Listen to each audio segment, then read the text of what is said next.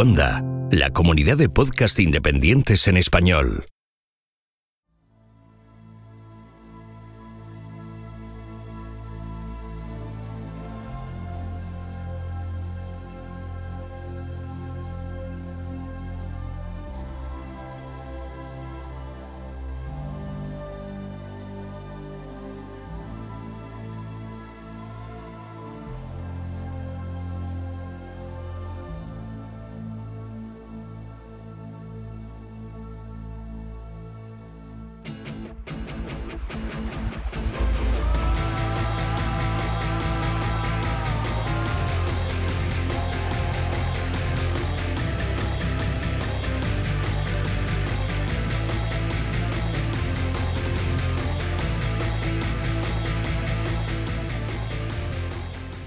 Esto es Istoka, no es Copenhague, no es Arles, no es Roma, no es Londres y tampoco es París. Pero de todos sitios vamos a hablar porque vamos a hablar de la segunda parte de Locuras Regias. Parte 2, el regreso, la venganza, no sé. Y bueno, pues para hablar de este tema de Locuras Regias, que, bueno, ya veremos, ya os lo contaré. Pero vamos a hablar con Rocío arroba nefer barra baja Neferu en Twitter. ¿Qué tal, Rocío? Muy bien, encantada de estar con vosotros, gracias. Bueno, encantados nosotros de tenerte aquí en Istocas. Bienvenida y siéntete como en tu casa. Eh, Rocío es psicóloga clínica y es profesora y saltó a la fama entre los tuiteros españoles porque eh, escribió un eh, hilo maravilloso, algunos no lo consideran así, pero bueno, seguirán ofuscados eh, sobre Juana la Loca, que eh, la verdad es que estuvo bien y nos hizo un poquito pensar de, en plan de, ojo, que las cosas no son como nos las habían contado, o a lo mejor sí, pero por lo menos te da que pensar, ¿no? Pues eh, nosotros os, lo pondremos en, en la bibliografía, o el enlace para que podáis llegar a ese hilo que merece la pena. pues nada, Rocío, Aquí, bienvenida estás. Muchísimas gracias. Bueno, y también tenemos a Fernando Forzen, que es psiquiatra en eh, el RAS University Medical Center de Chicago y que participó en el Memorias de un Tambor 63, una historia de locura. ¿Y qué tal, Fernando? Bienvenido. Hola, ¿qué tal? Saludos aquí desde los estudios Distocadas en Chicago. pues eh, claro, es que los estudios de Histocar está repartido por todo el mundo, es verdad. No lo había pensado yo así, ¿eh? es verdad. Claro, tenemos satélites por, toda, por, todo, por todo el mundo. Sí, sí, sí. Y bueno, tenemos también, a veces está acuerdo, a veces está loco. Bueno, tenemos aquí a David, arroba David Nagan en Twitter. David, ¿cómo estás? Pues nada, aquí un día más. Esta vez me he preparado con mi gorrito napoleónico de papel para hablar de nuestros ilustres invitados y también con ellos. Como, esto lo estamos grabando eh, en las cercanías del el asalto al área 51, yo me he hecho un cachirulo de esto de papel albal para ponerme en la cabeza un gorro de esos. Bueno, pues em, el que les habla, Gojix, arroba Gojix barra baja saltuero en Twitter y ya sabéis que a todos nosotros nos podéis encontrar en Twitter, Facebook, Instagram, Pinterest, Telegram, YouTube. Bueno, esto se alarga cada día más y el tiempo mengua. En fin, sabéis que también podéis averiguar todas estas cosas eh, a través de nuestra página web instagram.com y que si queréis escribirnos, pues lo podéis hacer fácilmente a través de nuestro correo electrónico info.istocas.com. Leemos todos los correos. Otra cosa es que tengamos tiempo para contestar, pero leemos todo, ¿eh? ¿Vale? Y a través de nuestra web también nos podéis dejar audios. Eh, a través de duckbelly.com podéis haceros con nuestras camisetas. ¿eh? Un buen regalo para gente aficionada a Istocast. Y bueno, vamos a aprovechar, como ya es tradición, para mandar saludos a los españoles en el extranjero que son muchos, que es como ese caso de Fernando, todos esos expatriados eh, o que ya se han asentado allí directamente, bueno, pues eh, que nos escuchan desde allí, desde sea que nos escuchen, desde todos los continentes, bueno, pues les mandamos un gran saludo. Seguro que nos escuchan a través de la app de Istocast para Android y si no lo hacen a través de la app de Istocast para Android, pues eh, lo harán con las aplicaciones de iVoox, tanto para Android como para las plataformas de Apple.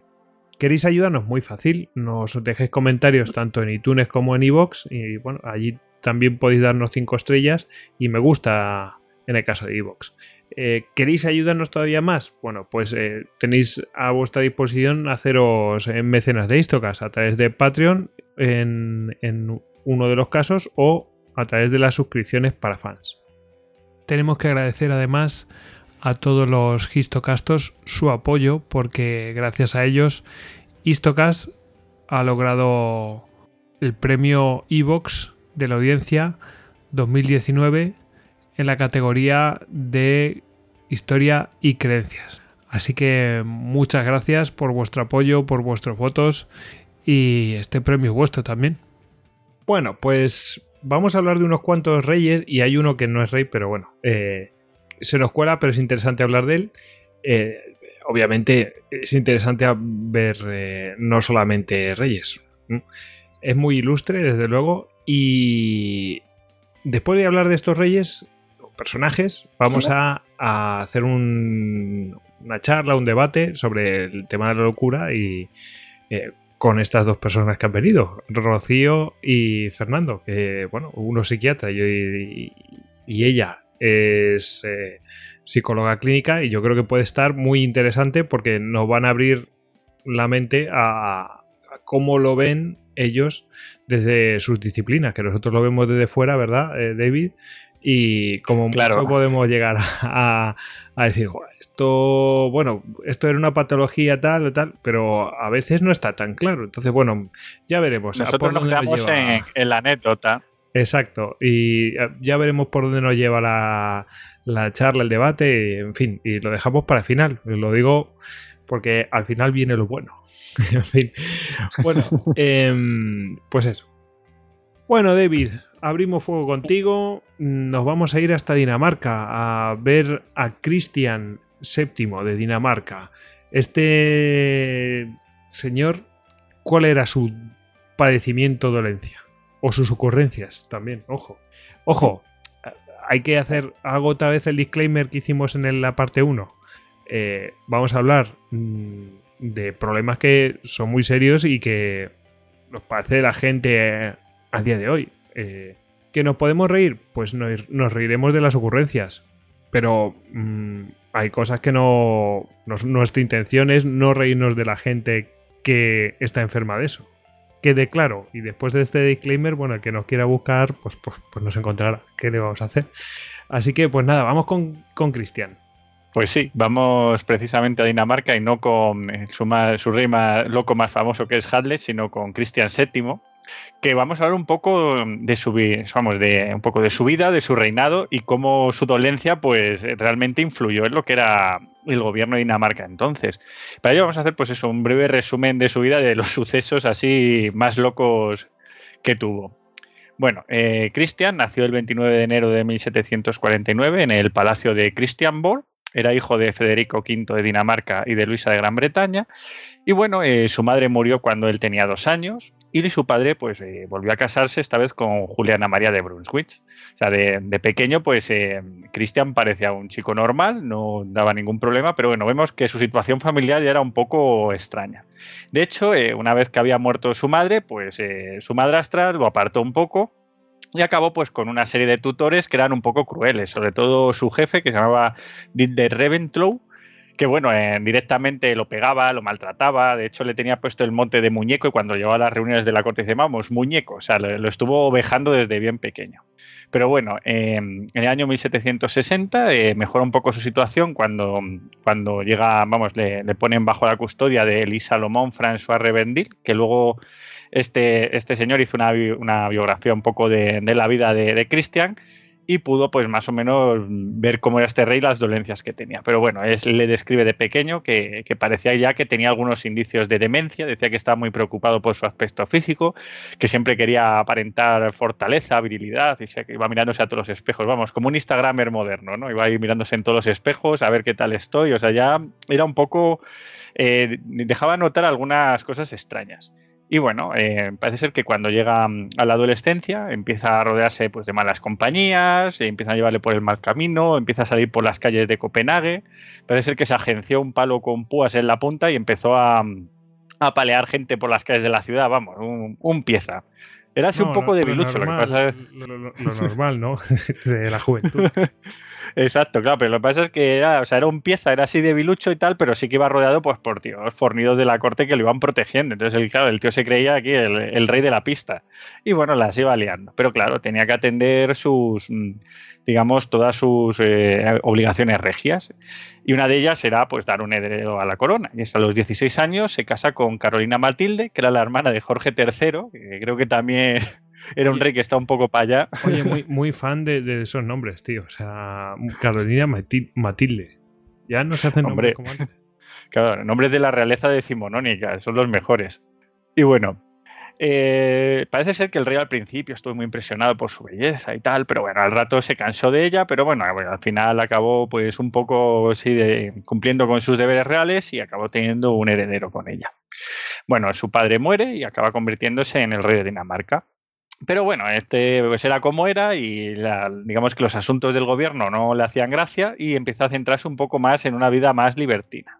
Empieza pues, eh, pues, con una serie de cortesanos que le vuelven a meter en la mala vida y conoce, por ejemplo, a Slovet Katrin, que era una señora de vida alegre, que directamente lo que hace es le sustituye a su esposa por ella, o sea, pero no a nivel, digamos, en la intimidad, sino en los actos públicos. O sea, va al teatro con ella, eh, a todos los actos oficiales no se divorció de la antigua. No, no, la, reina seguía allí. O sea, simplemente coge y puso una prostituta en su lugar. Claro, eso el pueblo danés estaba flipando. Dijo, ¿pero esto qué es?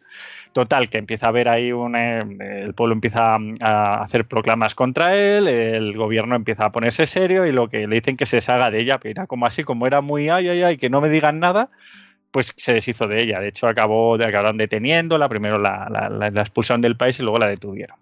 Luego era un poco rarito, porque era, parece ser que le encantaban las ejecuciones. Iba mm, todo lo que podía, cada vez que anunciaba una ejecución en, en esta, pues, de algún delincuente o algo, iba todas las veces que podía. Como no estaba bien visto que el rey fuera a todas, muchas de ellas iba de incógnito. O sea, incluso luego en, el palacio hacía recreaciones y parodias de, estas ejecuciones. Oye, esto, me recuerda al que es este de, los Monty Python en la vida de Brian, que van ahí a a lapidar y van toda la mujer disfrazada de hombre. Sí, sí.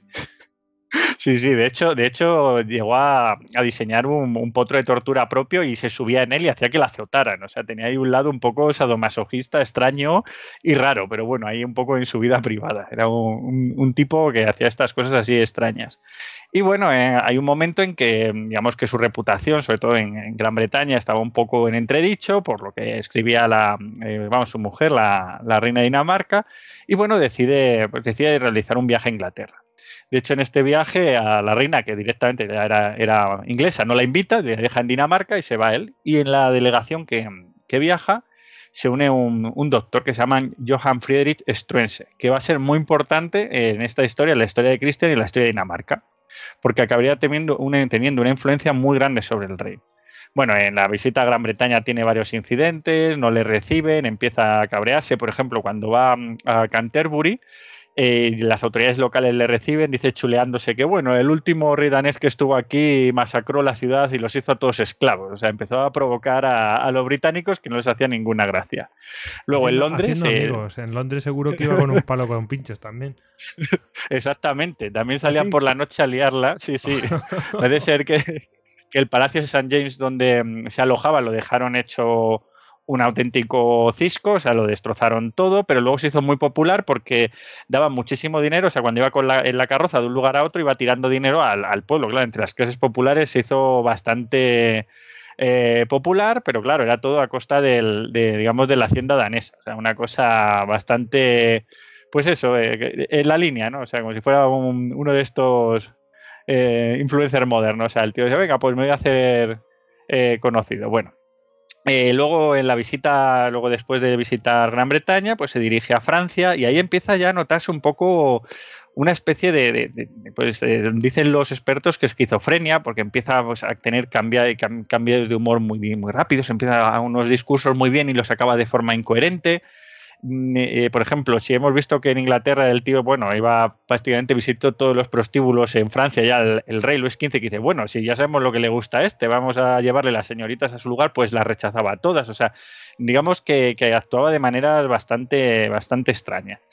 Y bueno, ya cuando llegan otra vez a Dinamarca, eh, Struense, que es el doctor que la acompañaba, eh, prácticamente es la figura más cercana al rey y comienza a influenciarle. O sea, empieza, él tiene su propia agenda política, sabe que tiene una influencia sobre el rey. Ojo, en esta época estamos hablando de mediados del siglo XVIII. Eh, Dinamarca era una, una, autocracia, o sea, el rey era el que mandaba y el rey era el que tenía toda, digamos, todo el poder, o sea, una monarquía absoluta. Por tanto, quien tenía el círculo más cercano al rey tenía un poder eh, enorme, o sea, en el país. Y lo que hace Struense es hacer una política eh, moderna y liberal, o sea, como sería posteriormente en Francia con la Revolución Francesa. O sea, intenta que su país sea el más adelantado. Claro, Tú imagínate un país eh, eh, autocrático, o sea, un país que absolutista, de pronto tiene un cambio así, pues eh, se crean unas tensiones tremendas. Estamos hablando, por ejemplo, la nobleza tenía siervos, o sea, había la servidumbre y tenían derecho a castigarlos, no había una justicia externa, sino que el señor tenía derecho, pues prohíbe todo esto, o sea, prohíbe un, montón de, pues digamos que moderniza bastante lo que sería la, política danesa. Claro, ya te digo, en, en, Dinamarca esto empieza a ver ahí como, sobre todo en las clases altas, como que nos están haciendo, qué está pasando. Mientras tanto, eh, Cristian VII empieza a tener pues, episodios extraños, empieza a tener alucinaciones. Por ejemplo, un día se pensaba que su mujer era su madre, o sea, la trataba como si, eh, si fuera su madre. Otro día se deprimía y decía que él no era real, que lo habían cambiado de bebé. O sea, tenía como momentos así extraños, raros, no sabía muy bien quién era. O sea, era una cosa extraña. Claro, y la gente está diciendo, este no está bien de la cabeza, pero bueno, más o menos el país continuaba, el, poder estaba, digamos, en manos de su círculo más cercano y nada.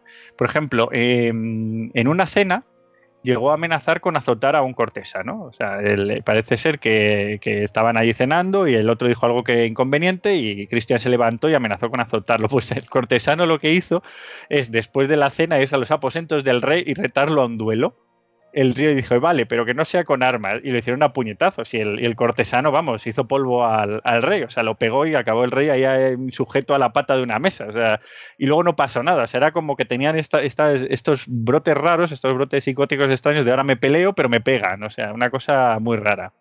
Eh, claro, eh, la situación en Dinamarca ya está llegando un poco al límite. O sea, todo esto era... Mm, eh, extraño. Además, había muchos rumores sobre la locura real y una cosa muy curiosa, y es que eh, Struense, una de las cosas que había hecho era quitar la censura a la prensa.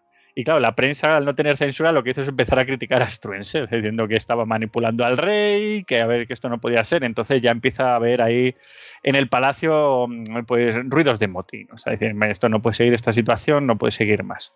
Así que en 1772 comienza la conspiración para deponer a Struense. Es la conspiración más cutre de la historia porque hasta los que iban a ser depuestos sabían qué iba a ocurrir. De hecho, parece ser que la reina, una de las, digamos, em, aliadas de Struense y demás, em, estaba ya diciendo que iba a iniciar una nueva, carrera de cantante, porque como iba a dejar de ser reina de, Dinamarca, pues nada, entonces la verdad es que sí, que fue bastante cute. Los conspiradores llegaron por la noche, eh, entraron en el palacio ahí sobornando a los a la guardia y tal, y bueno, empezaron, pues eh, los conspiradores eran aristócratas, incluso estaba por ahí la, abuela de, de Cristian, bueno, un cuadro, entonces fueron hacia la habitación del rey, pues para intentar que firmara unos papeles para deponer a Struenser y, arrestar a la reina y a los demás cortesanos que estaban a su alrededor.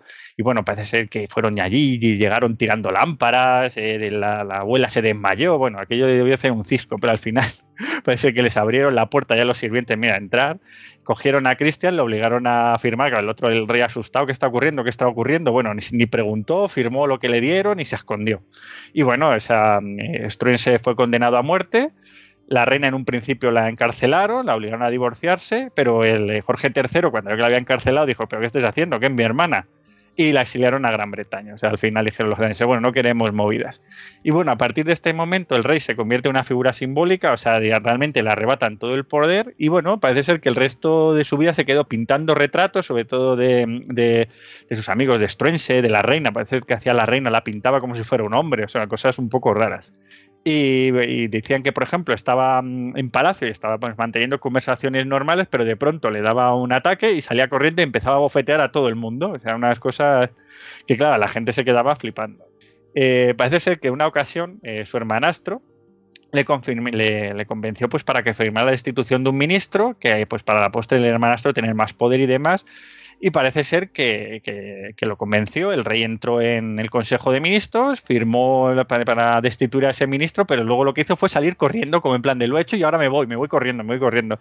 Y el hermanastro lo que hizo al verle correr al rey es salir corriendo detrás. Total, que al final lo firmaron, pero cogió los ministros, lo rompieron y siguieron a lo suyo. O sea, bueno, que bueno. Ha llegado este y bueno, eh, hacemos como que no. Sí, sí, tenía una inseguridad tremenda. O sea, era, era un rey que no, no, o sea, no sabía, digamos, que, que, tenía muchas inseguridades y tenía que apoyarse en, los demás. O sea, y, entonces, y su hermanastro, cuando le convence y tenía una posición de fuerza, coge y sale corriendo detrás. O sea, que, pero bueno. Y al final, eh, em, digamos que, esta época, sobre todo a partir del golpe de Estado, eh, Dinamarca sí que tuvo una época, digamos, de relativa paz, de relativa estabilidad, a partir de que la autocracia que era, eh, tienen controlado al rey, en, digamos, en su locura, y bueno, eh, al final el rey muere en marzo de 1808, que fue en este mismo mes eh, Dinamarca declara la guerra a Gran Bretaña, estamos ya en pleno, en pleno periodo napoleónico, y parece ser que muere, me muere aterrorizado cuando se retiran las tropas de apoyo españolas que se encontraban en Copenhague. O sea, estamos hablando de ese periodo donde, donde los españoles estaban aliados con los franceses, pero después de los sucesos de los, de los levantamientos del 2 de mayo y demás, eh, acaba digamos, eh, pues eh, saliendo de, allí, de, Dinamarca, pues para, luchar contra Napoleón. en ese contexto, sabemos que es un poco un rey que le tocó vivir una época complicada y que tenía unas patologías un poco extrañas, sobre todo esos cambios de humor repentinos que, vamos, por lo que parece ser los, los, digamos, los médicos y tal que lo analizaron y luego posteriormente, cuando vieron su, su biografía y demás, era pues básicamente que tenía una esquizofrenia muy fuerte. Bueno, pues la verdad es que desde luego particular este, este señor. Eh, no me he resistido a buscarlo en, a buscarlo en internet, la, imagen, y la verdad es que desde luego no era muy fortachón. Como tú dices, era. sí, se le veía un poco inseguro, ¿no? Sí, sí. No se le veía rompiendo cabezas por la noche, ¿no? Debería llevar compañía. Desde luego que sí, eso es, eso es obvio. bueno, pues ahora vamos con eh, probablemente bueno, nosotros hemos tenido unos cuantos locos, pero el eh, caso de Juana, eh, Juana de Castilla, claro, eh, pues es uno de los casos más, más claros, más famoso. Y Rocío, bueno, pues nos va a hablar de ello, ¿verdad, Rocío? Vamos a ello, sí. Pues avanti. Avanti, Toti. Pues Juana I de Castilla es como la, la, loca histórica que tenemos en el patrimonio regio español. Eh, que llamamos, es curioso, teniendo a un Carlos II como hemos tenido, que sea Juana, la que se la conoce como la loca, pero bueno, vamos a analizar un poco su historia. Eh, Juana nace la tercera, de, la tercera hija de los reyes católicos, siendo pues como sabemos que eran Isabel y Fernando, gente muy inteligente, muy seria, muy, muy austera, muy estable, entonces eso eh, imprimió un carácter a sus hijos de una educación muy esmerada y sobre todo muy centrada en la religión y el catolicismo. Em, de los seis hijos que tuvieron, cinco eran chicas, Juana era la tercera, y se las consideraba las infantas más formadas de la, época, de las monarquías europeas. Todas sabían eh, música, hablaban todas las lenguas romances, hablaban perfectamente y de forma coloquial en latín y en griego. No te quiero yo contar lo que tiene que ser hablar en latín. Rocío. De forma coloquial. Ahí eh, tenemos nosotros una en Madrid, ¿verdad? Tenemos una famosa estación de metro, ¿verdad? Eh, y hay que se llama La Latina y, creo que es eh, en honor a una de las personas que instruyó a Juana y, al resto de infantas, ¿no? Beatriz Galindo, ¿no? Sí, era Beatriz Galindo, que era, eh, aparte de íntima amiga de la reina Isabel, era su asesora y luego fue instructora de, las infantas, Beatriz Galindo. Y, se conoció eso como, como la latina. Ese es el barrio que tenemos nosotros en Madrid, un barrio estupendo para ir de caños, por cierto.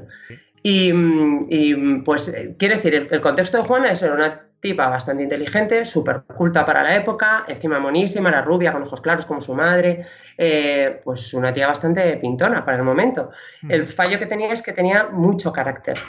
Y en la adolescencia ya dejó bastante claro, debía tener unas broncas con la madre descomunales, porque sí que han contado pues, que se cabreaba pues eso, en plena adolescencia decía, pues no como y se podía pasar tres o cuatro días sin comer intentando doblegar eh, la voluntad de la madre, de Isabel, que también debía tener los cuadrados, entonces debían tener las dos ahí unas rencillas bastante curiosas. Bueno, a tal, Pero vamos hasta ahí. De tal palo tal astilla, ¿verdad? Yo, de todas formas. Sí, además. Eh, te iba a decir. Sí, por, perdona. Que, que la. Que bueno, que las, las educaron, eh, especialmente a Juana, para la, misión que se supone que iba a tener. Y esto es muy importante, ¿verdad? Claro, ella, Juana, nace la tercera, la, la, primera hija que era Isabel, el segundo hijo es Juan, que es el heredero de la corona por la ley sálica, y la tercera es Juana. Mm, por lógica, aparente lógica, Juana nunca iba a poder heredar el reino de Castilla, ni de Aragón por parte de su padre. Entonces la educan en lo que aquella época era necesario, que es un peón más en el juego de ajedrez de, las monarquías europeas. Es con quién te voy a casar para crear alianzas. En este caso, los padres decidieron casarla con el hijo de Maximiliano de Austria, con el primer Habsburgo, eh, con la finalidad de aislar a Francia, que era el enemigo natural de, Castilla y de Aragón. Entonces, lo que pretendían era aislarles y, la prometieron con, Felipe, el hijo de, Maximiliano. Claro, en aquel momento no se conocían antes de la boda. Les, casaron por poderes, ella había visto un cuadrito que en aquel momento, claro, te pintaban a todos monísimo, eran como los filtros del Instagram que tenemos ahora. Entonces, la pobre con 16 años la mandan a Laredo para coger un, barco de la época, se llamaba una carraca, y marcharse a Flandes completamente sola, bueno, con su séquito, con la gente que la acompañaba, pero sin sus padres, sin sus hermanos y, así se va la pobre mujer. Tiene un problema bastante gordo para ella, que, con esa edad, vamos a pensar, es una chica de 16 años. El barco, la carraca en la, que, en la que estaba viajando Juana, tiene un problema muy gordo, de hecho se hunde y se pierden todos los cofres con sus ropas, sus joyas, sus coronas, sus avalorios de, una infanta castellana que se va a casar, todo eso se pierde, aparte la, la cantidad de vidas que, mueren en, ese accidente, y, se tiene que presentar en Flandes prácticamente con lo opuesto, o sea, vestida con ropa de viaje, que para ellos era pues como ir vestido de H&M para nosotros ahora mismo, a conocer a su prometido y a toda la corte de Flandes. Entonces, eso para ella tuvo que... Bueno, pero para ella, para ella que iba de Louis Vuitton, tenía que ser un dramón. Entonces, eh, pero bueno, estaba ilusionada, el, muchacho por cuadro le parecía guapete y tal. Entonces, bueno, fue contenta aparentemente. Ella llega a Flandes y se imagina, pues eso, que su amado va a venir a buscarla, a recogerla, que va a ser todo maravilloso y fantástico. Y cuando llegan allí, ve que no ha ido el, príncipe a, buscarla. Felipe no aparece. Y no solo no aparece, sino que pasa mes y medio y no da señales de vida. O sea, pasa de ella completamente. Ella, claro, se supone que lo pasa bastante mal.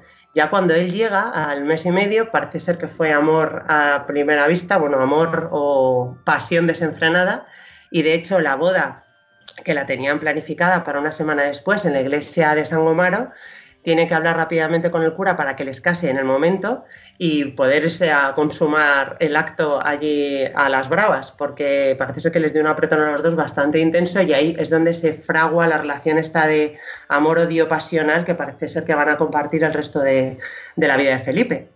Entonces eh, se casan, ya te digo, oficialmente en ese momento en el que se acaban de ver y la boda oficial se celebra dos días más tarde, ya con todo el boato y toda la historia.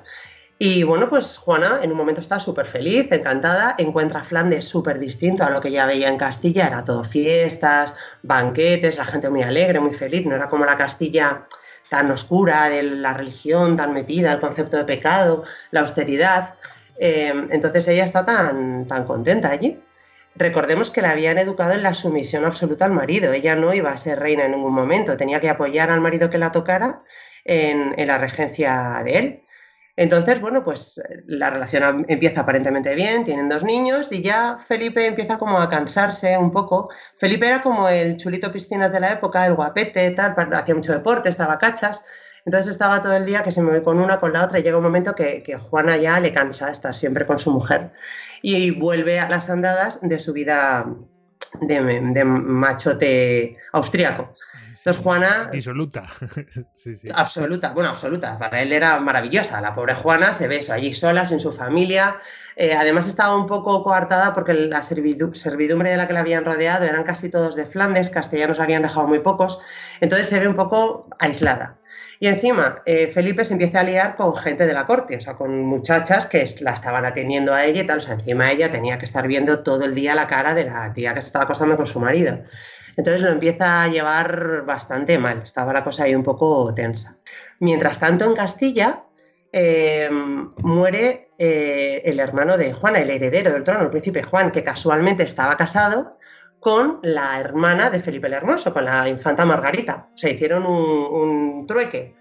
Casaron dos ah, hermanos con dos hermanas. Sí, además también eran muy fogosos.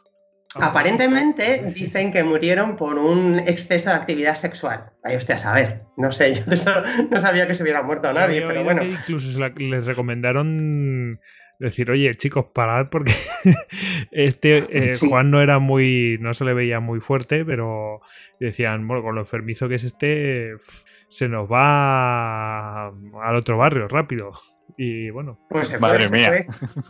De hecho, y, la leyenda se mantuvo porque Carlos I, que luego veremos que es el hijo de Juana, le decía a su hijo que iba a ser Felipe II, cuando se casó, le decía, ten cuidado que mira lo que le pasó a mi tío que se murió por tal, o sea, que, la leyenda se mantuvo en la familia. Hombre, yo, yo creo que cuando están tan cerca, yo creo que no es leyenda. Yo creo que lo vieron muy. Cuando es la propia familia que te cuenta, mira, me ha pasado esto, tal, yo creo que ya trasciende la leyenda. Yo creo que es. Mm, si, si le decía eso de verdad, eso dicen. Bueno, de hecho, Juana, la hermana era la, hermana del, príncipe, era súper fogosa sexualmente también. Entonces, igual era algo genético. Vete tú a saber que, los Trastámara estaban así de bien dotados. Sí, sí. Veremos. Bueno, pues entonces, eh, en, Flandes tenemos ahí a Juana, la pobre, pues eso, eh, aguantándose como puede, eh, con Felipe bebiendo los vientos por cualquiera que se le pusiera adelante, pero mientras tanto en Castilla eso se, muere el príncipe Juan, la corona supuestamente, la herencia de la corona pasaría a su hermana mayor Isabel, que estaba casada con el rey de Portugal, que en, un, año más tarde muere también. Entonces quedaba el niñito que acaba de tener eh, Isabel, que tenía un año y pico, el infante Miguel, le mandan a Castilla para que le críen los reyes católicos Isabel y Fernando, porque se supone que va a ser el heredero a la corona, ya que ha muerto el, príncipe Juan y la infanta Isabel, y resulta que el niño también muere. En pocos meses después de la madre muere el niño. Entonces, milagrosamente, la siguiente en la regencia es Juana. Entonces pasa a ser heredera, sin comerlo ni beberlo, tanto del reino de Castilla como del reino de Aragón.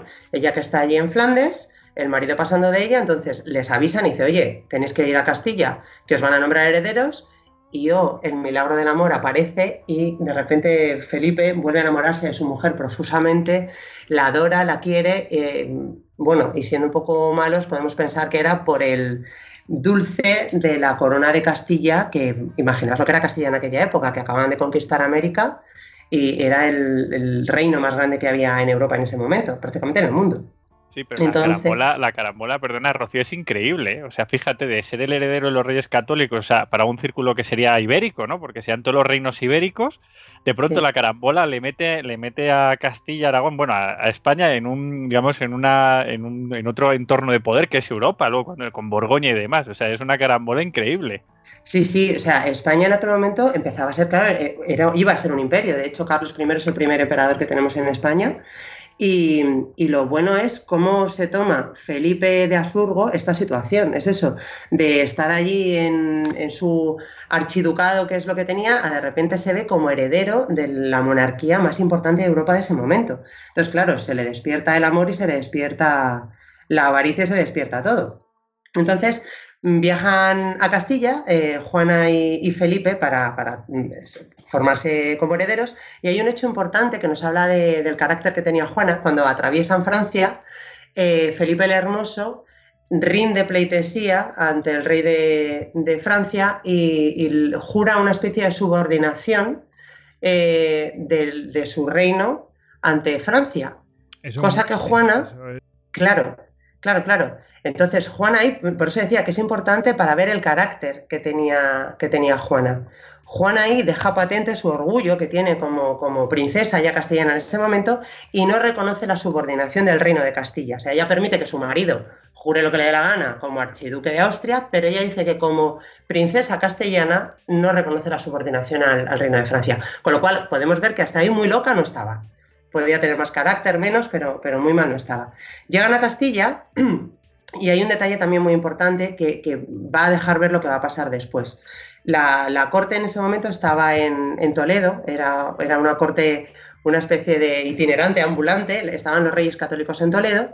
Entonces, cuando entran, era una especie de ceremonia en la que al entrar en, la corte, jerárquicamente tenían que estar colocados eh, por importancia. Entonces, entran primero los reyes de, de Castilla y de Aragón, Isabel y Fernando, y Fernando, ahí el padre de Juana, hace un cambalache bastante extraño y es que hace que Felipe pase delante de Juana, delante de toda la corte, en la Catedral de Toledo. Entonces, esto, lo que se entendía en aquel momento, le estaba dando mucha más importancia a él que a ella, cuando la heredera de la corona era ella. Eso a Isabel, a, su mujer, no le gustó nada. Eh, parece ser que le llamó al orden y desde ese momento Isabel controlaba todos eh, los acontecimientos que iba a haber delante de la corte, tenía que pasar por ella eh, para, dar su visto bueno y, cerciorarse de que la jerarquía iba a estar bien organizada. Pero bueno, ahí ya sí que se ve un, un conchabeo entre eh, Fernando de Castilla y Felipe un tanto extraño que luego va a dar lugar a, lo que fue una extraña relación, que la que salió perjudicada en este caso fue Juana. Em, eh, Isabel es eso, ve la situación y se da cuenta, cuando están conviviendo ya directamente con ellos en, el reino de Castilla, es cuando ve que Juana está totalmente loca de amor, embebida por, por Felipe y que él la maneja y hace con ella un poco lo que quiere. Entonces ahí es cuando Isabel toma conciencia, Isabel de Castilla, y se da cuenta que ha educado a su hija eh, para ser una mujer sumisa de un marido en vez de para ser una regente de, de una corte, de una monarquía. Entonces ella pretende manejar un poco la situación, quedarse con Juana en Castilla y formarla como heredera para dar una, monarquía estable a Castilla. Y casualmente en ese momento Juana se queda embarazada de su tercer hijo. Entonces, claro, para Isabel es todo maravilloso porque le dice, muchacha, ¿dónde vas? Estando embarazada, ¿cómo te vas a ir a Flandes? Eh, con lo peligroso que es el viaje, os quedáis aquí en Castilla y tal. ¿Qué hace Felipe? Se larga. Felipe se marcha, dice que él no aguanta tanto tiempo en Castilla, se marcha a Austria y deja a Juana embarazada sola con sus padres en Castilla. Entonces, claro, Juana, pues eso, la muchacha lo encaja mal, es algo duro eh, que la dejen allí sola, pero bueno, ella dice en cuanto dé a luz, pues me, marcho con él, que es lo único que quería. Entonces, una vez que ha nacido el bebé, que por cierto le llaman Fernando, como al abuelo, em, Isabel no sabe cómo retener a Juana, no, no le queda ningún argumento. Entonces, em, la manda a pasar unos días al castillo de, la Mota en Valladolid y Juana lo único que hace es intentar hacer pues, equipajes, maletas y tal para marcharse a Flandes. Juana cuando ve que ya, eh, perdón, Isabel como ve que la va a ser muy difícil retenerla, da orden directa a los sirvientes de que no la permitan salir a Juana del castillo hasta que llegue Isabel. Isabel quiere hablar con Juana y plantearle directamente, oye, eres la heredera del trono, te tienes que quedar aquí. Eh, pero claro, no hay forma de que Juana se quiera, se quiera quedar, porque a todo esto Felipe mandando cartas de amor y vente que te echamos de menos, los niños y yo y tal. Entonces llega un momento en el que viendo la situación, eh, Beatriz, la latina, le confiesa a Juana, mira, lo que está pasando es esto, tú no te puedes marchar porque tu madre te necesita, necesitamos crear una regencia estable en Castilla. Entonces, bueno, Juana y ya es el primer momento de la historia en el que, en el que a Juana se le considera loca por este hecho que ocurre, que, ocurre en, el castillo de la Mota. Eh, Juana grita, pelea, da órdenes a los sirvientes, nadie le hace ni caso y ya opta por presionar a la madre de forma física como hacía cuando era un adolescente. Era, pues, no como, pues ahora qué hizo. Prácticamente se quedó en, ropa interior, en las enaguas que llevaban, y salió al patio del castillo de la Mota, esto era el mes de febrero, me parece, en pleno invierno, descalza, estaba cayendo un aguacero tremendo y se agarra las verjas del, patio y dice que ella no se va a marchar, o sea, que ella no va a entrar dentro hasta que no vaya su madre a hablar con ella y le dé una explicación. Eh, creo que la convencen cerca de las 2 de la mañana de que se, meta eh, para adentro y, se pueda resguardar. Eh, a todo esto, Isabel tenía informadores, claro, que la estaban contando continuamente lo que estaba pasando en Valladolid. Ella sale de, hacia Valladolid para hablar con su hija y se, pues eso, se la encuentra totalmente fuera de sí, como una loca, que no quiere quedarse en Castilla bajo ningún concepto, que se quiere ir a Austria con su marido. Bueno, se pasaron encerradas allí cerca de cuatro días las dos, se debió montar la de San Quintín, un, un, cirio tremendo, y al final Isabel, la madre, se doblegó y permitió que, Juana se marchara a Austria con su marido. Ella se quedó con el niño, con Fernando, con el bebé, pero Juana se marchó. Eh, y ese es el primer hecho en el que nos basamos hoy en día para decir que, estaba loca. Pero una Entonces, una manera de presionar para decir, oye, que yo quiero ser libre de mi propia vida, ¿no? O sea, tener dominio de mi propia vida. Pero bueno, es que también tenía unas responsabilidades. No, no es tan fácil, ¿verdad? A ver, es que todo depende, eh, bueno, lo veremos después, me imagino. No se puede juzgar nunca una conducta aislada, ni en la historia ni en la vida real. Siempre hay un contexto que justifica los motivos de esa persona para hacer algo. Entonces, si a ti te cuentan solamente, pues fíjate la tía loca esta, que salió al, patio lloviendo, con frío, se puso a gritar en la puerta, que la dejaron salir tal, y, dices, pues está como un cencerro. no se murió de aquello. En aquella época, no, no, está. cogido una cualquier cosa, una neumonía o lo que sea, y se iba al carajo. Sí lo que posteriormente le pasó al, hermosísimo. Eh, pero es eso, siempre había un motivo detrás de esa actuación por el que es muy difícil juzgar esa conducta. Si solo te cuentan eso, dices estaba loca, pero si te cuentan el por qué, no es que esta mujer se sentía secuestrada por su madre porque la estaban obligando a quedarse a asumir una regencia que ella no quería. En el fondo, ella quería hacer su vida con su marido y con sus hijos. Entonces, igual sí que ves ahí un poco más de, lógica esa, a esa actitud.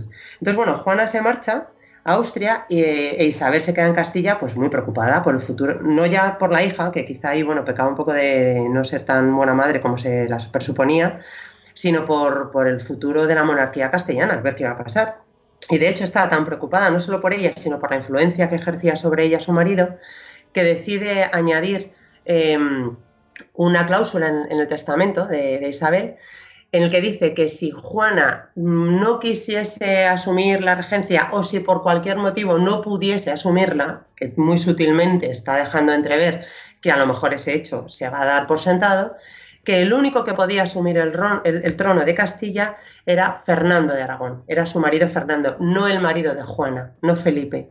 Y de hecho en otra cláusula añadió que ninguna persona que no hubiese nacido en su reino podría nunca asumir... eso claramente es una cláusula... Antiyerno. Falta que, falta que venga hasta el nombre del hermosísimo. Es que el hermosísimo, hermoso.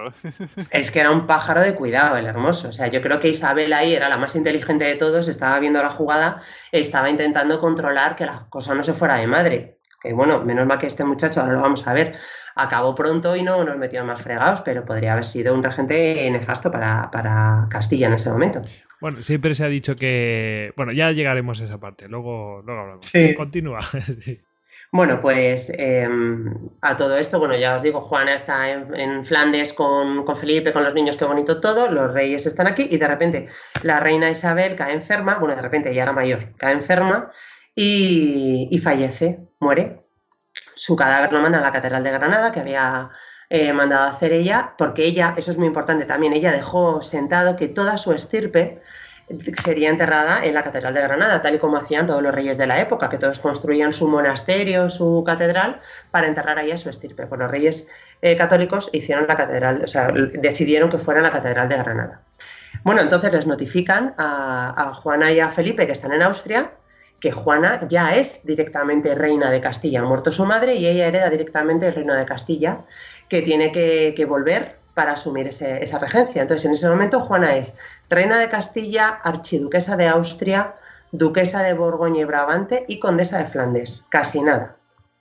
Llegan a Castilla, eh, asumen la, corona, ella asume la corona y claro, a Felipe le toca ser rey, pero con sorte. Rey de Castilla con sorte. Con lo cual se supone que mucho no tenía que pintar. Pero no. Em, mediante subterfugios un tanto extraños, eh, entre Fernando Aragón y Felipe consiguen que Juana se aloje temporalmente eh, en el castillo de Benavente. Entonces ahí hablan con los sirvientes y le dicen que bueno, que tampoco tengan mucha relación con ella, que está cansada del viaje, que necesita descansar, que tal. Y mientras tanto, es Felipe el que está moviendo los hilos del Castilla, de Castilla, haciendo y deshaciendo. Eh, y entre él y una carta que manda eh, Maximiliano de Austria, el, archiduque que todavía estaba vivo, el padre Felipe, intentan presionar a Juana para que ella firme eh, un, un, escrito en el, que, en el que reniega del poder de su padre Fernando. Es decir, si ella, como reina de Castilla, reniega de la influencia de su padre, que era rey de Aragón, estamos dejando a Felipe manga ancha para hacer deshacer lo que le diera la gana, viendo la pusilanimidad, qué palabra, tan, eh, tan em, marcada que tenía Juana en este sentido.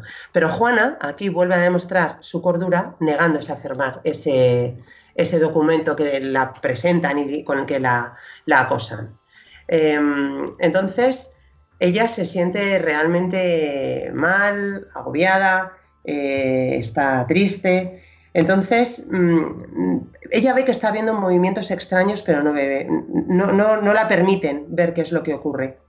Mientras tanto, eh, Felipe, que había intentado que ella firmara un acuerdo contra su padre Fernando, se reúne con Fernando de Aragón, es decir, el yerno y su, lo que supuestamente eran opuestos, se reúnen, hablan de que Juana no está demasiado equilibrada, que, que bueno, que hace cosas un tanto extrañas, y los dos firman la, la Concordia de Villafáfila, que es una especie de acuerdo de incapacitación del momento en el que dicen que si la reina de Castilla sigue comportándose de una manera errática o sigue haciendo cosas un tanto extrañas, que como hemos visto tampoco había nada tan, tan extraño, excepto lo del de el castillo de la Mota, no había pasado nada más. Eh, pero ahí acuerdan los dos que la regencia de Aragón y de Castilla la van a asumir ellos dos obviando a Juana, con lo cual ahí ya se ve clarísimamente la intención de ambos, que es quitarse a Juana de en medio y repartirse todo entre, entre los dos. Eh, Juana se entera de que han firmado ese acuerdo y ahí tenemos el segundo momento en, por el que a día de hoy se la juzga que estaba loca. Ella se entera de, que este, esto lo han firmado de su marido, quizás se lo podría haber esperado, porque bueno, viendo el historial que tenía el pájaro, pues ya se sabe, pero se siente tremendamente decepcionada porque su padre la haya dado de lado así. Ella se escapa del castillo en el que la tenían medio encerrada, el castillo de Benavente, sale corriendo, mm, se va por los jardines, la intentan perseguir, se hace un poco la despistada y se acaba encerrando en una casa que encuentra en el pueblo, que resulta que es la casa de la taonera, de la, de la panadera del, momento. Se atrinchera allí y dice que no va a salir hasta que su padre venga a explicarla por qué ha firmado la, eh, concordia de, de Villafáfila, por qué la quieren incapacitar. Fernando, por supuesto, ni aparece, ni da señales de vida, ni la, ni la escribe, ni nada por el estilo. Pasa completo. Por algo era la inspiración de Maquiavelo, vamos. Efectivamente, el príncipe, que mucha gente piensa que Maquiavelo solamente se basó en César Borgia y realmente está basado ese libro en, el, en, Fernando de Aragón, que bueno, como estratega hemos visto que era buenísimo, como rey como tal, pero como padre era un poquito también tela. Pero bueno, eh, esto es lo que le toca vivir a, la, pobre, a la pobre Juana en esta situación. Entonces, eh, imaginaos la situación en Castilla, se muere Isabel, que había sido la base de, toda la estabilidad castellana y del progreso de Castilla, se muere, traen a Juana, Juana muestra su pusilanimidad y además la tienen medio encerrada.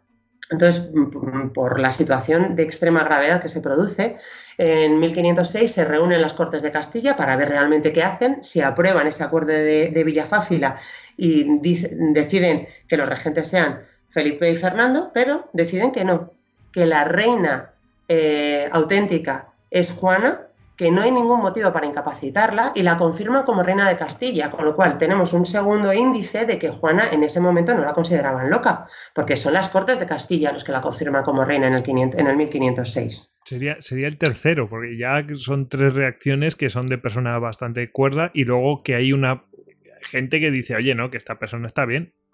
Sí, pero claro, como realmente la nobleza está apoyando a tanto al rey de Aragón, que es Fernando, como al mm, medio regente o rey consorte de Castilla, que es Felipe, eh, eh, por el interés que era Andrés. Ella no estaba mal, prácticamente todo el mundo sabía que no estaba mal, pero a la gente le interesaba más favorecer y estar de acuerdo con los dos eh, reyes que con ella, que a fin de cuentas la tenían ahí medio encerrada y tampoco, tampoco estaba dando mucho, muchos problemas. Em, entonces, bueno, se supone que ella la confirma como reina de Castilla, pero el que sigue moviendo los hilos por detrás es Felipe. Felipe decide llevarse la, corte itinerante, ahora se van a Burgos. Entonces, están, que es, mira, la mala pasada de su vida fue esa. Estando en Burgos, ella vuelve a estar embarazada de nuevo de su quinto hijo esta vez. Em, entonces, em, Fernando a todo esto ve que es Felipe el que está tomando los hilos de Castilla y él decide tomar una otra opción por otro lado eh, se marcha a Nápoles para casarse con Germana de Foix, que esa es otra que, también es interesante, lo podéis tratar en otro momento, en otro podcast, y, así concebir un hijo que vaya a heredar el reino de Aragón. Él no quiere que su hija Juana herede Aragón, ya ha heredado Castilla y ya no quiere que herede Aragón. Entonces pretende dejar embarazada a Germana de un varón para que sea su heredero.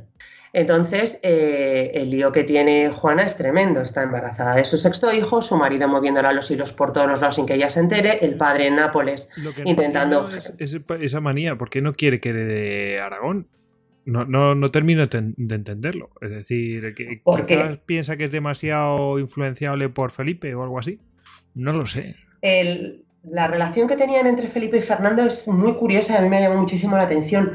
Son como, como dos rapaces que se detectan la una a la otra, saben el poder que tiene cada una y la capacidad de hacerse daño, entonces hay momentos en los que se alían, pero luego por detrás están intentando dar puñaladas traperas continuamente. Entonces a Juana la utilizan directamente como un peón. Eh, yo creo que Fernando de Aragón sabe que si Juana hereda Aragón, el que va a reinar en Aragón va a ser Felipe. Y Felipe está a favor de los Austrias y los Austrias en esencia estaban a favor de Francia. Entonces hay todo un movimiento político también subyacente bastante importante ahí. Entonces, eh, yo creo que por Felipe pretenden apartar a Juana de, toda la regencia de Castilla y Aragón, pero claro, es muy difícil porque la heredera es ella.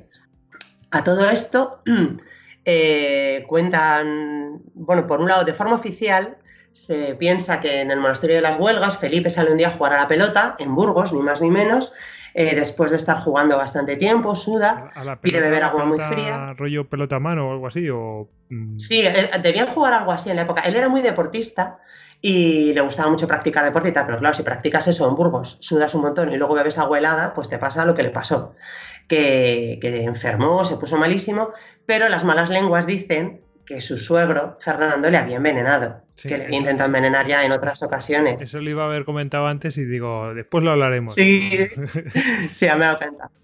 A ver, es muy probable que, que, sucediese así, no lo vamos a saber nunca, pero fue una forma muy sutil de quitarse en medio a Felipe y dejar campo abierto para gestionar el todo como ocurrió. Ahora vamos a ver lo que, lo que pasó. Entonces, bueno, eh, Felipe muere y nada, en una semana eh, o sea, se pone enfermo, en una semana se, muere. Y aquí viene el tercer momento por el que consideran que Juana estaba loca, que es como el más importante, el más vistoso, por el cuadro de Padilla que conoce todo el mundo, de ella vestida de, monja, con, todo el cortejo fúnebre, con unas velas y tal. Bueno, eh, muere Felipe y Juana, nada más morir, se encuentra sola en el reino, embarazada de siete meses, el padre en Nápoles, y ella allí sola. Si hubiese estado loca, esto ya es una creación mía, ¿eh? si hubiese estado loca, ahí se habría desentendido el problema y se habría puesto a llorar como una loca la muerte de su marido pasando de todo. Pero no hace eso. Lo que hace es se reúne con los cuatro consejeros de Estado que habían estado cuando reinaba Isabel, es decir, las cuatro personas que, dirigían y ayudaban a, a, Isabel la Católica a gestionar Castilla, ella se reúne con ellos y les pide que le ayuden a gobernar Castilla tal y como lo habría hecho su madre, y anula todas las mercedes y todas las, em, las dádivas que había hecho Felipe eh, sin que ella le autorizara. Todos esos meses en los que él había estado gestionando y moviendo los hilos después de la muerte de Isabel, en el momento en que Felipe muere, Juana anula todas esas prerrogativas y pide a esos cuatro consejeros de su madre que le ayuden a, enfrentarse a esa situación. Muy loca no estaba, nos parece, no lo sé, vamos, a mí me parece una actitud muy, muy cuerda eh, tomar esa decisión. Desde luego muy lógica. Claro. Una vez que tiene cerrado el tema de la regencia, cerrado, temporalmente cerrado el tema de la regencia de Castilla, eh, decide seguir las normas que había marcado su madre, que era que todos los herederos tenían que ser enterrados en la Catedral de, Granada. Y entonces ella, desde Burgos, donde estaban, monta una comitiva y se pone rumbo a Granada para enterrar a su marido, tal y como había mandado a su madre. No es una locura que la dio a ella, que dijo, venga, me voy a la otra punta de España. Eh, es que es lo, que había dictado su madre. Entonces, ¿qué es lo que pasa? Que ella está embarazada de siete meses, que les acompañan prácticamente toda la corte, los nobles, cientos de soldados. Imaginaos el número que se monta al, empezar eh, todo ese camino. Y hay otro, otro bulo, muy, además como muy macabro, que, gusta mucho contar todavía. A mí me lo han contado en clase de historia y, bueno, no fue tal. Es que Juana cada cierto tiempo mandaba parar la comitiva, abrir el ataúd, mirar a su marido embalsamado muerto y que no permitía que ninguna mujer se acercara al cadáver de, Felipe por si, por si se enamoraba de él. Eso es otro bulo que nos han contado y surge de una de las, de las noches que tienen que, que pernoctar eh, paran en, un, monasterio que había cerca de Burgos que se llamaba Santa María de Belvis, que hoy en día no, existe, que lo llevaban unas monjas agustinas. Entonces deciden parar ahí, hacer noche, estamos hablando del mes de diciembre, en Burgos, ¿eh? casi nada. Eh, entonces Juana ve el panorama, ve que hay 20 o 30 monjitas dentro, solas, sin ningún hombre que las proteja, y que ella lleva ciento y pico soldados brutos, embravecidos, y decide que no es una buena opción meterles a todos a pernoctar ahí dentro con las monjas, cosa que a mí también me parece bastante normal. Entonces, solamente algunas mujeres entran al convento a dormir y el resto, soldados, nobles y tal, les hace pernoctar eh, a cielo abierto allí al, al fresquito burgalés. Eso lo dicen como estaba loca, no quiso meter al cadáver dentro porque estaban las monjas y se iban a enamorar todas de Felipe. No, lo hizo probablemente para proteger a esas monjas de pillajes, violaciones o lo que pudiese ocurrir durante esa noche. A todo esto, eh, Juana hemos dicho que estaba embarazada, se pone de parto. Entonces nace la infanta Catalina y en ese momento es cuando decide Fernando, ¿os acordáis desde que la habíamos dejado a ella en el castillo eh, esperando que fuera su padre a hablar con ella, que se escape, se va a casa de la tabanera? Todavía no había aparecido su padre a darle una explicación por la firma de, de, Villafáfila. Entonces ahí aparece el padre, curiosamente después de haberse muerto su rival, su, yerno, entonces prácticamente paran la comitiva y se pasan un año conviviendo padre e hija de forma amistosa y sociable en, Arcos, en Burgos. Em, él intentando un poco pues suavizar la relación con Juana, llevársela, envolverla, llevarla a su terreno, pero empiezan a aparecer eh, delegados europeos a proponer nuevos matrimonios a Juana, entre ellos el Enrique VIII, Barbazul, eh, la solicitó en, matrimonio. Entonces, por un lado, Fernando ve que si su hija se casa, él va a perder poder sobre, sobre Castilla, cosa que no le interesa para nada, y por otro lado, Juana ve que si la vuelven a casar, ella tenía miedo de que su padre tenía 27 años, la podía obligar perfectamente a casarse. Si la obligaba a casarse, eh, el reino de Castilla, que iba a ser para su hijo primogénito que estaba en Flandes, ya no iba a ser, iba a haber más problemas en la sucesión. La única forma que ella encuentra, probablemente bien asesorada por estos cuatro consejeros castellanos, de no estar disponible, entre comillas, para un nuevo matrimonio, es que su marido siga estando insepulto. Es decir, mientras a Felipe no se le entierre, Felipe oficialmente no está muerto y ella no es viuda, sino que está casada. Entonces, el peregrinaje que, tiene con el muerto para arriba, el muerto para abajo, es precisamente para que nadie pueda obligarla a casarse, porque ella todavía no es viuda, porque su marido sigue estando insepulto. Ese es uno de los motivos que hoy en día... Que, bien hubiera estado que Fernando no hubiera estado cerca de, de Juana. Era justo un momento para que no hubiera todas estas cosas que se estaban recibiendo. Aunque yo creo que al final esa información le llegaría de alguna manera. Claro, y es que además precisamente toda esa información que él está viendo de primera mano es lo que utiliza para decir, bueno, imaginaos eso, Juana recién parida, viuda tal, para decir, la hija, necesitas descansar de nuevo, o sea, se la liaron cuando, cuando la encerraron la primera vez y ahora la dice algo parecido, pero ya como había establecido buen rollo, pues ella se deja llevar y le dice, ¿por qué no te vas una temporada a Tordesillas a descansar? Te vas con la niña que acaba de nacer, con la bebé. Y ella dice que perfecto, siempre que la dejen llevarse el cadáver de Felipe, porque ya lo que teme es que a Felipe se le entierren por ahí y la vuelvan a casar. Entonces ella dice que se lleva el cadáver de Felipe, lo deja en el monasterio de las Clarisas, que está en Tordesillas, que mira, ahí hay mujeres y no había pasado nada, y ella entra en ese retiro voluntario a los 29 años en, Tordesillas eh, para reflexionar, para dejar que la cosa se estabilice y para estar una temporadita. Una temporadita que se convierte en 45 años. Juana muere en, Tordesillas en su encierro. No volvió a salir excepto un, dos meses con los, con los comuneros eh, y a partir de ese momento ella entra en un mundo que, que está creado eh, para ella, un mundo irreal en el que le empiezan a contar noticias falsas, la, dejan de contar cosas reales que están sucediendo en, su reino y la tienen un poco como en una burbuja, eh, fomentando esa locura cada vez más. De hecho, pues por ejemplo, una de las medidas que toman es mandar tapiar todas las ventanas y las puertas para que no la deje entrar la luz del sol, porque pensaban que la podría molestar. Eh, otra de las medidas que toman es eso, bueno, muere Maximiliano I de Austria, su suegro, y a ella la incitan a que le escriba cartas a su suegro, hombre, que no sabe nada de ti, escríbele. Y ella se pasa siete años mandando cartas a su suegro cuando su suegro está muerto. Em, bueno, hay una serie de, cosas que se hunden a su alrededor. como... Es que estaba mal correos en aquella época, iba la cosa. No, no sé. Eh, estaba la cosa complicada. Pero claro, mientras tanto, pensad si eh, es, una cosa complicada, pero mientras tanto está Fernando haciendo y deshaciendo su antojo. O sea, está haciendo de rey de Aragón y de regente de Castilla. Con lo cual, para él es, la situación es estupenda. A todo esto, Juana, que ya sabemos que tenía mucho carácter, que tampoco es que estuviera muy, muy centrada, era una tía como muy pasional, muy visceral, con muy poco control de, impulsos, pues para presionar y para dejar que la, que la dejen salir, hace lo mismo que hacía adolescente, pues deja de comer y deja de comer, entonces eh, los que la estaban cuidando, que había cada uno también que eran un poquito brutos, había uno que se llamaba Mosén Luis Ferrer, que, reconoció que, pues, que la metían embudos en la boca, que la ataban los brazos, que la metían los pies en agua helada para obligarla a abrir la boca y meterle la comida, porque este hombre lo que tenía era miedo de que se le muriera por inanición, siendo él el responsable. Eh, a todo esto, bueno, muere, muere el rey Fernando de Castilla, ella por supuesto no le dice nada, y como regente ponen a Cisneros, al cardenal Cisneros, que era un poco la mano derecha de, Isabel de Castilla en aquel momento, y, Cisneros manda destituir al, carcelero este, al mesén Luis Ferrer, el que la maltrataba. Es uno de los pocos casos en la historia de esta época en, el que destituyen a un hombre por maltrato. O sea, que cómo tenía que ser la cosa para que constara por escrito que le habían destituido por maltrato.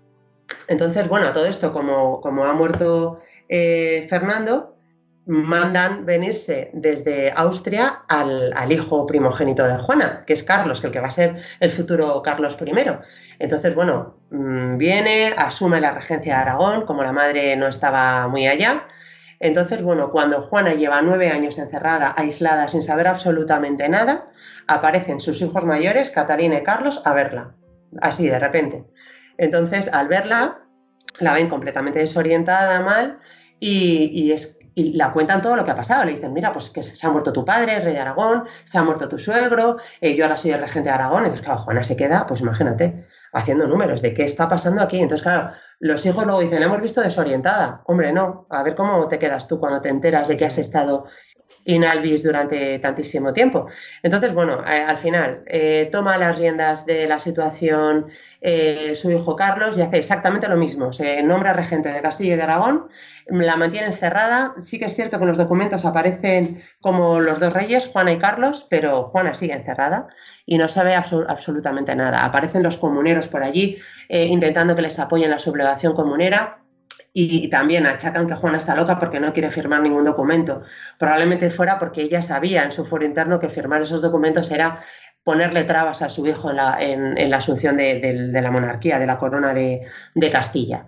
Entonces llega un momento en el que Juana sí que entra en una especie de demencia, en el que ya no sabe si es de día, si es de noche, em, no se quiere lavar, no quiere comer, reniega de la religión, que tampoco había sido muy religiosa ahí antes, pero bueno, ya no quiere comulgar, eh, y bueno, ya sí que prácticamente reconoce toda la familia que está, que está loca.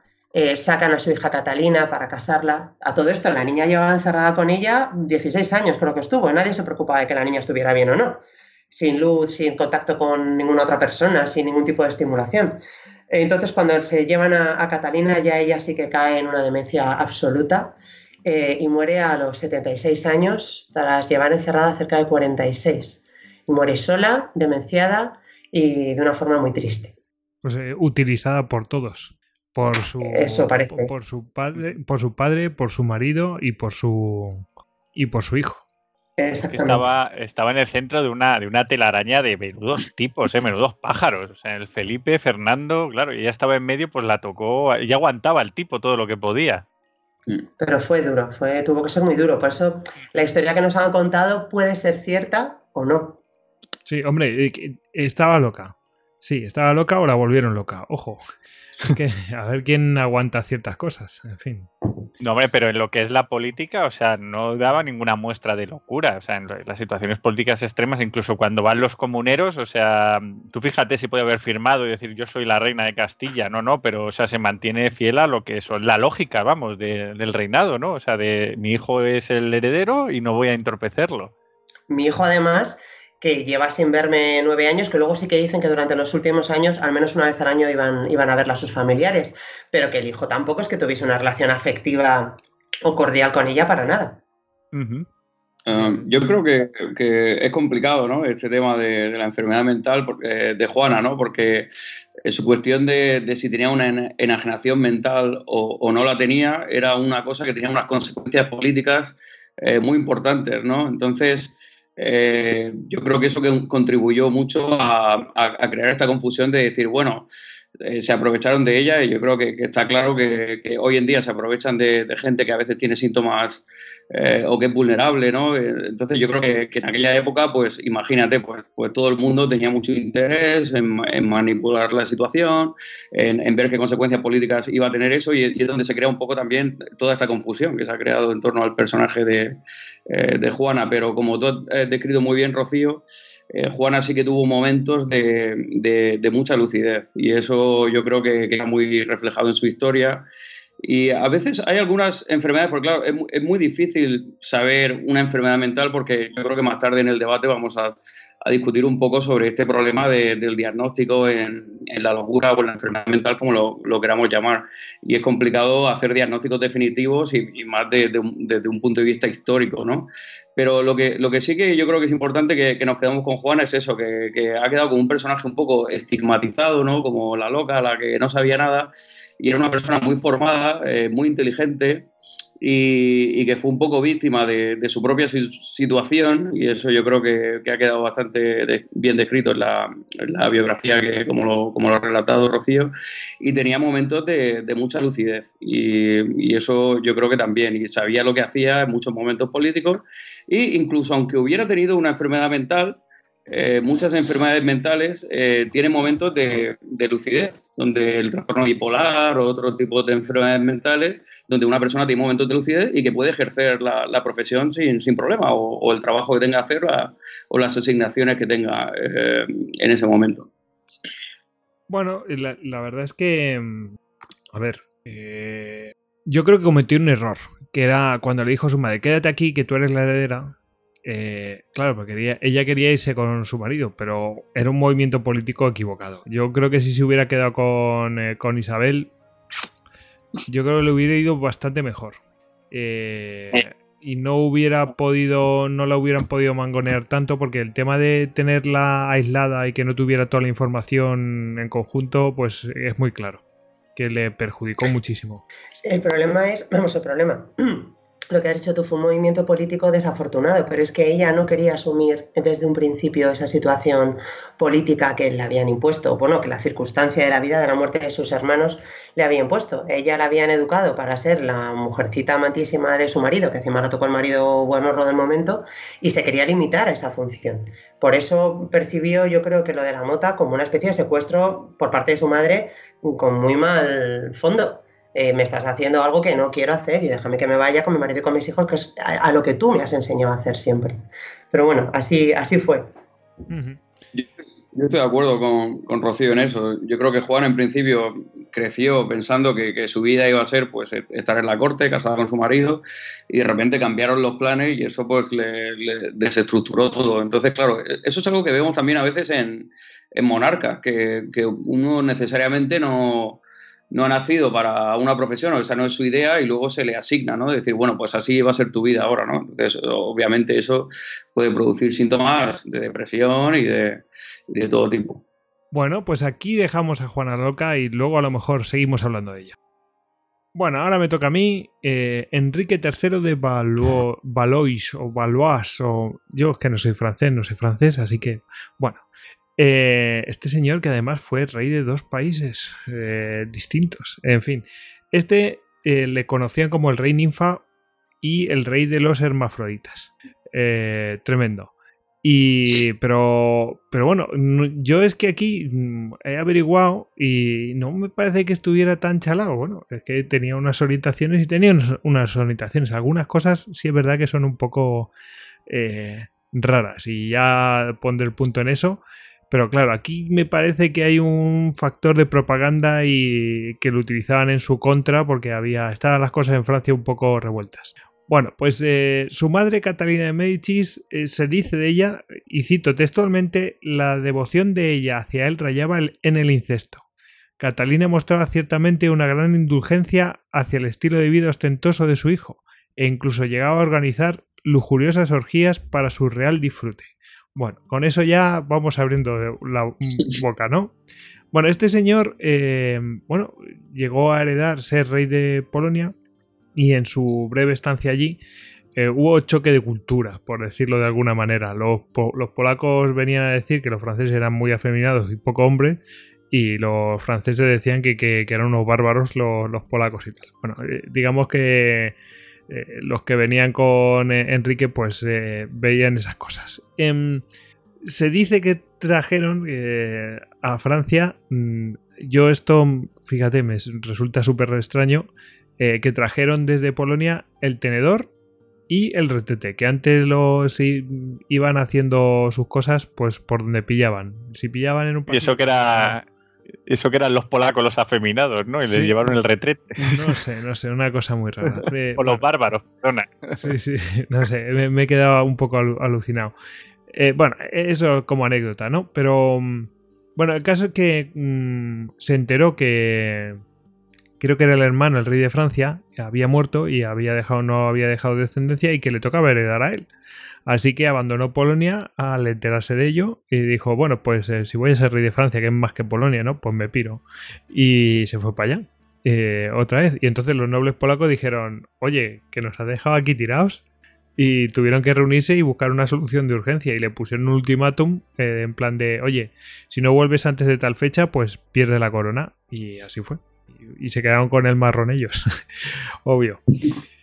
Bueno, ya como rey de Francia, eh, este es, eh, Enrique era conocido, conocido, vamos, se le conocía que era un travesti habitual, que se le gustaba travestirse.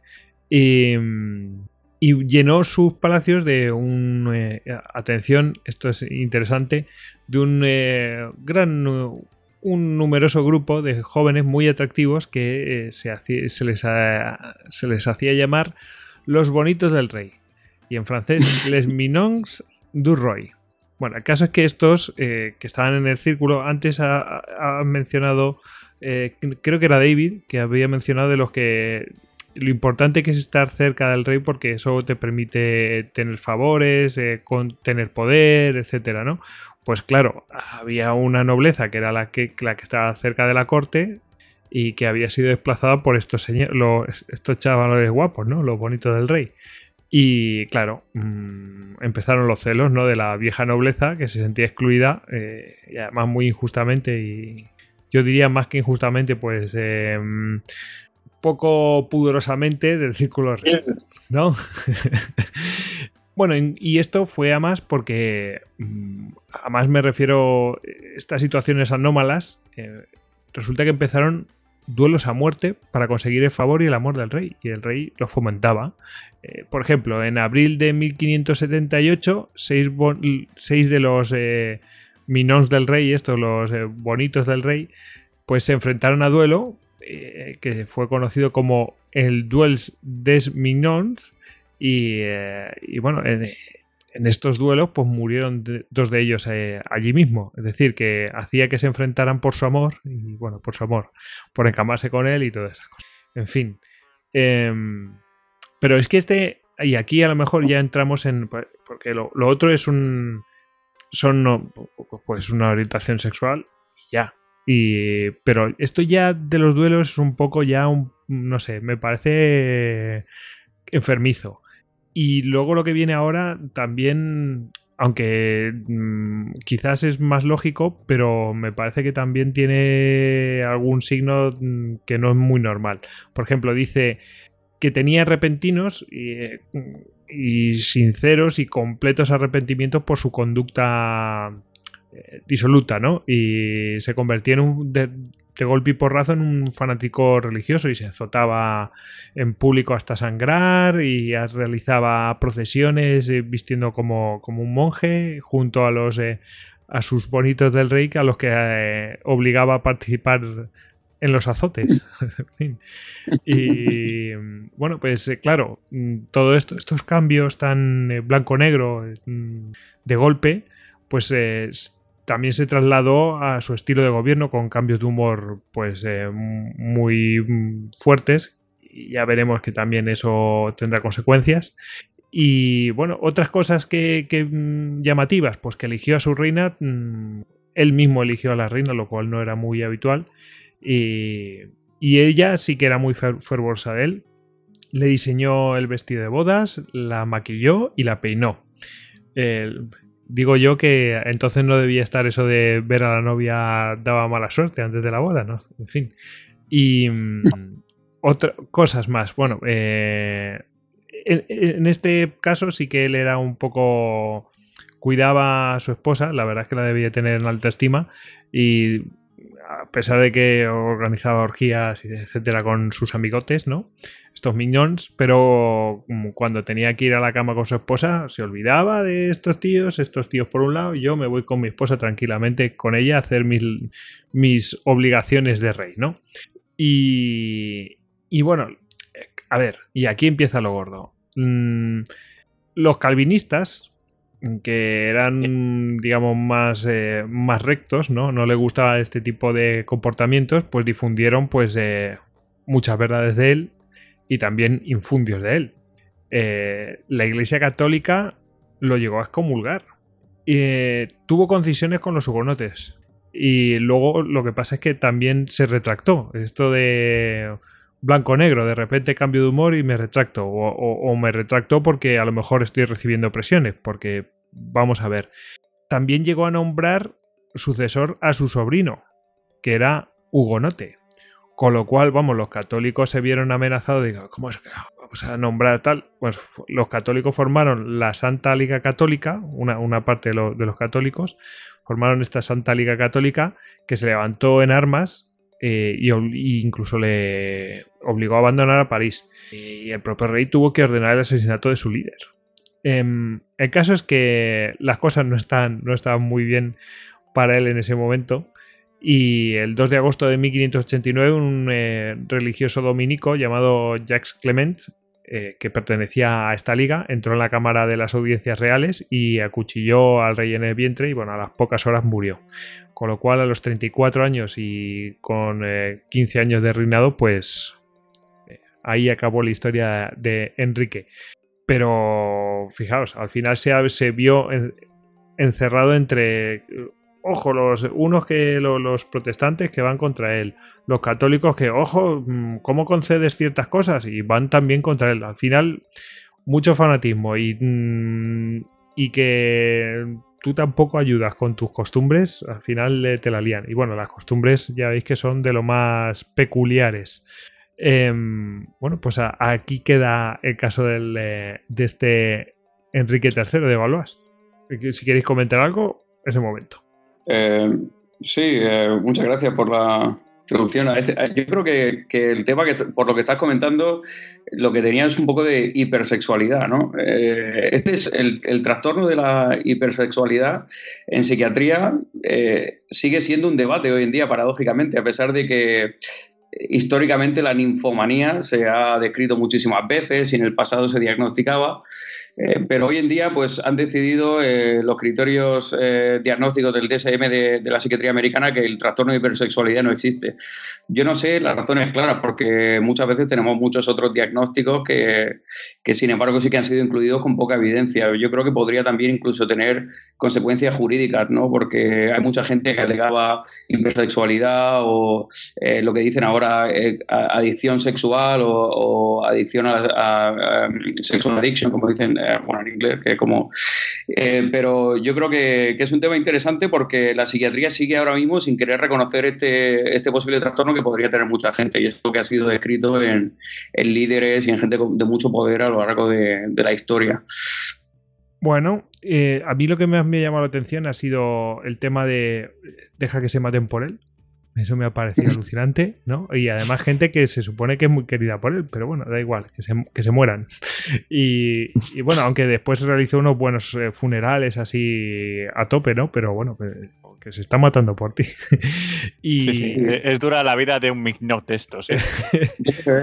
de pronto estoy en una orgía, en un duelo, ahora me tengo que a azotarme. Era, pero para ellos era como una pelea por el poder. Es decir, eh, si yo salgo bien de esta, mmm, me voy a acercar más al rey. Pero bueno, es un, po un poco raro. Y luego el tema de los cambios de, en plan de arrepentimiento a tope y tal. Es como un poco, bueno, de hecho organizó una procesión, se dice que se organizó una procesión ahí, obligó a todos los nobles, a todos los nobles, ¿eh?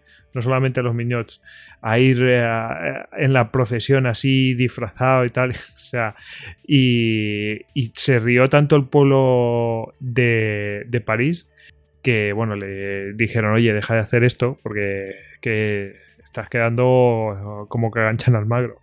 Y, o sea, que, que era, era, exagerado prácticamente en todo lo que hacía. Lo que, lo que vemos a veces en, en, gente que le dan el, el, el, poder es un tema de narcisismo. Entonces, como decía, bueno, los bonitos que están todos compitiendo eh, por, su, por motivos políticos también, estar cerca de él, pero como él podía incluso eh, no tener ninguna empatía por estos duelos que acababan matando. O sea, gente que en teoría le amaban eh, muchísimo.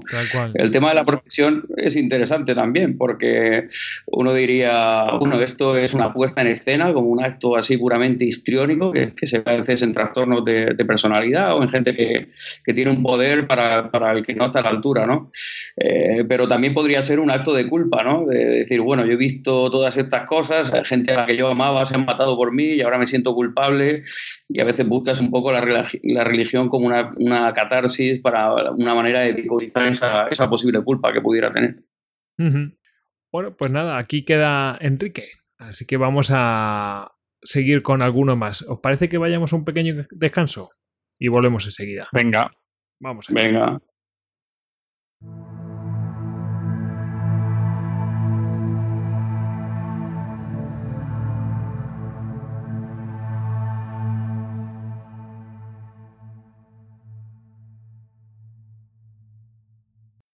Puedes encontrar más capítulos de Histocast en cuonda.com. Y además, ¿y si pudiéramos conversar con aquellos grandes personajes de la historia que nunca concedieron una entrevista? Atila. Yo soy duro con quienes no se me someten. Juana de Arco. No permití jamás que se abusara de un prisionero. Alejandro Magno. Desde muy niño se me educó en el conocimiento de las armas. Poncio Pilatos. Necesitaba controlar a los samaritanos, mostrarles autoridad. Napoleón. Austerlitz fue para mis generales la demostración y lo será en los libros que glosen la historia militar de mi tiempo. Cuonda la comunidad de podcast independientes en español presenta Entrevistas con la Historia. Con Óscar Gómez.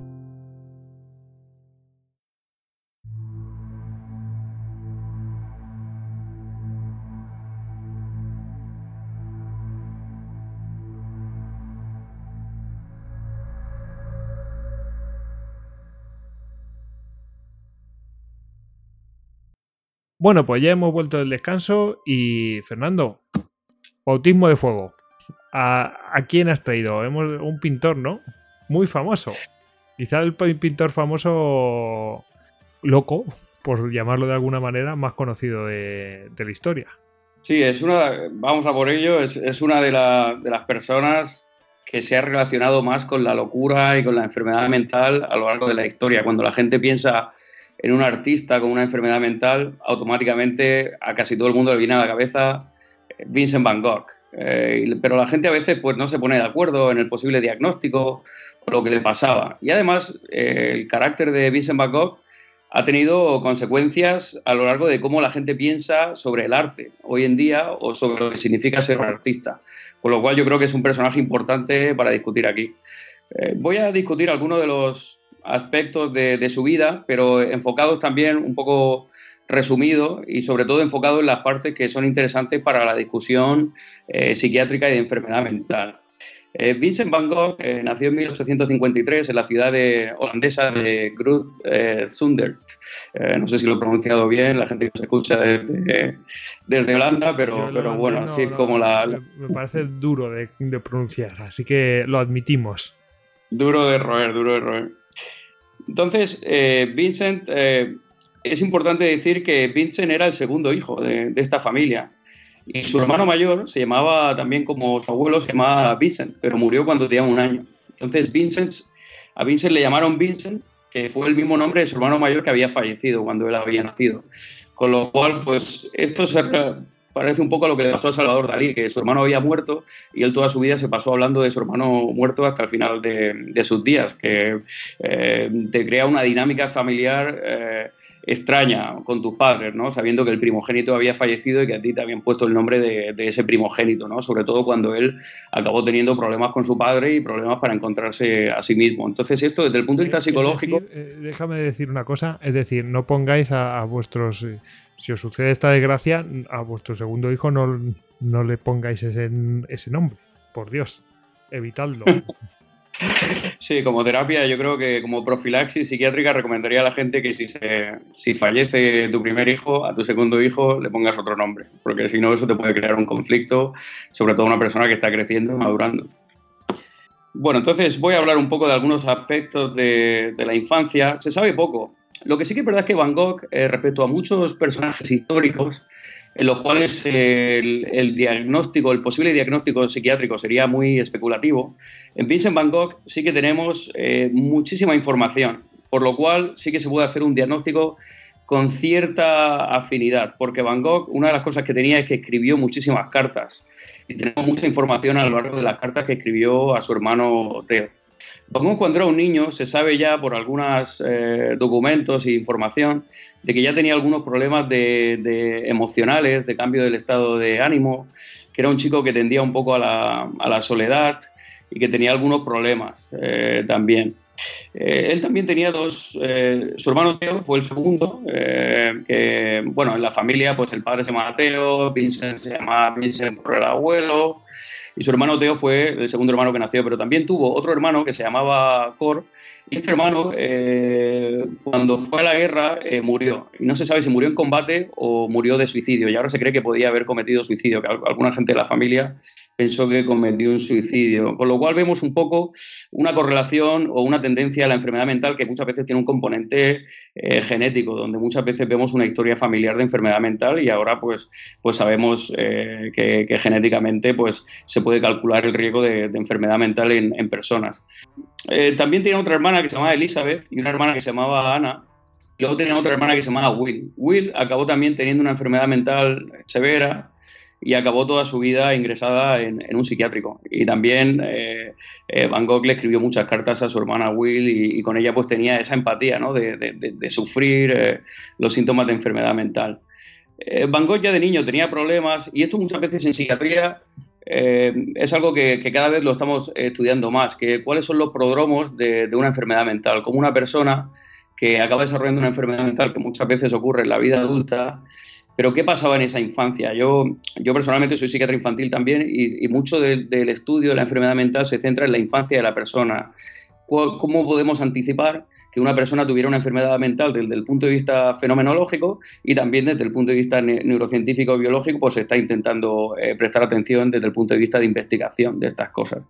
Cuando él era un niño, eh, tenía en torno a 11 años, lo mandaron a un internado. Claro, a una persona esto es algo que se hacía mucho en España, hasta yo creo el siglo XX, eh, se, hacía mucho también. De hecho, tengo algún tío que, decía, venga, pues te mandamos a un internado, ¿hay algún problema? Pues venga, ahí aprendes disciplina. Y hay gente que se sigue creyendo en esto, pero claro, para Vincent eso supuso mm, algo traumático. Él se sintió solo, aislado, eh, tenía problemas también para hacer amigos, era una persona muy solitaria, entonces él pues se resintió eh, de, de, estar en un internado, pero sin embargo, pues los padres lo mandaron también a a otra escuela en, La Haya. O sea que él estuvo un poco pues alejado de, la familia. Claro, esto como siempre es importante decir, ¿no? Porque intentamos buscar explicaciones psicológicas en gente que podría haber una herencia también genética, una predisposición genética, y a veces pues va un poco todo, todo en conjunto. Antiguamente en psiquiatría a veces decíamos, una persona eh, tiene una enfermedad mental o le han producido una enfermedad mental, ¿no?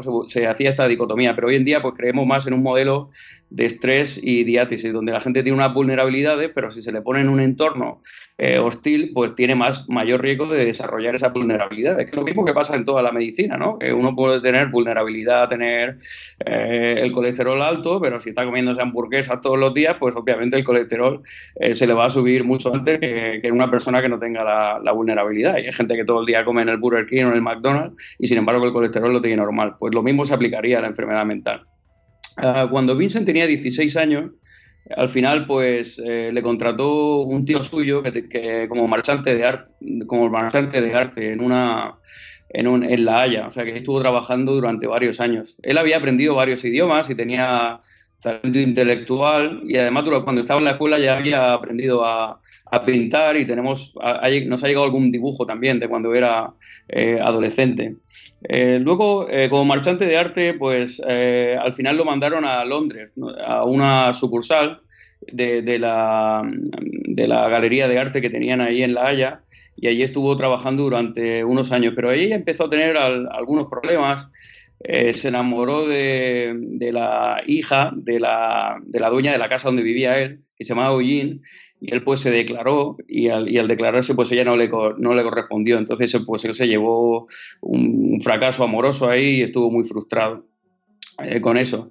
Entonces, viendo que, en, el amor no le iba bien, tuvo como una especie de, eh, eh, vocación religiosa. Ahí empezó su vocación religiosa. También es importante decir que el padre de Vincent era eh, un predicador religioso, era un pastor, un pastor religioso. Y un abuelo que tenía había sido también un, teólogo. Entonces Vincent intentó entrar en la escuela de teología en Ámsterdam y él, él se pasó toda su vida con esta dualidad y una falta de identidad entre qué es lo que realmente quería hacer. Yo creo que muchas veces de Vincent se dice que fue una persona muy incomprendida, de Vincent Van Gogh, y que, y que, y que, y que no logró conectar con la gente. Pero lo que vemos en algunas de sus cartas es que él realmente eh, nunca sabía lo que realmente quería. Él quería como triunfar, tener éxito, pero no sabía en qué. Entonces probó con la religión. En la escuela de teología le fue mal, creo que le fue mal con, los, con el examen de griego y latín. En aquella época te exigían griego y latín. Yo creo que ahora mismo serían un poco, un poco más flexibles para entrar en la escuela de teología. Y sin embargo, eh, como tenía mucha pasión, pues eh, al final consiguió un trabajo de predicador, pero lo mandaron a una zona de Bélgica. En esta zona de Bélgica, pues trabajaba con los mineros. Claro, él se apasionó tanto con la religión y con la Biblia que, que a veces lo, percibían como una persona que, como que era un poco rara o como que no llegaba a conectar con la gente. Llegó incluso a darle su propia ropa interior a los mineros como acto de solidaridad extrema. Aquí vemos un poco la personalidad de, Vincent como una persona muy, muy compasiva, muy obsesiva también o pasional, ¿no? Esta dualidad que vemos entre la obsesión y la pasión. Pero bueno, no se le renovó el contrato, yo creo que notaron ciertos problemas el hermano de Vincent, Teo, hablaba de él como una persona que, podía hacer amistades eh, con mucha facilidad, que te caía muy bien de primera, que lograba empatizar mucho con la gente, pero que luego no conseguía mantener estas relaciones. Esto es algo que lo vemos a veces en, trastornos de personalidad, pero también lo vemos en enfermedad mental. Es este, esta cronología de aislamiento, de soledad, de deseo de llegar a algo, de, deseo de formar amistades, pero el no saber mantener eh, estas amistades. Porque mantener una relación tipo de amistad o una relación amorosa eh, muchas veces es muy difícil, requiere mucho trabajo y mucho esfuerzo emocional. Y, muchas veces vemos el aislamiento y la soledad en gente que, tiene el sufrimiento de, una enfermedad mental. Entonces él no, no, no consiguió que le renueven su contrato ahí en Bélgica y, bueno, y acabó al final yéndose a París. Su hermano Teo, porque claro, su padre, en, aquel momento ya, eh, su hermano Teo le, le, avisaba de que su padre, eh, él, tiene una mala relación con su padre. Y su padre yo creo que lo, se sintió un poco decepcionado, porque claro, al ser él el nuevo primogénito, pues eh, probablemente tendría frustración con que su hijo pues no salía para adelante, no encontraba un trabajo, no lograba una estabilidad. Eh, eh, Vincent le llegó a escribir a su hermano una vez diciendo que con 28 años era, todavía no había estado con una mujer. Él estuvo saliendo durante un tiempo con una la que con la que estuvo con una prostituta que tenía dos hijos y claro, su padre eso pues no, no lo encajó nada bien. y bueno, y Vincent acabó al final viviendo con, con su hermano Teo en París y ahí es donde vemos que unos síntomas de, de, su enfermedad, de lo que acabó siendo su enfermedad, que empiezan aquí claramente. Eh, Vincent allí en París empezó a relacionarse, su, hermano era un marchante de arte famoso, y empezó a, relacionarse con la creme de la creme de los impresionistas del momento. Empezó a relacionarse con, con Monet, con Cézanne, con Degas, con Toulouse-Lautrec. O sea, imagínate eh, esos encuentros que tenían allí.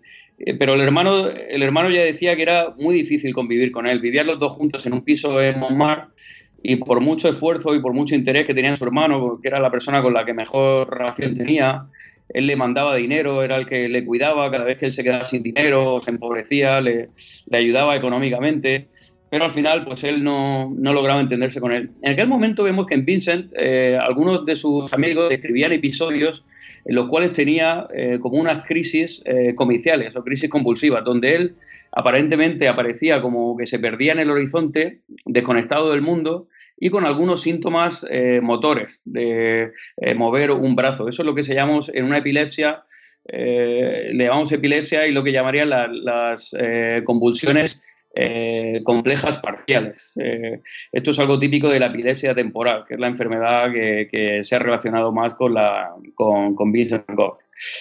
Eh, como el hermano tenía problemas con él, al final Vincent propuso pues, la, la, idea de irse al sur de Francia y crear ahí un estudio. Es el estudio que le llamó el Estudio del Sur, o es que le llamaba la Casa Amarilla. Eh, y ahí su idea era crear un estudio, era una persona muy pasional, muy creativa y con muchas, con muchas ideas que, luego pues, no se iba a llevar a cabo, pero muchas, muchas de estas ideas eran muy buenas ideas. Eh, en este estudio, eh, tras haber, bueno, también decir que él en París había tenido ya eh, lograr cierto éxito y había conseguido exponer en la exposición de artistas independientes de París, con lo cual hay uno de los mitos de Van Gogh de que él nunca tuvo éxito, de que nadie valoraba su arte, pero, pero sí que había tenido él algo de, éxito ya en, en, París en, la época que era 1886, cuando estaba viviendo ahí con su hermano. Pero luego más tarde se fue a Arles y allí en el sur pues pensaba que era un, un buen momento ahí, pues creía, quería crear una casa donde todos los pintores impresionistas podrían crear un movimiento post-impresionista en el cual pues, podían expresar sus diferentes eh, tendencias artísticas y, un poco revolucionar este movimiento impresionista que se estaba dando en París. Pero nadie le siguió. Yo creo que es otro aspecto en el que vemos este aislamiento social eh, de una persona en la cual la gente ve es una persona que tiene una interacción inadecuada, una persona que es dejada de lado porque ven que, que ven mucha pasión, pero que ven que es difícil conectar. Eh, con él. Pero tenía un amigo que era Gauguin, que, que, sí aceptó, y de hecho el hermano, Teo, llegó a pagar eh, las deudas de Gauguin para que se vaya a vivir con él. Y se fueron a vivir juntos dos meses, pero esta relación duró eh, dos meses solo. Fíjate, te mudas allá a París y a los dos meses ya eh, Gauguin pues acaba marchándose porque no podía, no podía soportar eh, esta convivencia, ¿no? Eh, no se llevaban bien, tampoco decir, a lo mejor Gauguin tampoco era la persona más fácil para llevar, pero bueno, para llevarse, para llevarse con él, pero, pero también es la única persona también que estuvo dispuesta a irse a vivir con él ahí en, en Arles. Y llegó un momento en el que se pelearon y, y Van Gogh, yo creo que en una crisis que tuvo, empezó a perseguirle y, al perseguirle, eh, eh, dice Gauguin que intentó cortarle con una, con una cuchilla y Gauguin dijo, mira, ya no puedo más y me marcho de aquí. Gauguin ya sabemos que luego se acabó yendo a Haití eh, a vivir y ahí acabó pintando la mayoría de, de, su cuadro y de su obra. Y al irse, Vincent se quedó totalmente solo, ya sé que no tenía nadie. O sea, esta única persona, él, que había creado un estudio para los artistas, este que era su mayor proyecto y su mayor ilusión, que era tras haber fracasado como, como predicador, dedicarse al arte y ser un artista, eh, de repente encuentra que, que, se ve solo y que su proyecto fracasa. Y en un acto de, depresión o de inestabilidad emocional, pues coge con la cuchilla y se corta un trocito de la oreja. O sea, se cortó eh, solo el lóbulo inferior de la oreja pero llegó y se fue a, un prostíbulo al que, al que habían ido varias veces y a, su, a la que era su prostituta favorita le entregó la oreja, eh, el trocito del lóbulo de la oreja, con una servilleta y, en esa servilleta se lo dio ahí y le dijo, bueno, esto tienes que cuidar, tienes que cuidar de esto. Y de ahí se marchó, claro, esta persona alertó de que, de que, no, de que probablemente estaba teniendo un cuadro de una enfermedad mental, un cuadro psicótico, un cuadro grave, y al final fueron a casa y lo encontraron en un estado eh, medio inconsciente. Y aquí, en, este estado, ingresó en el hospital local de Arles, que se puede visitar. Ahí Van Gogh pintó ese hospital y la gente que vaya a Arles, la verdad es que se puede visitar. Yo fui con mi hermano hace unos años y es una pasada porque te ponen los cuadros de Van Gogh en, la, misma, la, misma cosa que estaba viendo Van Gogh, la misma escena, y te ponen el cuadro al lado y puedes ver ahí un poco el contraste y la realidad con, con cómo lo pintaba Van Gogh. Y, y, allí estuvo ingresado y ahí encontró con un médico que se llamaba Félix Rey y este Félix Rey eh, le diagnosticó con epilepsia. O sea, aquí ya tenemos un diagnóstico hecho por un médico del momento en el cual su diagnóstico era epilepsia. También es verdad que Vincent bebía mucho absenta, que era la bebida popular entre los pintores del momento. Vamos, y el absenta. Tremendo.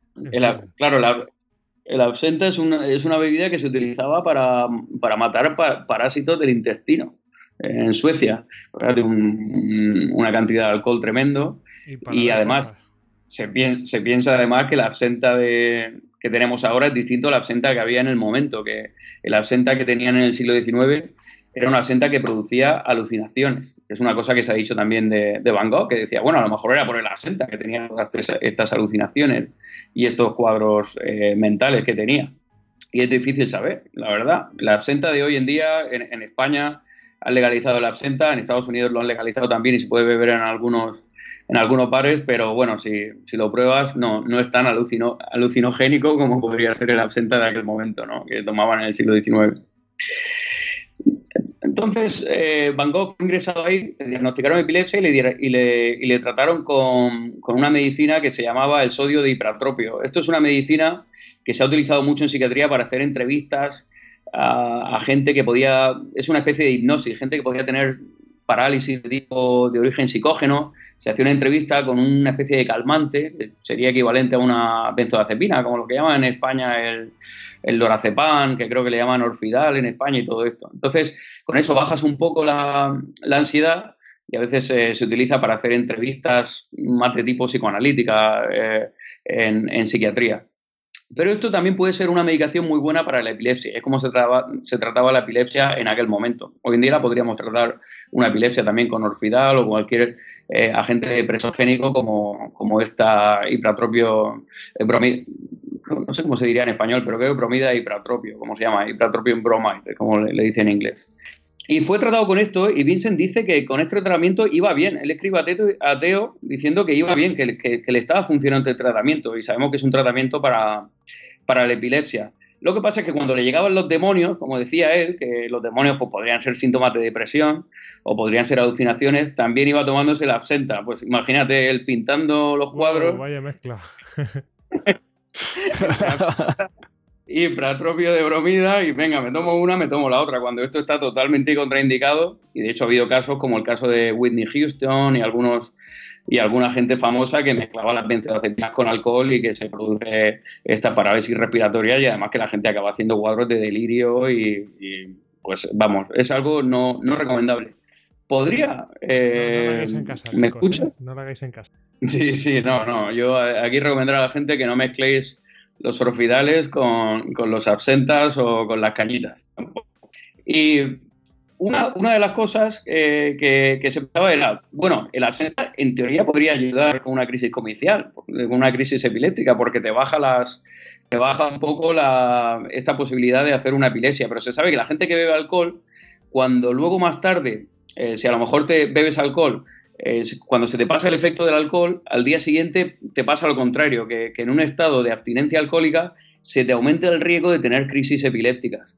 Y las crisis epilépticas, un poco pues, para, informar a la gente de, de los oyentes, las crisis epilépticas son eh, abnormalidades, una abnormalidad de, la actividad eléctrica cerebral que puede tener un foco en, una zona concreta, eh, particularmente la, la, zona de Van Gogh se pensaba que era el lóbulo temporal, eh, porque la epilepsia del lóbulo temporal puede producir síntomas de todo tipo, o sea, síntomas motores, como hemos descrito antes, síntomas de pérdida de conciencia o de cambios de conciencia, o síntomas emocionales, o a veces también síntomas psicóticos. O sea que, que toda su enfermedad, de momento, todos estos síntomas eh, supuestamente mentales podrían estar explicados por esta epilepsia del lóbulo temporal de la que estamos hablando.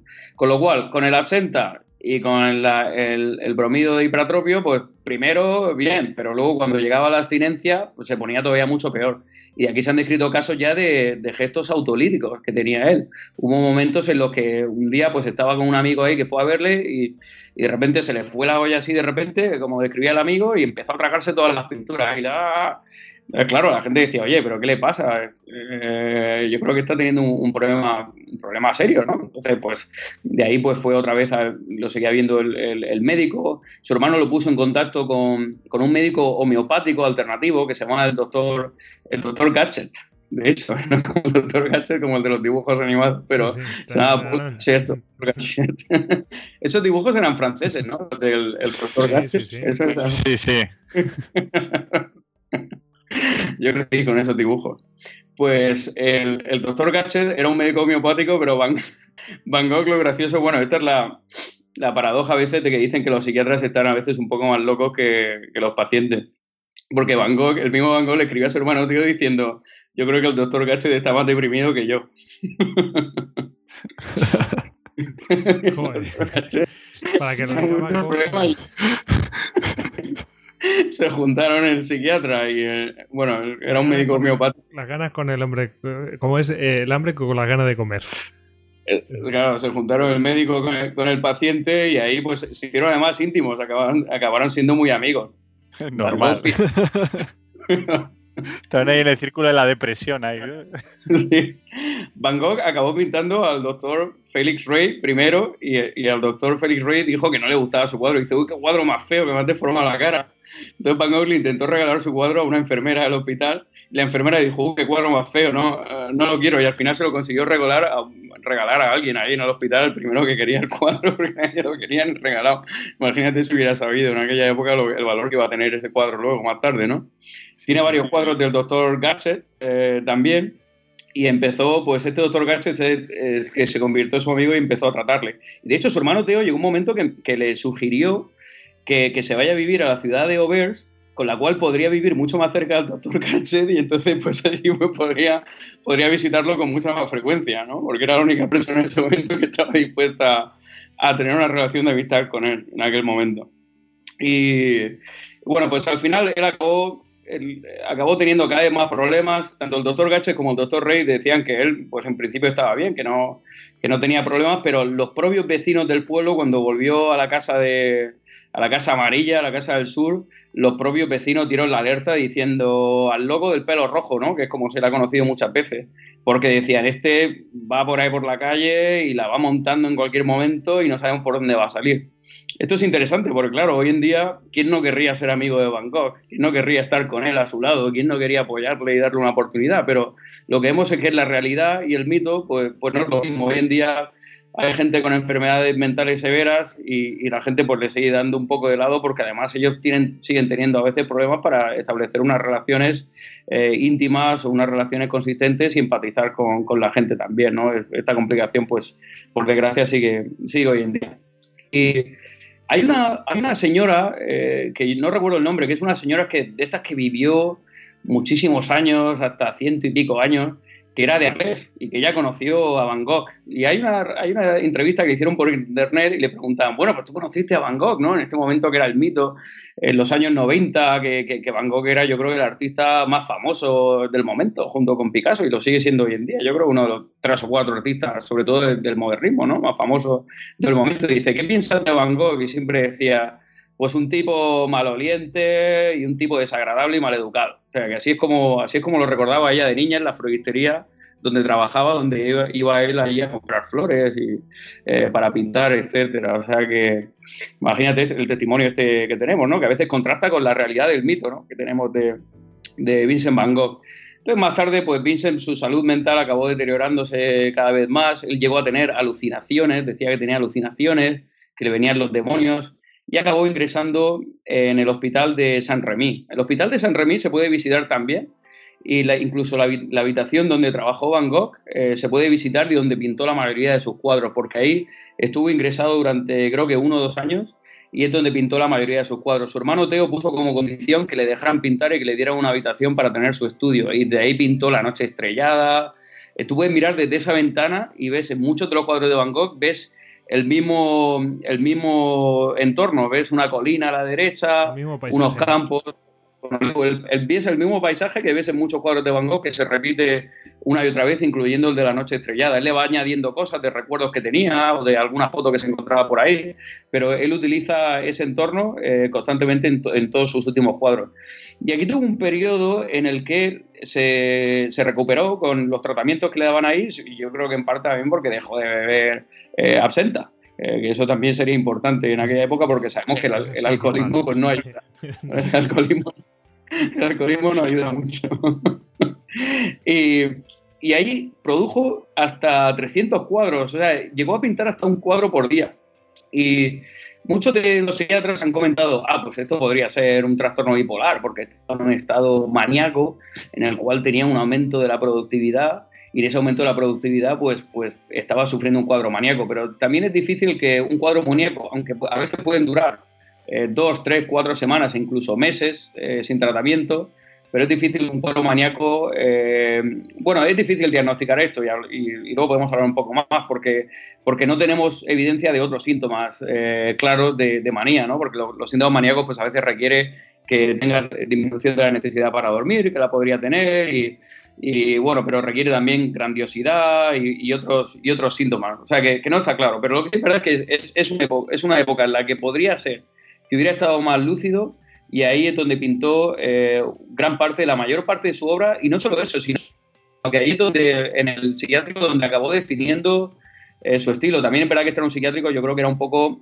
eh, tenía más dinero, venía una clase media alta, y será un psiquiátrico de, buenas condiciones donde él tenía buen tratamiento. Y es un psiquiátrico que hoy en día sigue siendo un psiquiátrico para gente adinerada, gente rica, y la gente va a hacer ahí terapia de arte. Y, fui ahí, me, acuerdo que escribí un email, al, me mandaron el email del psiquiatra, les escribí un email para hacer alguna colaboración, pero no me, no me, no me contestó el psiquiatra de allí. No sé si era porque no sabía eh, inglés o castellano, pero bueno, eh, pero que sigue siendo, funcionando esto como un psiquiatra, psiquiátrico en San Remí, es importante también.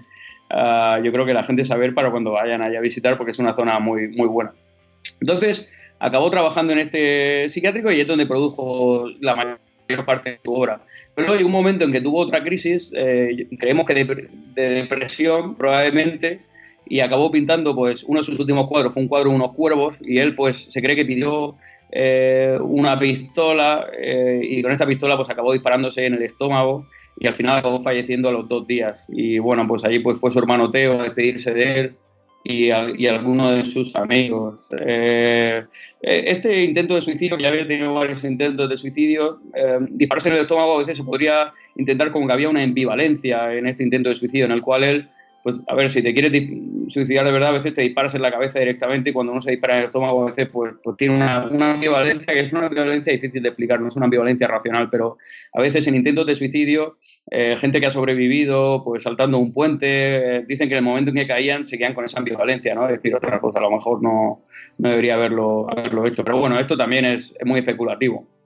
Eh, sí que es verdad que en esta etapa en el psiquiátrico, donde él definió su estilo, con estos colores amarillos, que eran sus colores más, más recurrentes, con estos cuadros con unos colores muy brillantes, y es un estilo muy característico. Si ves otros cuadros eh, que tenía anteriormente a su estancia en, en, San Remí, son cuadros donde él intentó en principio hacer eh, un impresionismo más formal o intentó hacer eh, puntillismo. Él estaba muy influenciado por su, uno de sus mentores, que era Paul Signac, y por Georges Seurat o Seurat, eh, que hacía puntillismo y él tiene algunos cuadros que intentaba hacer puntillismo, pero yo creo que lo que, lo que le define a él es el estilo que, que desarrolló al final de este tiempo.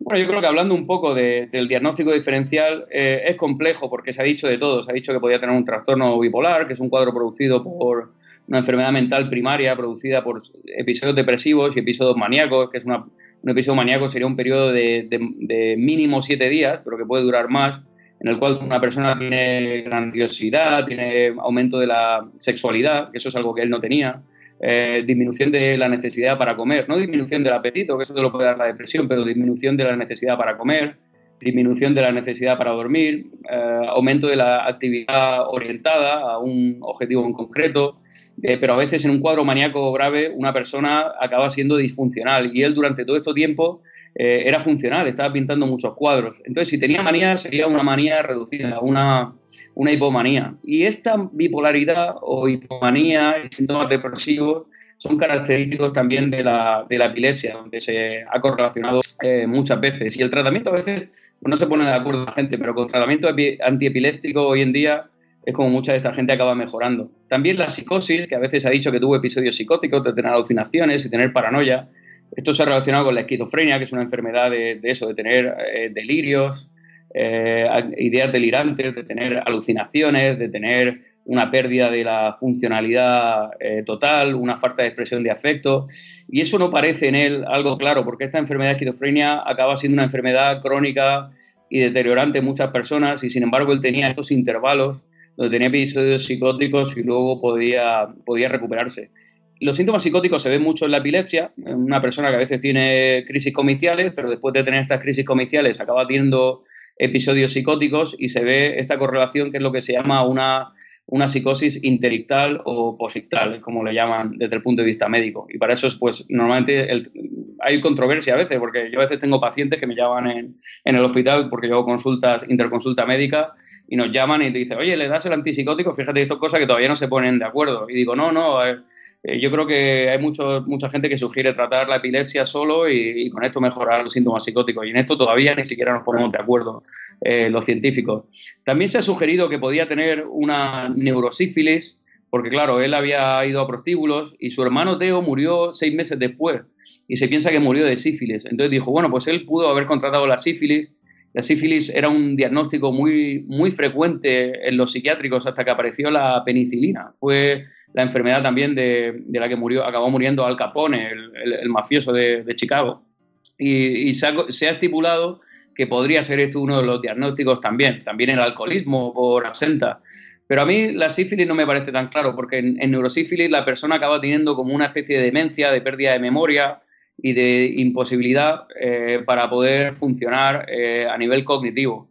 Podría tener sífilis, pero yo creo que en ese momento no le había afectado al cerebro eh, todavía. Entonces yo creo que de, de, todos estos diagnósticos que se han discutido de él, al que más se parece y el que más encaja es la epilepsia del lóbulo temporal. Todos los demás diagnósticos son posibles, pero en la epilepsia del lóbulo temporal todos estos síntomas que hemos, eh, de los que hemos hablado encajan perfectamente también. Entonces yo eh, me inclino por eso. Y además de que otros eh, neurólogos y médicos han apoyado este diagnóstico, también tenemos que Félix Rey, que era su, médico del momento, Félix Rey, Félix Rey es, el diagnóstico que él utilizó, es el diagnóstico que él empleó para él. Entonces yo me inclino a ese diagnóstico. Eh, me gustaría, antes de acabar de, hablar de Van Gogh, hablar de algunos aspectos de, lo que pasó cuando murió.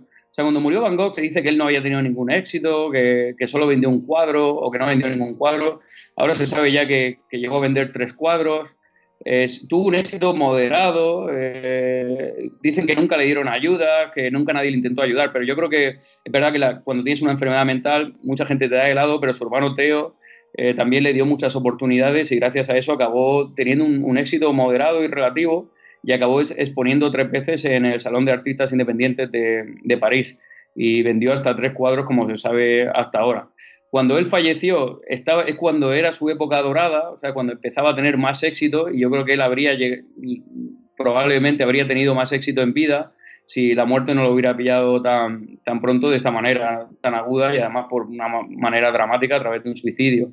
Eh, la relación con el padre era conflictiva, él acababa firmando los cuadros como Vincent en lugar de como Van Gogh. Y bueno, esto de los, un psicoanalista podría decir que, que, esto refleja esta mala relación con, con, el padre, ¿no? Que psicoanálisis a veces se, habla de este intento inconsciente de matar al padre, pero esto, esto es muy especulativo en este momento, pero se, se han llegado a decir cosas así. Y el, el, a veces cuando fallece una persona se crea un mito en torno a esta persona y a veces esto confunde a las personas porque, porque piensan que, que, Van Gogh eh, tenía mucho éxito y era muy creativo porque tenía una enfermedad mental y que la enfermedad mental te ayuda a ser creativo.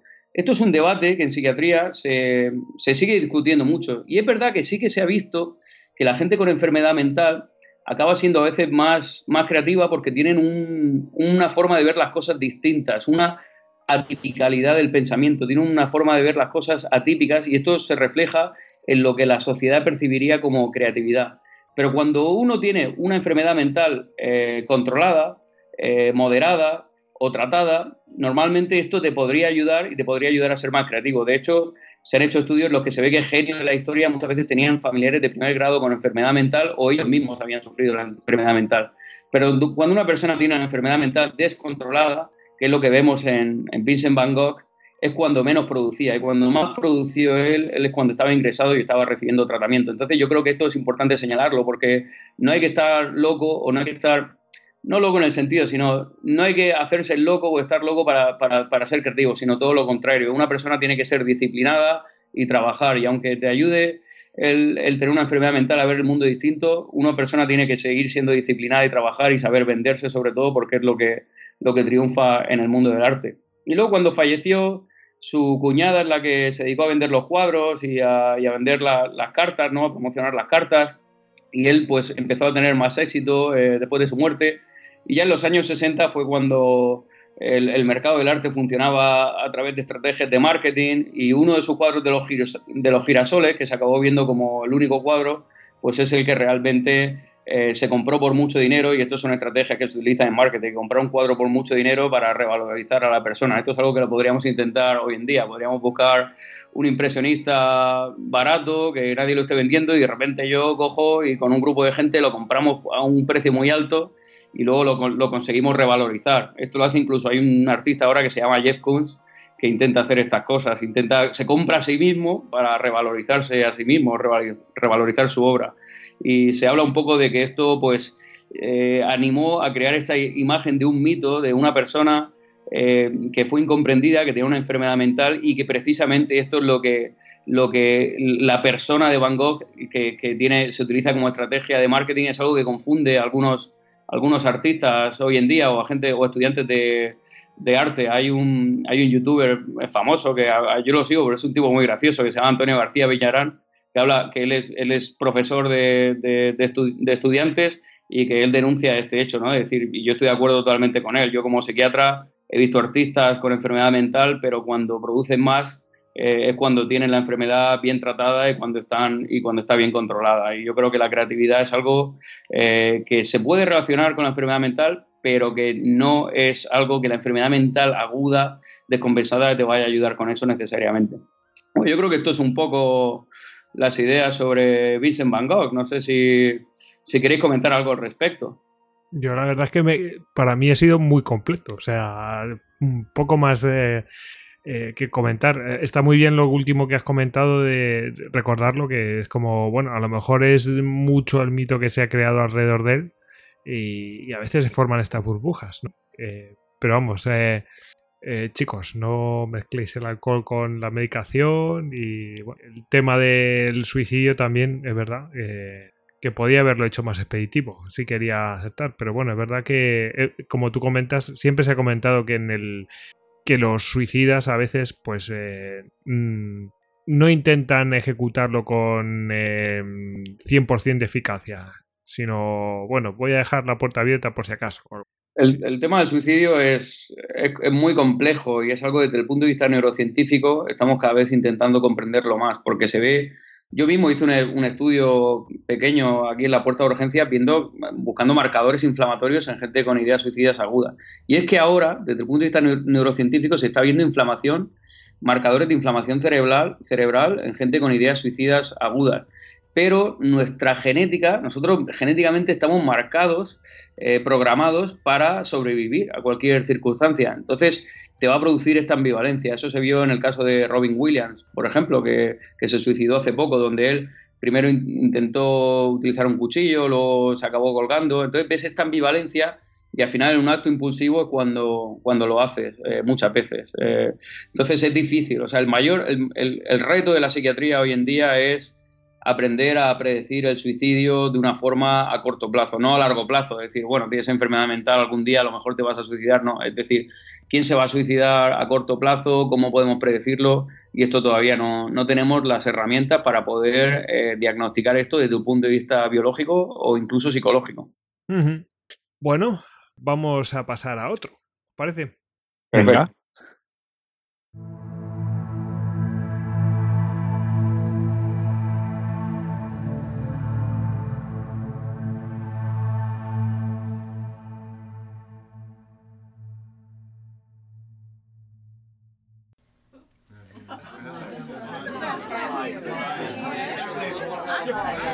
Pues no viene Maruchi y me dice que se va a operar la nariz y que se va a dejar el tabique más recto que el polo una escoba.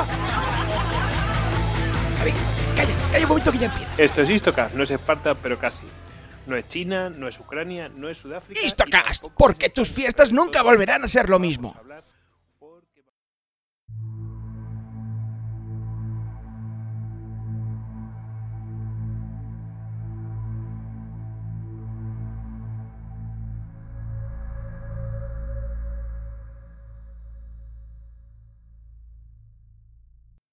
Bueno, pues estamos de vuelta de este descanso y toca hablar de Rana Balona primera de Madagascar, o Ramabo, o la Calígula de Madagascar, o la Bloody Mary de Madagascar. Como veis, tiene un montón de apelativos.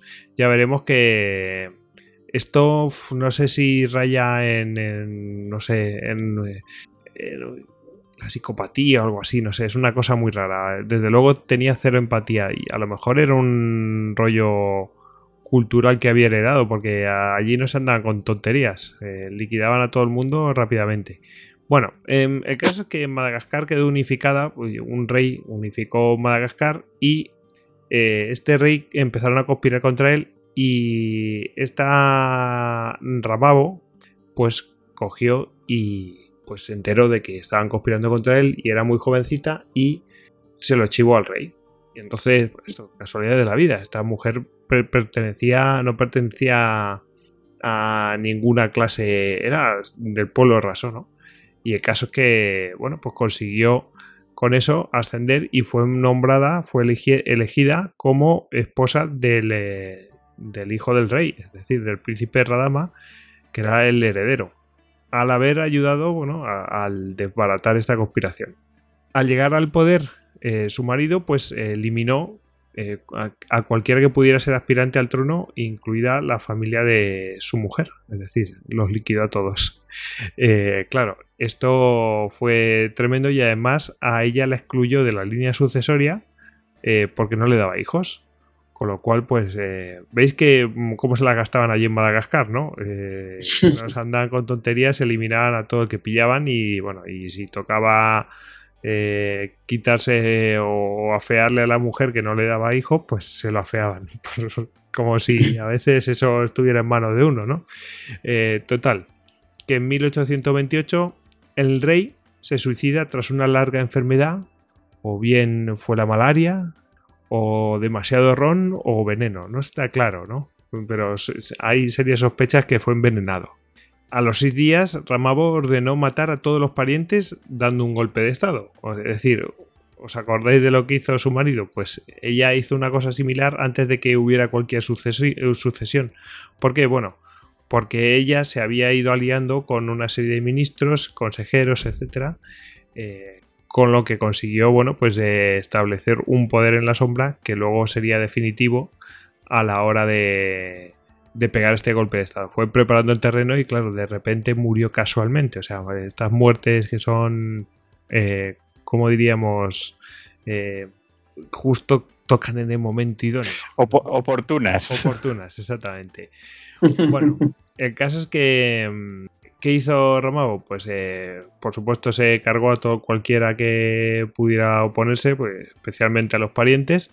Eh, hay que tener en cuenta que la familia real fue estrangulada o condenada a morir de hambre eh, porque la ley prohibía derramar su sangre. Bueno, pues no pasa nada, no hace falta que la derramemos, ya lo hacemos de otra manera. Y bueno, concretamente al heredero, también a la hermana y a su cuñado. O sea que no veas. Y, bueno, para que veáis cómo fue un poco su política, Eh, una frase de ella es, nunca digáis, es solo una mujer débil e ignorante. ¿Cómo puede gobernar un imperio tan vasto? Gobernaré aquí, para la buena fortuna de mi pueblo y la gloria de mi nombre. No adoraré a ningún dios más que a los de mis eh, antepasados. El océano será el límite de mi reino y no cederé ni el grosor de un pelo de mi territorio. La tía era de armas tomar. El caso es que con el antiguo rey los británicos aprovecharon la apertura que, ofrecía y enviaron un montón de prisioneros, lo que, de misioneros. Lo que pasa es que estos misioneros, bueno, pues eh, también hacían otras labores de zapa y se inmiscuían en, la política. El caso es que Rana Balona, esta Ramabo, pues hizo todo lo contrario. Rompió todos los acuerdos comerciales con Francia e Inglaterra, expulsó a todos los misioneros y no solamente eso, sino que, bueno, pues en 1835 aseguró que cualquier persona eh, conversa o sospechosa de profesar la fe enemiga, pues eh, la someterían a toda serie de torturas eh, de lo más macabro. así se cargó de manera sistemática entre cristianos, gente que seguía la cultura occidental y opositores, ya que estamos, pues se cargó a 150.000 personas. Se calcula, ¿no? Puede ser más, a lo mejor son menos, pero bueno, más o menos todos coinciden en esa cantidad. Además tenía una cosa muy curiosa, que es de... tenías que probar eh, tu inocencia, podías mm, hacer probar tu inocencia con el famoso juicio de Dios, ¿no? bueno, eh, si, si pasas esta prueba es que tienes razón, Dios está contigo y sales eh, indemne de esto. Bueno, pues ¿cómo podías salir de esto? Bueno, pues tenías que comerte tres pieles de pollo crudas y beber veneno. Si vomitabas ese mejunje es que eres inocente y si palmabas pues mm, eras culpable, pues ya está. Y además como han palmado pues nos ahorramos tu ejecución, ¿no? Y ya está. También se, habla de que, bueno, pues eh, lanzaba los... Eh, otra prueba eh, de juicio de Dios es lanzar al... lanzar al al susodicho o susodicha al río con cocodrilos y si sobrevivías, pues es que, bueno, pues eh, Dios estaba contigo y eras inocente, por supuesto. Eh, el caso es que, fijaos cómo sería el tema. los juicios que hacían con las, con las brujas o la película de terror esa de, de en la que le ponía la prueba al tipo y, y si conseguía salir de la prueba, entonces se salvaba. Claro, claro, que es un juicio de Dios, básicamente. Tú eres justo, Dios te va a proteger. Tú verás. También están otro tipo de juicio de dioses que en plan de un combate, ¿no? Y el que gana, pues eh, es que Dios está con él y por lo tanto, bueno, pues ese que tenía razón, ¿no? Hay múltiples juicios de Dios en la historia, ¿no? el de las pieles de pollo es infalible, ¿eh? madre mía. Crudas, ¿eh? Ojo. Sí, sí, y el veneno. Y si vomitas y te mueres, pues nada, no se sabe. Yo creo que vomitaría, no te digo más. Creo que sea apoyos pánicos. Tremendo. En, 1854, hasta su propio hijo conspira contra ella y pide ayuda al entonces eh, Napoleón III. El caso es que Napoleón III pues, se, entendió de, que me voy a ir yo a Madagascar allí a liarla, tal. Eh, el caso es que se entera ella y después de esto endurece todavía más su eh, persecución eh, contra esto, pues la cultura occidental, cristiana, se vuelve todavía más paranoica y, bueno, básicamente muere ella en 1861, dura siete años más, pero vamos, que murió plácidamente en su cama, nadie la asesinó. Eh, o sea, ahí quedó esta rana balona primera de Madagascar, que como veis era una pieza interesante de, no sé cómo llamarlo, o sea, desde luego no tenía ningún tipo de empatía. Murió sola porque se, cargó a todo Madagascar, ¿no? Madre mía, la colega. Su hijo conspiró contra ella, macho. Ah, tremendo.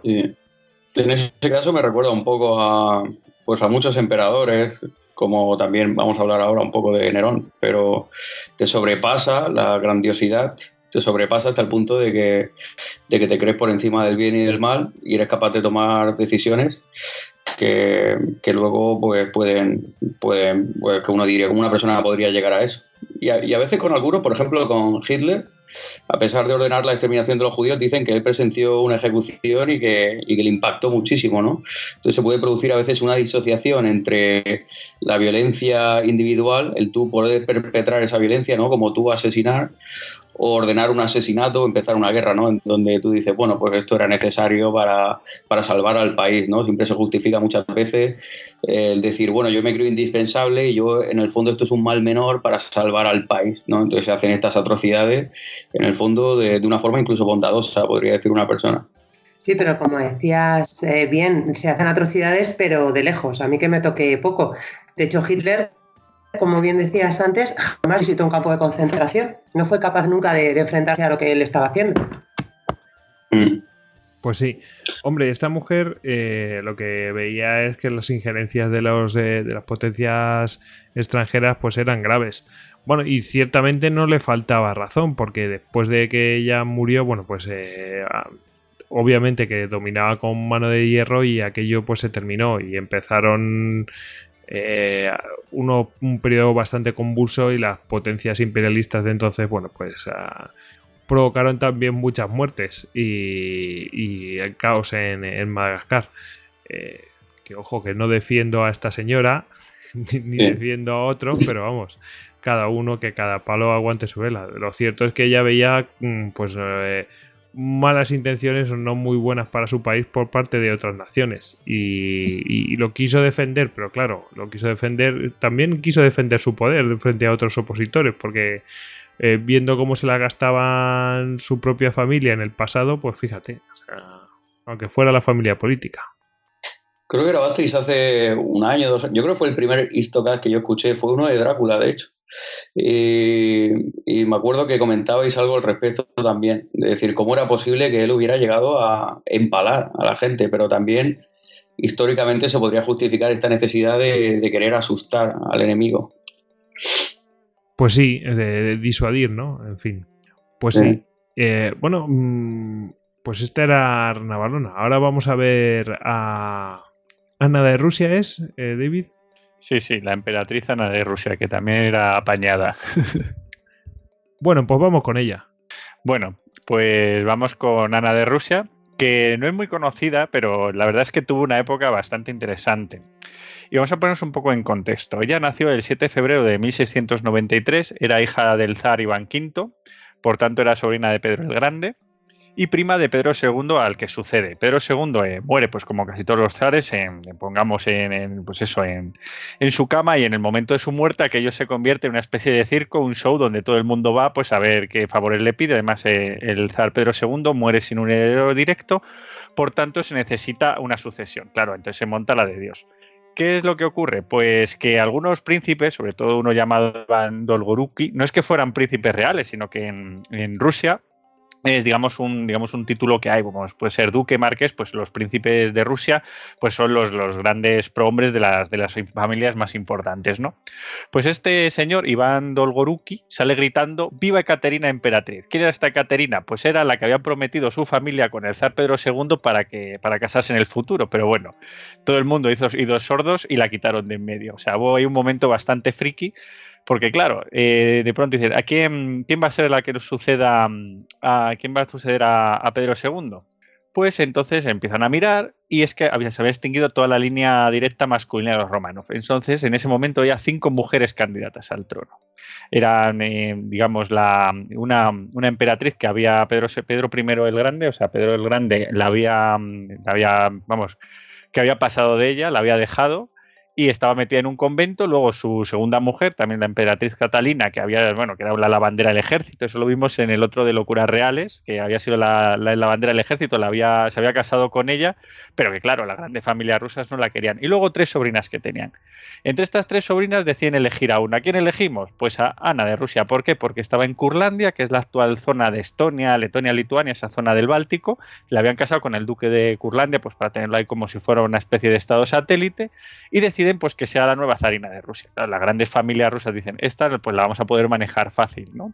Entonces empieza aquí una especie de, mm, locura, una carrera entre todos los, grandes prohombres rusos a ver quién llega primero para coger, hablar con Ana, decirle que va a ser la nueva emperatriz rusa y, eh, digamos, imponerle las condiciones para su gobierno.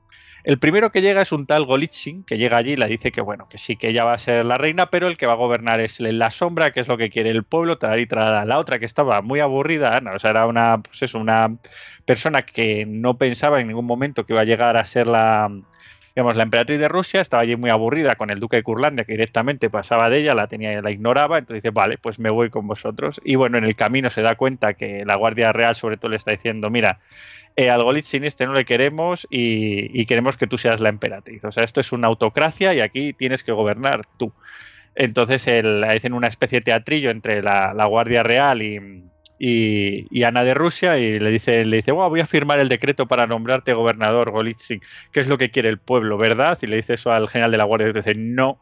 Y dice, ah, no. Y dice, no. Entonces Golitsyn al calabozo. Esto no, no te, tenía que contar un poco cómo es la ascensión al trono porque es bastante friki y mucho y muy de rebote, o sea, como Ana de Rusia llega. Y una vez que llega empieza un poco lo que son las características más digamos más peculiares de esta reina. Yo no diría que esté que esté loca o que tenga ninguna eh, digamos ninguna dolencia mental ni, nada extraño. Lo que pasa es que digamos que, tenía pues reacciones extrañas, o sea, y ahora vamos a ver un poco por qué.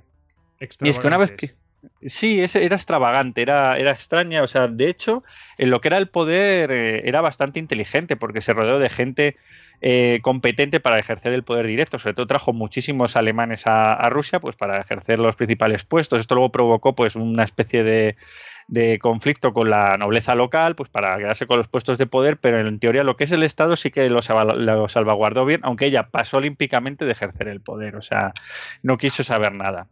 Eh, por ejemplo, eh, una de las cosas que hace así un poco loca es que asciende a gran chambelán a un amante que tenía en Curlandia que se llamaba Byron que era un palafrenero, o sea, además ella se iba todos los días desde su palacio, salía por las mañanas, se iba a desayunar con Byron y con la familia de Byron, o sea, era su amante, pero se llevó ya toda su familia y Ana, eh, como emperatriz, sabiendo todo el mundo que era su amante, se iba ya a cenar con su familia, o sea, para ver que un poco cómo, cómo pasaba del tema. De... Byron, de hecho, eh, habíamos hablado de que fue competente con su poder, Byron siempre quiso tener poder a costa de, de Ana de Rusia, pero bueno, ella le fue un poco, con el tiempo le fue dando más, más más encargos, más poder y era una figura bastante influyente. De hecho, en Rusia este periodo se, se conoce como eso, como el periodo de Byron, o sea, como que fue el gran, el, el, poder en la sombra, vamos.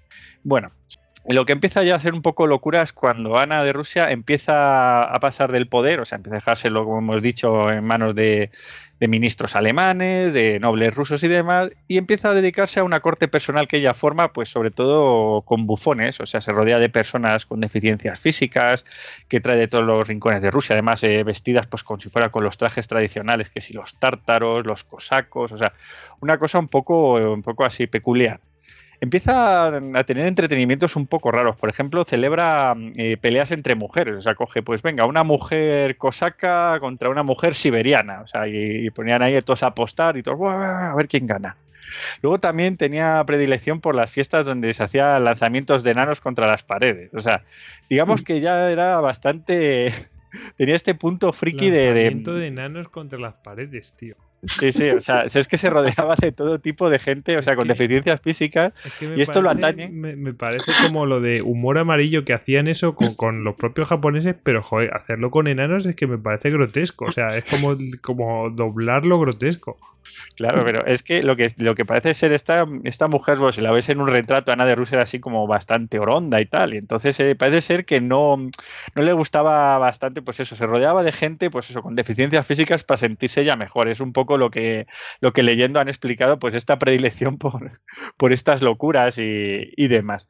Y bueno, eh, por ejemplo, tenía también un humor muy extravagante. Por ejemplo, una vez uno de sus bufones favoritos, estaba Ana de Rusia hablando con él y le dice a Ana al bufón, dice, seguro que tu mujer es más fea que una cabra. El bufón, como sabía cómo era su humor, la invitó un día a su casa y Ana se encontró en la casa del bufón a una cabra vestida de mujer. O sea, claro, a la emperatriz le encantó esa broma y rápidamente ascendió al bufón ahí en la corte y lo rodeó de todo tipo de, vamos, de fastos. Y bueno, ¿os acordáis de Golitsyn, el, el tipo este que había ido corriendo para hacerse con el poder y demás? Pues, ¿qué castigo creéis que le puso? O sea, podemos decir, bueno, pues eh, le mandó una mazmorra, lo mandó a Siberia. Fíjate, en Rusia si puedes hacer castigos frikis. Pues nada. Eh, lo que hizo fue coger eh, reclutarlo de bufón en su corte de personal. Le obligó a vestirse de gallina y estar cacareando todo el día. O sea, lo cogió, que era un señor venerable. O sea, imaginemos a un noble venerable lo vistió de gallina y lo puso como en una especie de nido así de paja ahí a su lado. O sea, y lo único que tenía que hacer era cacarear. Entonces esto era como muy... Claro, las cortes se quedaban flipando. eh, Porque claro, era todo como, a ver, que no es que fuera no que sea un tío que fuera profesional o un bufón profesional, no, no, que era un noble ruso que en vez de haberlo llevado a Siberia le había puesto de gallina ahí. Y bueno, además a este tío le tenía especial querencia porque le hizo... Alguno, dirá que eso fue magnánimo, porque podía haberle cortado la cabeza, ¿no? Y dice, bueno, por lo menos lo ridiculizamos, ¿no? Para que Sí, sí. se entere. Claro, es que es la dimensión que explico de Ana de Rusia, que no era una tía sanguinaria, no era, digamos, una emperatriz que fuera en plan a, mm, eh, por todos los medios a deshacerse de sus enemigos, sino que, te- que su entorno era ese. O sea, ella pasaba del poder, ella lo que quería era divertirse en ese mundo que había creado con su corte de, de cosas raras. Bueno, eh, hablábamos de Golitsyn. Eh, claro, le tenía especial querencia a Ana de Rusia. Dice, a ver, tú que me quisiste engañar. Pues le hizo una de las bromas más macabras. O sea, eh, le obliga a casarse con la cortesana más fea. O sea, hizo un concurso con todas su corte, sus cortesanas. O sea, habíamos dicho que buscaba específicamente gente con deficiencias y tal, y las puso a todas, hizo un, concurso público y dijo, tú eres la más fea. Pues nada, tú te vas a casar con Golitsyn. Era, la señora parece que era una calmuca, o sea, de, pues eso, de esa etnia, deforme, y la llamaba Buchnenina, que en, que en ruso significa cerdo encebollado, que era el plato favorito de la emperatriz, entonces le tenía puesto ese mote. Entonces, que dice, vale, os vais a casar, sí, pero espérate, que se va a enterar todo Dios. Monta una cabalgata con camellos, caballos y los novios montados en un elefante que se dirigen a un palacio de hielo que había construido la emperatriz sobre el río Neva. O sea, allí, en, ese palacio de hielo de más de 10 metros de altura, claro, imaginemos el invierno en Rusia, habían, pues eso, amontonado hielo, habían construido una especie de, castillo sobre el río, y en ese, en ese castillo montan una gran fiesta y un gran festín, y dejan a los novios en una cama de hielo, con cojines de hielo, eso sí, sin sábanas, y con una guardia en la puerta para que se quedaran allí y consumaran. Y bueno, o sea, claro, imagínate la broma, o sea, te lleva. ¿Y Buchnenina qué opinaba de esto? Fue como la película de Frozen, pero, pero la, la antítesis. Totalmente. Pues sí, parece ser que al final, al final los, los novios sobrevivieron a la noche y la calmuca además tuvo luego dos hijos con Golitsyn, o sea que no, no les fue tan mal. Ya como matrimonio. Sí, sí, igual descubrieron el amor ahí sobre el hielo. Y bueno, también decir que, que Ana era muy aficionada a los chismes, o sea, en, en la corte se ascendía según el grado de chismorreo, o sea, tenía a todo el mundo paranoico porque de pronto decía alguna cortesana, tienes que ir a casa de no sé quién, intenta colarte en su desván y busca si tiene allí el cuadro de tal personaje porque eso significa que, que todavía lo quiere y no quiere a su marido, cosas así. Entonces, claro, volvía a todo el mundo loco y el que, digamos, le traía mejores chismes y tal, pues iba ascendiendo en esta corte particular que tenía. O sea, eh, la verdad es que era muy peculiar. Por eso decía que no era una persona que, que, digamos, que tuviera algún trastorno eh, extraño, sino que las cosas que hacían era, eran bastante, pues eso, peculiares. O sea, se movía en este entorno peculiar, pero siempre como muy en, su corte, o sea, en, su ambiente. Luego, eh, al final de su vida, pues eh, sí que había un- una guerra entre, entre Byron, o sea que hemos dicho que era su favorito, era su amante, y el resto. Claro, Byron sabía que dependía completamente de la reina. Para todo, o sea, de- si Ana, eh, si Ana la palma, o sea, si Ana eh, pierde poder, yo lo pierdo. Y claro, lo que único que le suplicaba es que le diera cargos, que le diera dinero pues, para sobrevivir a, pues si ella, si ella fallecía. Y bueno, eh, claro, además había unos problemas muy gordos en la sucesión, porque hemos dicho que Ana de Rusia eh, era, era la mujer del duque Curlandia, el duque se quedó en su, vamos, en su territorio y ella estuvo pues gobernando Rusia. Entonces, pues eh, tenían un problema muy grave en lo que es la sucesión. O sea, si ya la habían tenido en, la- en el momento de elegirla a ella, pues eh, ahora ocurría lo mismo. Y al final, una, princesa, Ana Leopoldovna, que era, que era hermana de, también de Ana, o sea, se llamaba las dos Anas, tuvo un hijo y vamos, según tuvo el hijo, o sea, según estaba, estaban presentando el hijo este, dice, este es su hijo. A la madre cogió, llegó Ana corriendo al palacio, lo, lo, lo cogió y se lo llevó diciendo, bueno, bueno, tú ahora eres el heredero. O sea, una cosa así muy, muy rápida. Dice, vamos, que, que aquí lo que importa es, ser el heredero de Rusia. Entonces la adoptó ya como heredero y demás. Y esto se hizo porque es que estaba ya enferma. Estaba, Ana estaba enferma y, y, vamos, estaba ya en las últimas. Y bueno, en, este periodo Byron consiguió lo que quería, que era una carta para ser regente, pero bueno, cuando, cuando mm, Ana falleció, pusieron el cadáver, pues estoy muy ruso en ese estilo, la pusieron en, un salón del palacio y durante varias semanas, pues para que todo el mundo fuera allí a, darle el pésame y demás. Y bueno, eh, realmente Byron duró eh, tres semanas hasta que los rusos dijeron, venga, fuera y entraron con la guardia del palacio en la cabeza, engancharon a Byron en ropa de cama, lo arrastraron por el palacio, de hecho lo arrastraron delante del cadáver expuesto de Ana y se llevaron a una celda. Eh, Byron desaparece la historia y nada, recadan nuevo zar a este, a este pequeño rey que era el hijo de Ana Leopoldovna, que hemos dicho que le había presentado em, Ana de Rusia como su, como su sucesor con el nombre de Iván VI. Bueno, Iván VI creo que reina un año, vamos, su trono era una sillita de ruedas porque era un bebé y otro, otro personaje que desaparece rápidamente de la historia. De hecho, con este Iván VI, eh, investigando un poco, ocurre que acaba siendo una especie de hombre de la máscara de hierro ruso, porque desaparece completamente, nadie sabe dónde está, pero se habla siempre de, un, de una especie de, prisionero de, estirpe real en una fortaleza de Siberia y demás. O sea, una cosa curiosa. Y bueno, este es un poco así a grandes rasgos la historia de Ana de Rusia y, su corte su corte loca, o sea, su corte aquí un poco peculiar. Es, interesante lo que dices de, los bufones porque en, España el corte de Felipe IV también era muy popular, lo de tener los bufones. Y hay algunos que tenían enfermedades mentales y por eso eran bufones, porque eh, se parecía como cómico. Por ejemplo, había uno que está en un cuadro de Velázquez que pensaba que era Don Juan de Austria. Entonces le decían el bufón llamado Don Juan de Austria y lo, Velázquez lo pintó así con características de bufón también y las propias ideas delirantes, pues eso le, daba ya un estatus de bufón que a veces, muchas veces estaba muy bien pagado en, la corte. Sí, sí, por lo menos te, en esos tiempos te asegurabas una manera de vida, o sea, es que era así. y, es curioso porque es verdad, o sea, todas las cortes además era muy prestigioso cuanto la, corte fuera así más, más exótica, con personas más, digamos, con, sobre todo esto le viene mucho a los, eh, es que estoy recordando, a, los, Romanov, porque Pedro, Pedro el Grande hacía exactamente lo mismo. O sea, Pedro el Grande en, en, San Petersburgo llega a fundar incluso una especie de academia pues para estudiar este tipo de formaciones. O sea, que, que además les atraían bastante. Y, claro, es, es, una cosa que, que, era prestigioso pues para las distintas cortes saber cuál era más exótica, o sea, tenía personas más extrañas y demás. O sea, una cosa bastante curiosa. Mm. El Museo del Prado creo que tiene un artículo, leí por ahí que que decían que los bufones contrastaban con la, con la, digamos, lo feo, contrastaba con lo bonito de la aristocracia y que ese contraste gustaba. Pero bueno, esa es una, una interpretación respecto a la popularidad de los bufones en esta época en las clases sociales más altas. Bueno, y Moctezuma sabemos que tenía un zoológico humano en el que exhibía no solamente a personas pues, con deformaciones físicas, sino también lo que hoy en día consideramos locos, gente con delirios, con algún tipo de esquizofrenia, les tenían allí en un zoo para que los aztecas pudieran ir a verlos, allí a echarles cacahuetes. Mm.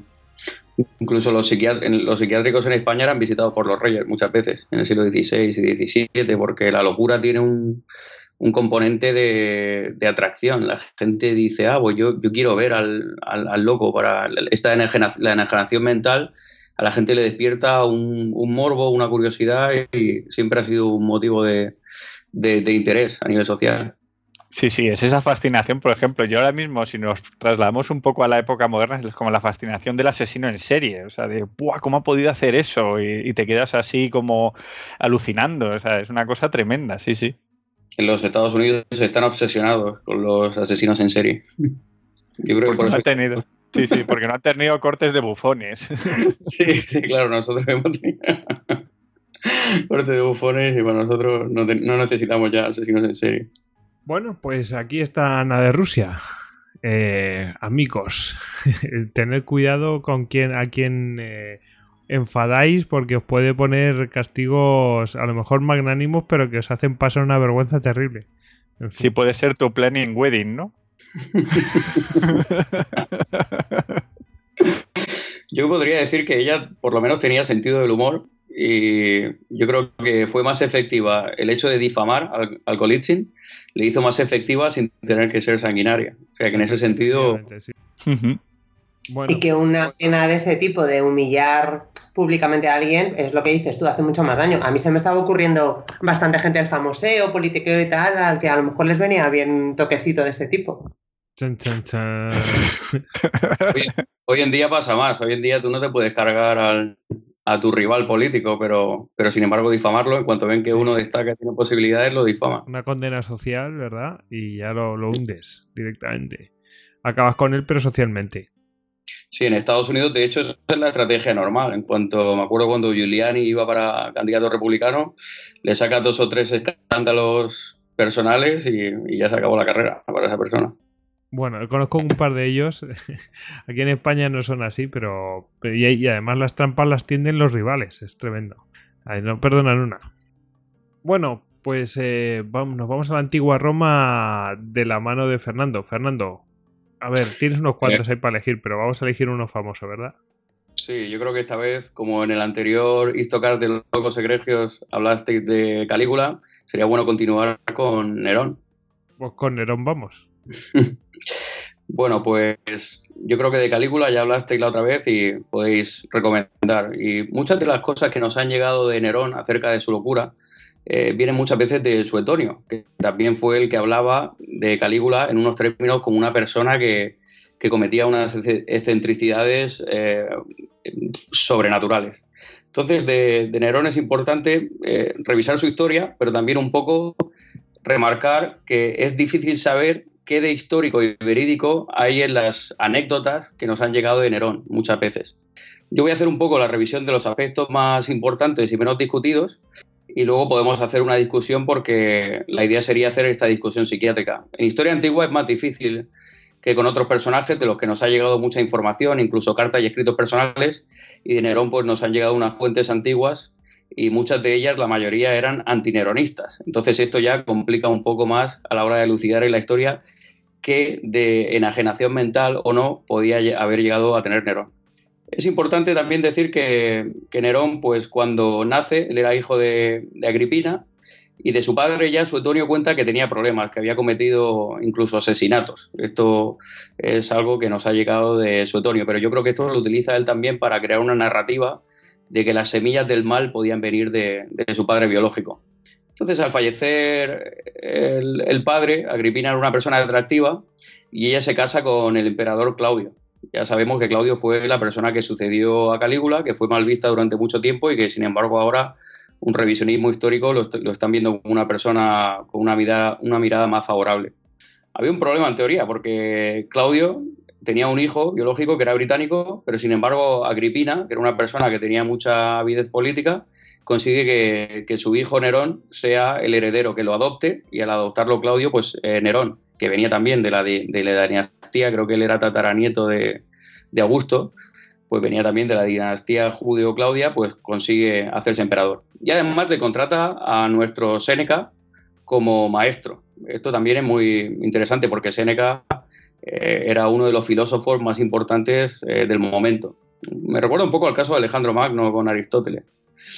Entonces Nerón en principio era una persona que tenía una proyección buena, se veía como un chico inteligente, que era ávido, que aprendía rápido y no queda claro que él tuviera problemas en el comienzo de su gobierno. Él empezó en el año, pues ahora mismo no me acuerdo, creo que fue en el 58, pero no estoy seguro, pero tenía 17 años y su principal mentor era Séneca y hace un discurso que es aclamado por el pueblo. Además empieza a tener una serie de medidas que le gustó mucho al pueblo en su momento. Él disminuye los impuestos, hace una donación de dinero a la Guardia Pretoriana, eh, también había unos casos de corrupción con unos latifundistas y él eh, consigue resolver eso. Y en principio tenía la aprobación de su pueblo. También es verdad que estaba asesorado por Séneca y por gente eh, muy formada. Pero pronto es criticada la influencia de Agripina sobre Nerón, en la cual pues, se veía que dependía mucho de su madre. Y inmediatamente Agripina un poco se podía sentir que era también ella, pues, eh, que quería, bueno, que era ella la que la había mm, colocado ahí, por decirlo de una manera, y que ella también eh, necesitaba su protagonismo. A todo esto estaba el caso de Claudio, que muere en extrañas circunstancias. Suetonio y, y, otra gente le acusa de haber envenenado a Agripina haber envenenado a Claudio, ¿no? Que así es como llegó Nerón al poder, después de haber muerto Claudio en, una, en unas eh, circunstancias extrañas, ¿no? Entonces ahí hay un posible... Es verdad que muchas de las cosas que, cuenta la historia antigua no se puede saber, porque uno dice, bueno, ¿cómo es posible que Suetonio supiera lo que había pasado dentro del palacio, ¿no? A veces uno pues, se plantea que podrían ser meras conjeturas y que no se puede confirmar desde el punto de vista histórico.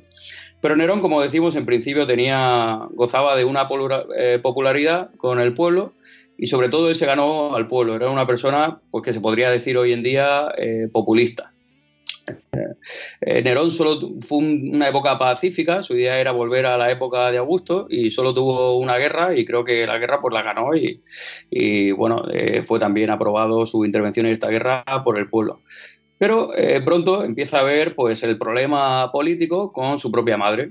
Está el hijo biológico de, de Claudio, que se llamaba Británico, y eh, Agripina, pues en principio se piensa que empieza a conspirar contra su propio hijo porque se piensa que Séneca podría estar asesorando a Nerón de que él tenía que desligarse un poco de, su madre. Entonces, eh, se piensa que Agripina estaba proponiendo a Británico como posible sucesor de Nerón, incluso conspiró para intentar envenenar a Nerón.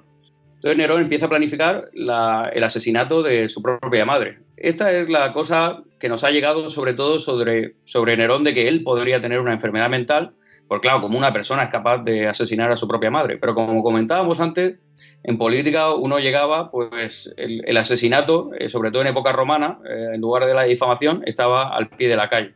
Entonces Nerón, pues según Suetonio, primero planea una especie de maquinaria que eh, ella iba, la invita a casa como para reconciliarse con ella, porque era ya sabido que, se habían peleado, y, crea como una maquinaria para que caigan una serie de, troncos sobre su cama y muera, pero como se habían ido de la lengua algunos, pues no, utiliza esa.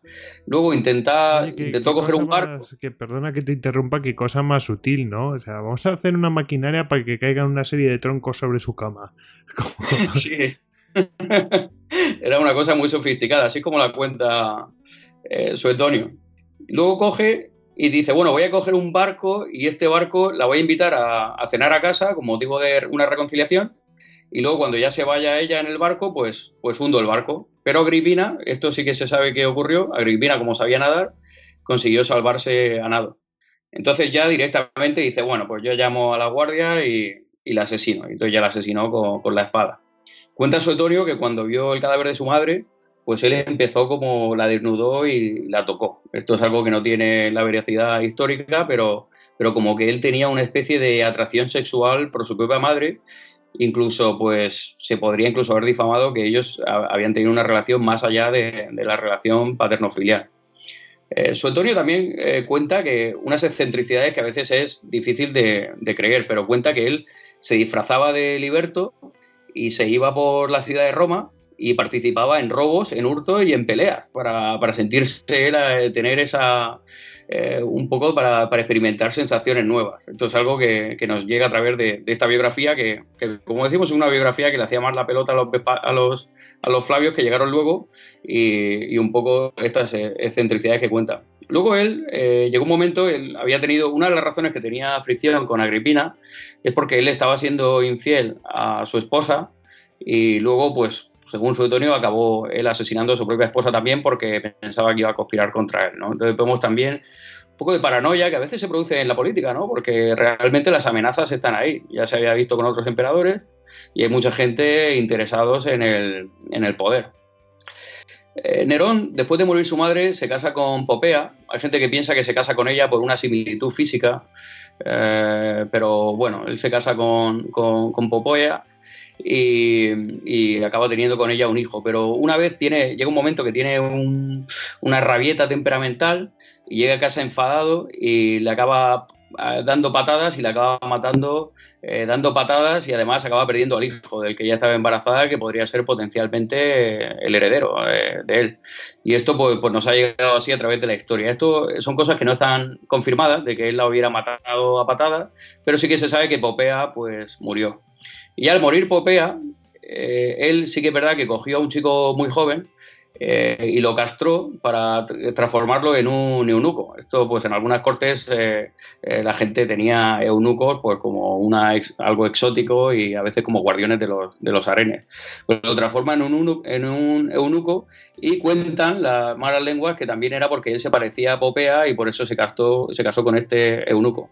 También cuenta su Antonio que él le gustaba acostarse con este eunuco que lo había castrado joven para que parezca mujer y que lo dejaba vestirse en su palacio con los vestidos de su mujer y con vestidos de mujeres y que él hacía de hombre y el otro hacía de, mujer. Esto habla un poco también de la bisexualidad en el, mundo clásico. Y que luego más tarde él, según Suetonio, se casó con una, con un, con un hombre eh, y que él hacía de mujer y le gustaba gemir como una mujer cuando mantenía relaciones sexuales, sexuales con, el, con el hombre con el que también se casó y que estaba ahí un poco con los dos. Este eunuco se llamaba Esporo y este hombre pues, nos ha llegado a través de Suetonio y esto tampoco está del todo confirmado. De hecho, llega Suetonio en un momento en el que él se cubría, dice que se cubría con pieles de fieras y asaltaba a la gente y la violaba. Y también eh, llegó un momento que, claro, estaba británico, que era el hijo biológico de Claudio, y que, y que este pues también murió y, según Suetonio pues lo mató también Nerón. Eh, llega un momento con Nerón que empieza a haber conspiraciones contra él porque piensan que, bueno, pues también porque el poder estaba, a lo mejor no era por la supuesta enajenación, pero porque el poder estaba, pues Roma estaba en un periodo de inestabilidad política, había una revolución en, en, Judea, que Nerón acaba mandando a Vespasiano, que luego acabó siendo su sucesor, pero que era el, militar que tenía en aquel momento que mandó a Judea, que de eso hicisteis vosotros un histocast también, de la, de la primera guerra eh, judeo-romana también. Muy bueno, por cierto. Sí, señor, con eh, Sí, sí, me encantó. Estaba yo, de hecho, estaba yo yendo a Jerusalén cuando lo estaba escuchando. Tenía, tenía que ir allá a dar una conferencia y, y me vino súper bien de los consejos que daba para ir a visitar Jerusalén, la verdad. de, casualidad. Pues, eh, eh, bueno, estábamos con, Nerón, pues, y claro, llega un momento que dice que él, a todo el que se le acercaba y que podía conspirar contra él, que, se lo fulminaba. Claro, llega un momento que también que llega el incendio de Roma, que ocurrió en el año 64 y se quemó aproximadamente la mitad, entre la mitad y un tercio de, la ciudad. Y esto fue algo catastrófico. Suetonio cuenta que Nerón eh, fue el que provocó este incendio y que él, que esto lo veréis en algunas camisetas si vais a Roma, que Nerón que tocaba la, lira, le estaba tocando la lira mientras se quemaba la ciudad de Roma y él disfrutando de cómo se quemaba esta ciudad de Roma. Sin embargo, otras fuentes históricas que suenan a más verídicas cuentan que eh, Nerón en ese momento hacía mucho calor, de hecho, que eso probablemente el calor es lo que produjo el incendio, y Roma además era una ciudad de madera, y él estaba en la ciudad de, de eh, y que, es donde veraneaban los emperadores y que sin embargo fue allí en cuanto pudo y ayudó a socorrer y de hecho en la reconstrucción de, Roma él tuvo que eh, devaluar la moneda y, que él realmente se involucró en esto. Pero claro, llega un momento en que dice, bueno, ¿a quién le echamos las culpas? A lo mejor hay gente que le empieza a echar la culpa al emperador del incendio o de no haber manejado este incendio como debía haberlo manejado. Entonces, ¿a quién le echamos la culpa? Pues este grupo nuevo de gente que está creciendo rápidamente en la ciudad de Roma, pero que todavía tienen poca, tienen una mala popularidad. Entonces le echamos la culpa a los cristianos. Y se habla de Nerón como una de las primeras personas que empieza a cometer eh, masacres contra los cristianos que había en Roma en aquel momento. Entonces, claro, imagínate, el cristianismo que acaba triunfando en el Imperio Romano y además Nerón que empieza a pelearse con la élite y empieza a intentar ganarse al pueblo, pues los que van a escribir la historia van a ser la élite que le vence y luego más tarde los cristianos. Pues la, opinión de Nerón pues no va a ser una opinión favorable, obviamente. Todas estas cosas se están revisando ahora mismo. De Nerón también se cuenta que era una persona que, antes que político era artista. Y él pues, le encantaba cantar, se cuenta que la gente le animaba a cantar, que tocaba la lira y que además participaba en los teatros como actor. Y como actor, sus obras favoritas eran Orestes y, o sea, él le encantaba representar a Orestes y representar a Edipo. Y uno dirá, ¿y por qué elige a estos dos personajes? Estos dos personajes para, eh, coincidentalmente, bueno, no coincidentalmente, él lo hacía aposta, pero eran personas que habían producido un matricidio. Entonces él sufría una culpa de este matricidio y se sentía culpable y probablemente pues eh, una terapia para él podría se representar a Orestes y a eh, Edipo. Eh, esto es muy interesante porque en psicoanálisis el complejo de Edipo, Freud, que era un amante de la psicología clásica, desarrolla el complejo de Edipo leyendo por la tragedia de Sófocles, y luego Carl Jung desarrolla el complejo de Electra, que era el hermano de Orestes, eh, también inspirado en la, en la filosofía, bueno, en, la, en, el teatro clásico.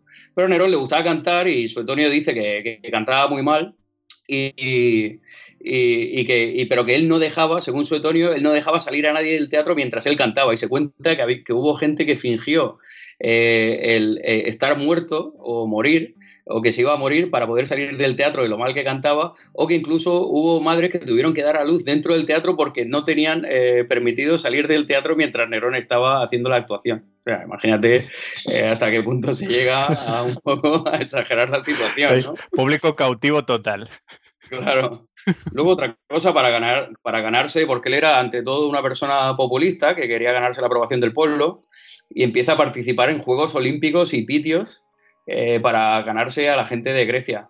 Y cuentan que a pesar de, no hacer bien la actuación en carreras de caballos, que se sobornaron a todos los jueces para, que se le dieran todos los laureles eh, a. O sea que aquí, como vemos, hay un componente de grandiosidad. Y cuando, eh, después de incendiar Roma, además se construye una villa, que es lo que le llaman el Domus Aurea, que se puede visitar ahora en Roma, o la Casa Dorada, la Casa de Oro, que cuentan que era una villa que tenía muchísimo oro y que llegó a ocupar un tercio de la ciudad de Roma esta villa. Y era aproximadamente un kilómetro cuadrado. Claro, esto era algo que, por ejemplo, el Coliseo, que, que lo construyó, era el anfiteatro Flavio, eh, ahí es donde estaba la laguna de, Nerón y ahí mandó construir el coloso de Nerón y de ahí al final el coloso de Nerón le acabó dando el nombre al Coliseo y la base del coloso lo podemos ver que era, bueno, se ha visto en, en algunas esculturas romanas, en algunas monedas romanas, que era una, escultura de grandes dimensiones. Entonces de ahí podemos ver el interés que tenía él como, como persona populista en ganarse al pueblo llega un momento ya en el que pues la élite, al menos la élite romana, no puede tolerar el, gobierno de Nerón y se rebelan contra él. El primero que se revela es eh, Vindex en, las Galias, pero él acaba muriendo en estos enfrentamientos y luego pues le sucede al final Galba, que era el gobernador de la Tarraconensis, pero claro, ahí llega un momento de inestabilidad para Roma total y al final pues cuando hay un régimen establecido y cae el régimen establecido y cae la, la dinastía eh, Julio-Claudia, eh, pues ¿a dónde se van? Pues a la guerra civil. entonces, guerra civil con Galba, que es asesinado, luego llega Otón, que también es asesinado, luego llega Vitelio, que también, esto en un año, que también es asesinado, y al final pues se acaba imponiendo Vespasiano, que era un militar, que con ese ya no pudieron y crea la nueva dinastía, que es la dinastía Flavia.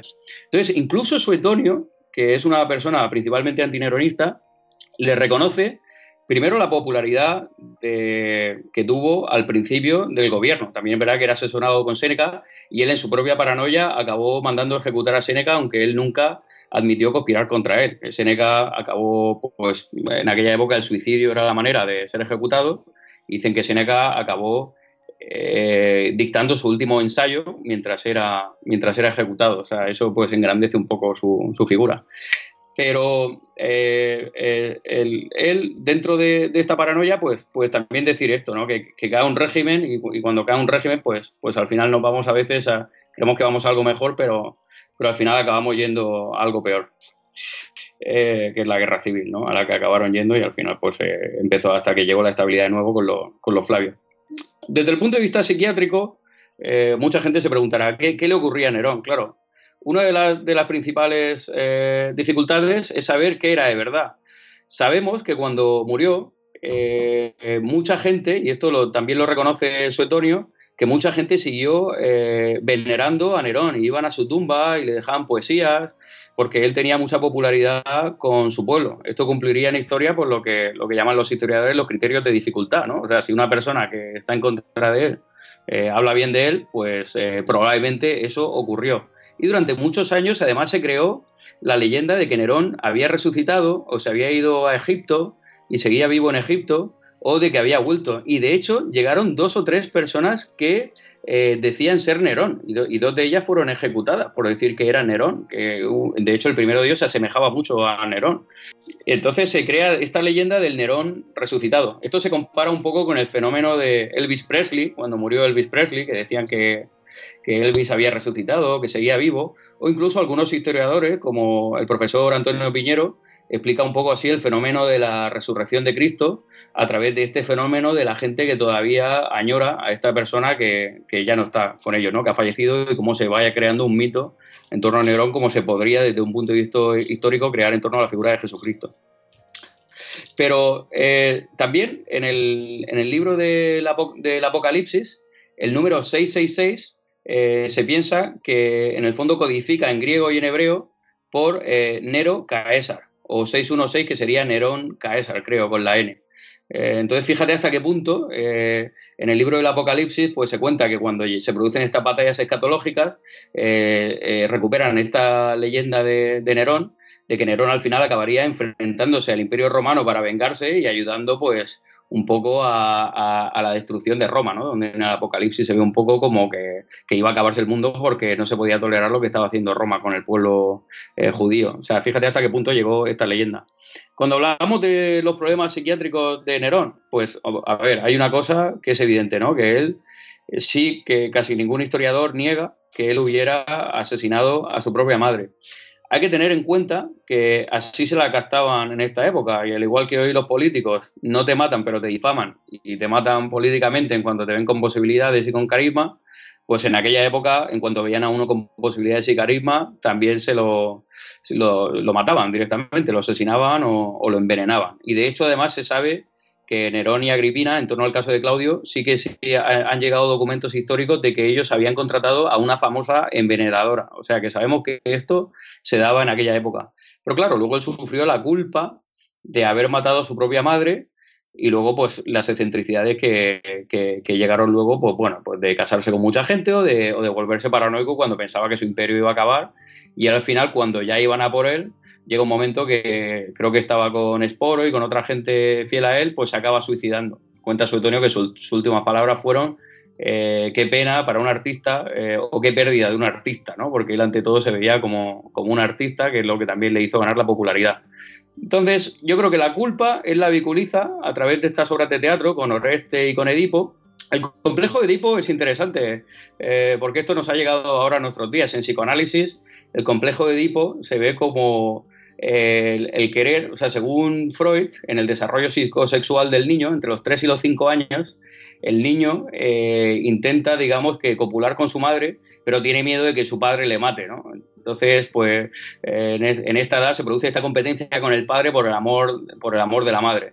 Eh, Carl Jung pensaba que esto no era así. Entonces él habla del complejo de Electra porque él pensaba que los niños eh, querían estar con su madre, sí, pero que las niñas, sin embargo, entre los 3 y los 5 años competían por la, por la, con la madre por, estar con el padre. Que hasta cierto punto se ve un poco desde el punto de vista empírico, que a veces vemos que, algunas niñas se llevan mejor con su padre y que algunos niños se llevan mejor con la madre. Y esto se habla de un poco de una manera simbólica.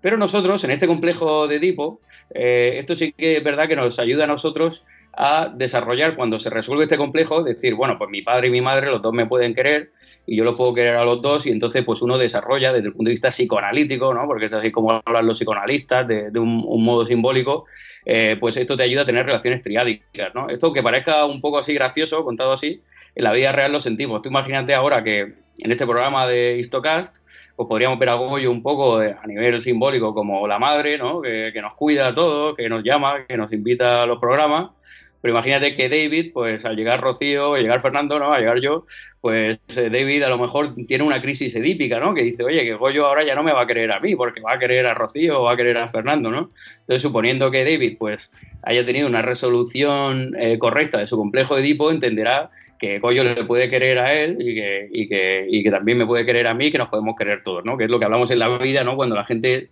pasa de tener relaciones puramente diádicas a, a, relaciones triádicas, ¿no? Entonces, bueno, esto, una curiosidad, ¿no? Porque en realidad la vida de Nerón no estaba, pero bueno, él se identificaba con estos personajes de la Grecia clásica que nos han llegado hasta nuestros días en el lenguaje psicoanalítico. Es, es algo interesante. La enfermedad de él, pues es muy difícil porque nos han llegado documentos eh, difamatorios muchas veces y históricamente no sabemos eh, a nivel psicológico cómo funcionaba él. Pero sí que es verdad que yo creo que a él el, poder le sobrepasó. Y en aquella época en Roma, desde la época de Julio César, eh, que se produce el fenómeno de la apoteosis, de creer que el futuro emperador va a ser un dios, tú cuando te crees ya que vas a ser un dios, pues ya estás, pues como describíamos en otros casos, por encima del bien y del mal, y para ti la vida humana, pues, pues ya no cuenta. Y el primero que vaya por ti, pues te lo quitas, y tú ya eres un dios, ya estás a otro nivel. Entonces yo creo que, que él, él, esto, a pesar de ser una persona que había estado bien formada, que Seneca había sido maestro, que había sido, había aprendido filosofía, que había aprendido, estaba familiarizado con el estoicismo. A pesar de todo esto, al final el poder le sobrepasó y acabó teniendo unas conductas propias del narcisismo maligno. Esto, claro, es muy importante porque, fíjate, eh, por esto yo creo que es muy importante que, sigamos pues, escuchando podcasts e intentando formarnos lo más posible, porque a una persona como Nerón, que tenía todos los medios para formarse y toda la información le acabó sobrepasando el poder y acabó haciendo estas cosas, pues imagínate una persona con menos formación. Y yo creo que, el mensaje que podríamos sacar de todo esto es que tenemos que hacer el mayor esfuerzo por, por formarnos, por aprender, por ser críticos con nosotros mismos para que esto pues, no nos ocurra por lo menos a nosotros, o por lo menos que haya menos posibilidades de que estas cosas nos pudieran ocurrir a nosotros, ¿no? porque esto en la historia, como sabemos, se repite una y otra vez. Hay un artículo que he encontrado por internet que habla de Nerón eh, teniendo una enfermedad de Cushing. Esta es una enfermedad eh, médica que está caracterizada por el, el aumento del cortisol, eh, por un adenoma en la hipófisis, que es una glándula que tenemos en el cerebro, y que te produce lo que se llama las facies cusingoides, que es tener una cara de luna llena y tener obesidad abdominal y las piernas muy delgadas. Y es verdad que la descripción de Nerón de Suetonio es un poco así, es una persona con obesidad central y con las piernas muy delgadas. Y luego también con depresión y con ansiedad. Y bueno, pues Nerón yo creo que algunas de las cosas que se han descrito eh, sí que lo describen como una persona que tenía una incontinencia emocional marcada. Pero este síndrome de Cushing yo creo que es raro porque que lo, eh, que lo tuviera, porque eh, también tienes que tener infertilidad, que puede ser que él tenía infertilidad, porque hay gente que cuenta que, tenía problemas para tener hijos, pero tienes que tener acné, eh, problemas de sexualidad y muchos otros otros síntomas de los que no nos han llegado. Entonces yo creo que esto sigue siendo algo, de todas maneras, eh, especulativo, aunque sí que cumple algunos de estos rasgos. De hecho, tú cuando miras las monedas romanas, ves que en las primeras monedas de Nerón era un tipo delgado, y sin embargo llegan unas monedas en las que él tiene una doble papada y yo creo que acabó dejándose esa barba eh, inferior un poco para ocultarse la, papada que tenía, que podría ser algo característico de, este, de un posible síndrome de Cushing o a lo mejor eh, pues, pues algún problema endocrinológico u hormonal, que es difícil hoy en día hacer un diagnóstico eh, con, con, la información que nos ha llegado. Bueno, yo creo que en el tema del suicidio, aquí vemos un caso donde él había perdido la esperanza, y decide suicidarse pues antes de que lo ejecuten. En época romana es verdad que el suicidio era una forma digna de morir, pero sí que es verdad que en el suicidio eh, a nivel psicológico se ha relacionado mucho con la desesperanza.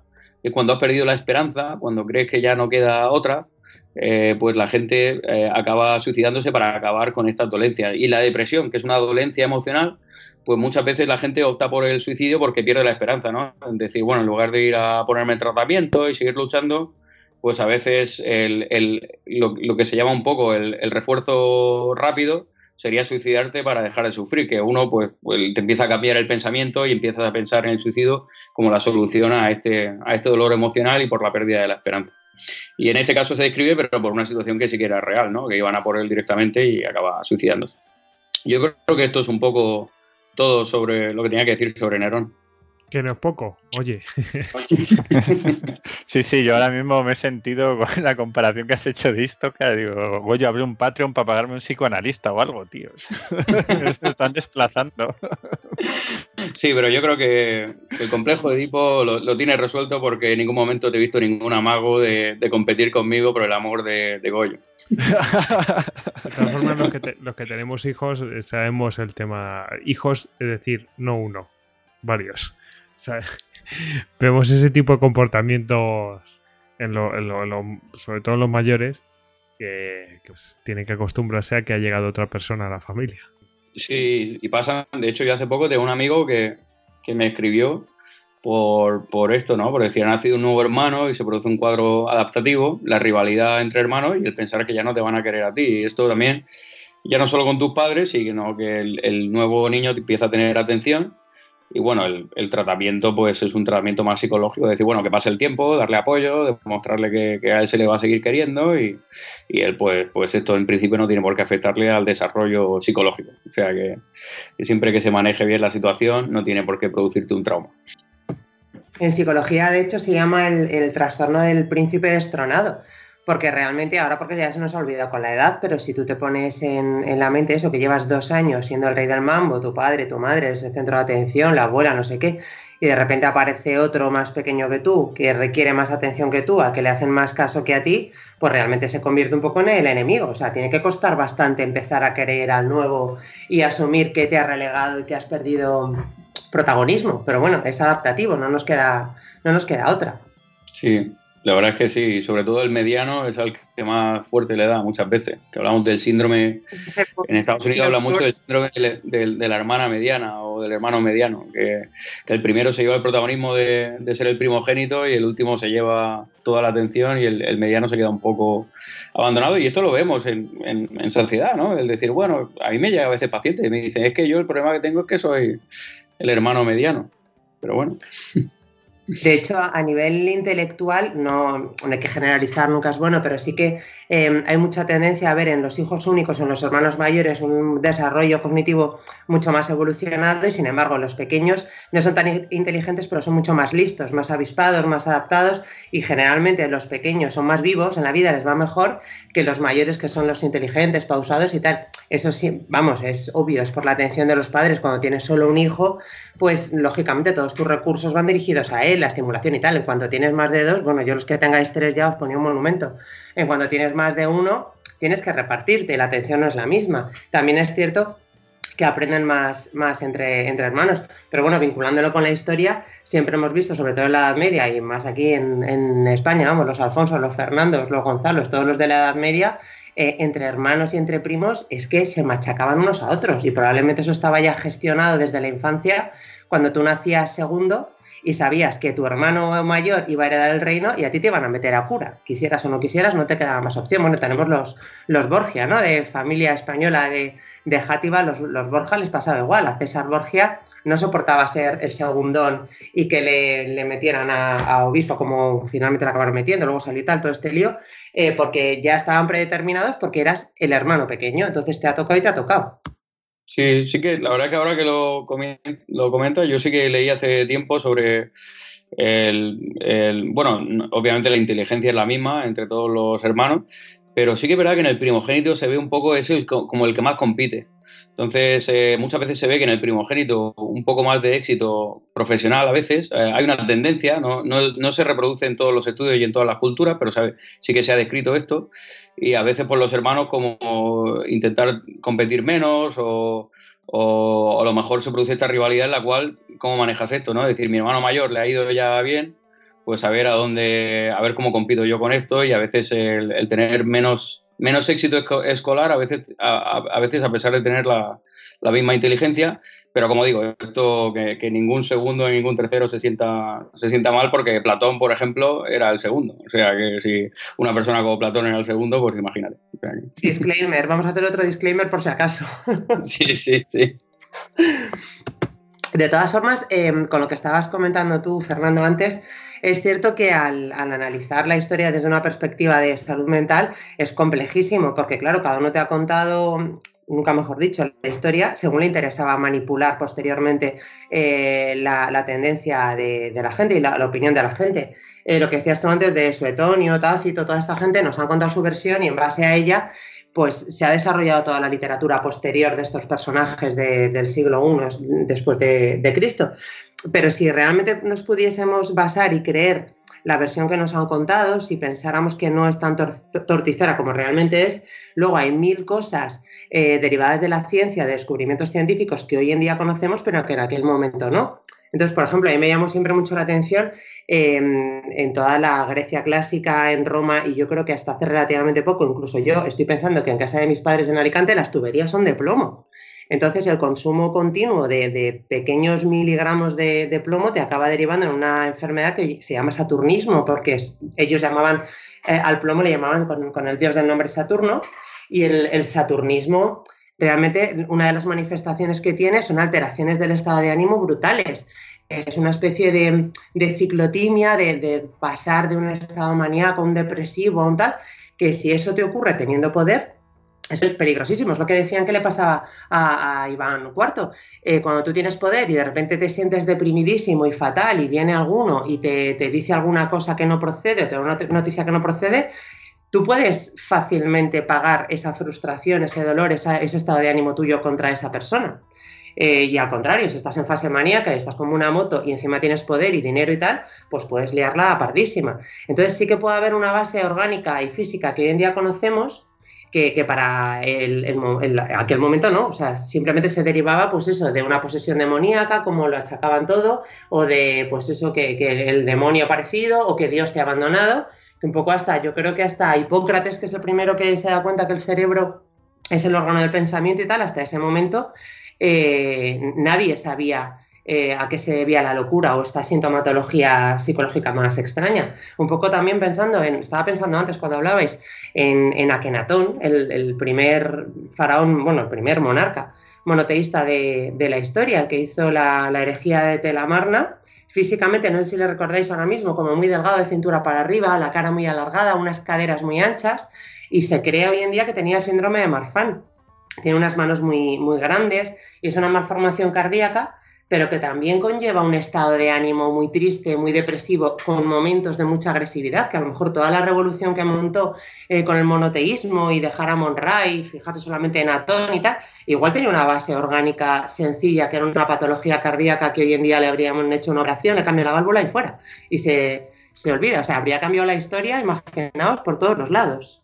Pues sí, sí, la verdad es que incluso hoy en día, porque no tenemos las algunas enfermedades, no tenemos los mecanismos para diagnosticarlas. Y hace poco, por ejemplo, en psiquiatría se ha, descrito, y ya está más descrito, el, la encefalitis de receptores NMDA, y mucha de esta gente pues, se diagnosticaba antiguamente de, trastorno mental, y ahora pues sí que se sabe que es una encefalitis, y esto se ha descubierto hace unos pocos años, y el tratamiento obviamente pues te cambia, es un tratamiento ahora más de tipo inmunológico en lugar de un tratamiento psiquiátrico. Y esto es algo que en el pasado muchas enfermedades como el alcoholismo fetal, que se describió en los años 70, y imagínate la gente que tenía alcoholismo fetal, eh, algunas enfermedades de tipo congénito metabólico, como el síndrome de Red, el síndrome de George, todos estos síndromes metabólicos que hoy en día están muy descritos, que antiguamente yo creo que cuando la gente iba a un hospital mental, lo que veía no era lo que vemos ahora, que es esquizofrenia o bipolar, sino que veían una serie de cosas que eran enfermedades metabólicas o endocrinológicas que en aquella época, o, de tipo encefalitis, o la sífilis, por ejemplo, durante mucho tiempo fue una de las principales eh, razones de ingreso hospitalario y que hoy en día tienen un tratamiento puramente médico y ni siquiera forma ya en parte de la, de la psiquiatría. O sea que, que, cuando hablan de algunos síndromes es difícil porque no tenemos los, los diagnósticos biológicos, pero en el, en el caso, pues, como habla del, del pensamiento espiritual, eh, incluso la propia Grecia y luego pues, más tarde cuando la religión tiene un papel fundamental porque, claro, eh, se hacen explicaciones espirituales a lo largo de la, de la Edad Media, sobre todo, y, la, temprana y tardía, eh, para mucha gente que tenía sufrimiento, pero mucha de esta gente pues, probablemente podía tener enfermedades mentales o enfermedades físicas, y bueno, pues la gente pues, pues se agarraba a lo que podía en aquel momento con lo que había, ¿no? Incluso hasta hace poco, vamos, yo me acuerdo de niño cuando iba a la catedral que la gente pues se iba a la catedral ahí a, rezar para que le curen a, sus familiares y todo esto. Es algo que cada vez se ve menos, pero que hasta hace poco se veía mucho. Bueno, eh, ahora vamos a ver un caso que es muy parecido eh, de lo que estáis comentando vosotros. Y nos va a dar para entrar en el debate final, la verdad, muy interesante, que ya lo estamos diciendo, como, como estamos viendo. Eh, venga, vamos a ello. Bueno, pues voy a hablar de Jorge III, el famoso rey inglés, británico, y que fue apodado como el loco, así directamente. Eh, em, algunas características que tenía, por ejemplo, que tenía dolores abdominales y, y bueno, pues eh, veremos comportamientos raros, ¿no? Por ejemplo, eh, le dio por ir desnudo por el palacio y jardines, se dedicaba a cazar mariposas, desnudo, ojo, también desnudo a hablar con ocas y patos, les obligaba a, les obligaba a servirle, es decir, que tenía que hacer, obedecerle estas ocas y estos patos bajo pena de, ser ahogados. Ojo, ¿eh? Y lo que pasa es que en 1811, ojo, este es un rey que es, eh, su reinado es súper longevo. Eh, es el rey que está en la guerra de los siete años, el rey que estuvo en la guerra de independencia de Estados Unidos y es un rey que estuvo en eh, la época napoleónica, bueno, vivió la Revolución Francesa y vivió la, Francia napoleónica, esa Francia imperial. O sea, fijaos, es, un rey que atraviesa todo, o sea, un, cambio de mundo brutal. Em, bueno, pues en 1811, fijaos, eh, plena época napoleónica, como estaban las cosas para, para las Islas Británicas en ese momento, ¿no? Eh, bueno, en 1811 con 73 años, perdió totalmente la cordura y ya decidieron, vale, esto ya no tiene arreglo, vamos a, vamos a hacer una de dos. O hacemos como que no pasa nada o, o lo encerramos. Y tomaron la decisión de encerrarlo. Las cosas eran graves como para ir haciendo, nunca mejor dicho, ir haciéndose el loco, ¿no? Así que lo encerraron en el castillo de Windsor, pero con corona y todo. Es decir, para que él pues estuviera motivado y no, intentar que diera lo menos posible, eh, los problemas posibles. Y, mm, y, ahí estuvo encerrado, pues fijaos, eh, ocho años, siete, ocho años. En la Navidad de 1819, pues eh, de repente le dio por empezar a hablar y se puso a hablar durante 58 horas seguidas. 58. Ojo, ¿os acordáis de los famosos discursos de Fidel Castro y todo esto? Pues este hombre 58, vamos, Fidel Castro un aprendiz.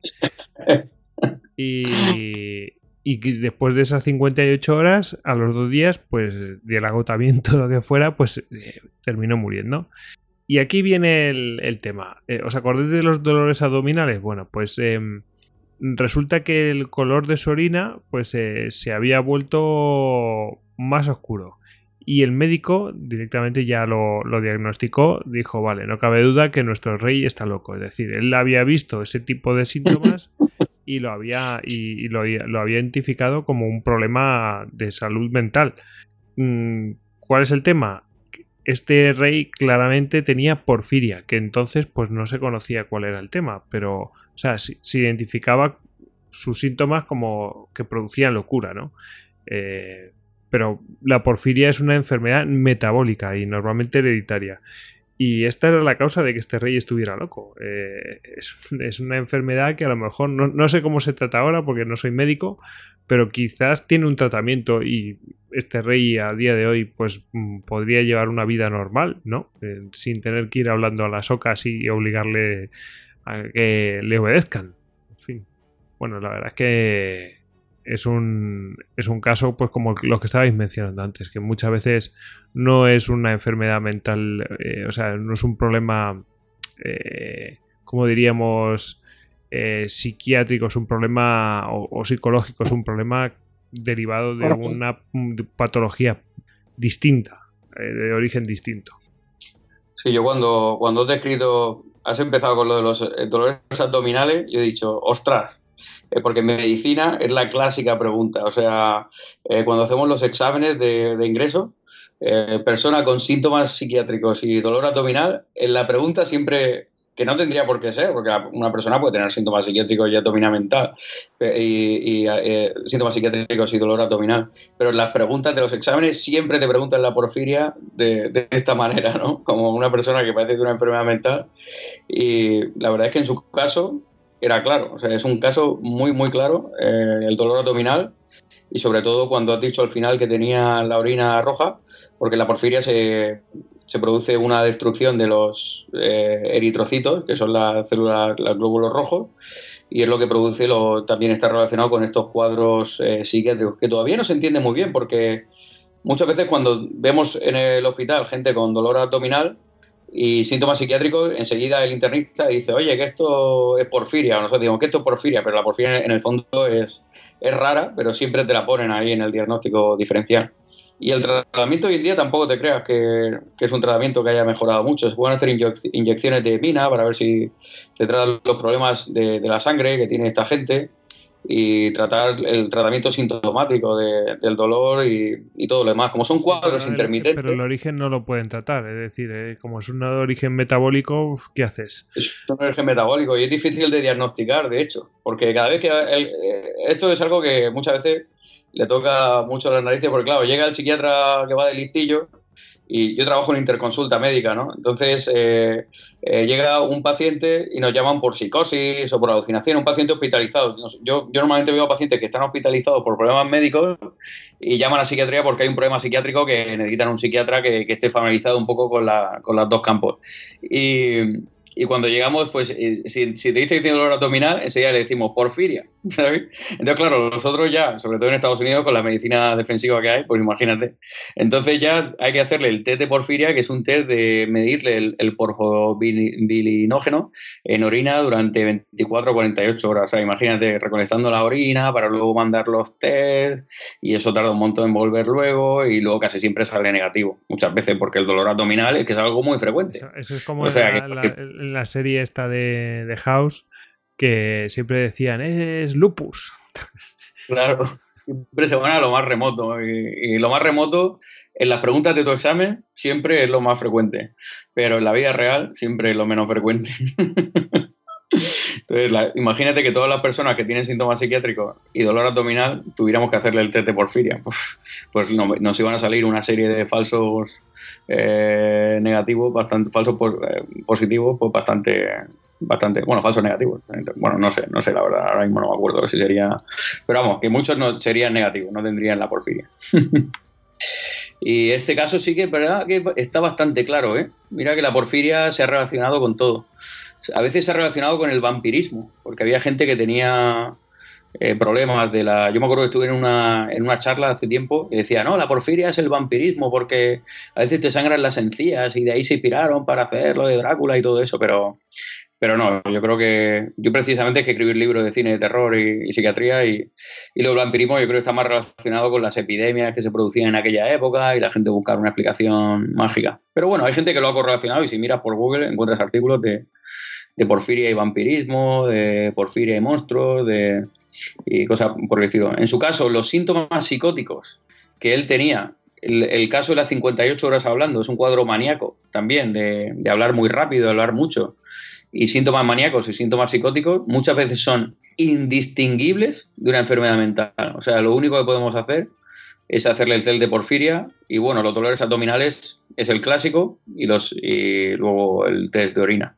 pero en algunos casos ya más grave. Pero en muchos de estos casos, o sea, por el diagnóstico clínico psiquiátrico, no existiría ninguna manera de diferenciar eh, la psicosis porfírica o, bueno, se han descrito muchas cosas, pero en principio, a no ser que hagamos los test, no, no tendríamos una manera clara de distinguirlo.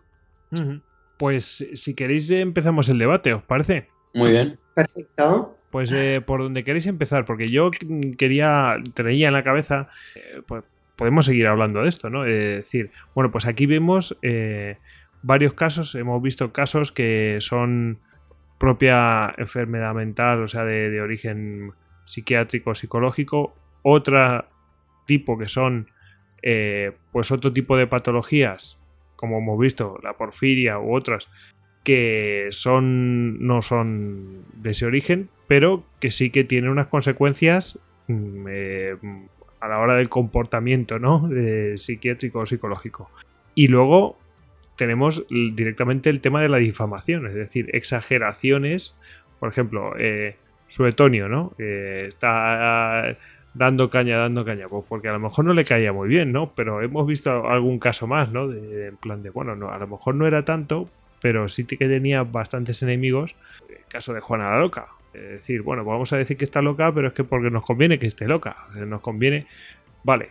Eh, luego, después sí tuvo problemas, pero a lo mejor es que se los crearon. Eh, entonces, eh, o por ejemplo, Enrique III, es decir, sí, que tenía un comportamiento tal, pero luego esa era la verdad, pero luego le añado un montón de mentiras para exagerar todavía más eso. luego nos llega a nosotros, vete a saber qué. Entonces, creo que cuando vemos una figura histórica es posible que se vean este tipo de cosas también. Bueno, podéis hablar de lo que queráis aquí. Venga. el que quiera. Eh, yo, si me dejáis eh, empezar, a mí me gustaría abrir Te un melón. dejamos, te dejamos. Gracias, gracias, compañeros. Eh, a mí me apetece mucho abrir un melón que es el tema de la religión. Hemos visto que un poco hasta, hasta que empieza a, investigarse en ciencia, a haber descubrimientos científicos y tal, todo se, se achacaba a Dios, al demonio, a los espíritus y tal. Pero hace mucho tiempo que leí algo que me fascinó y es que Dostoyevsky y Santa Teresa compartían la misma enfermedad, que es la epilepsia extática, que una de sus características es mm, de repente unos sentimientos de arrobamiento, de placer intensísimo y, mm, y de, pues eso, para Santa Teresa, estar en contacto directamente con Dios y sentir el dardo en el pecho que la taladraba y tal, y, y tiene una base simple y orgánica que es un, tipo de, de epilepsia.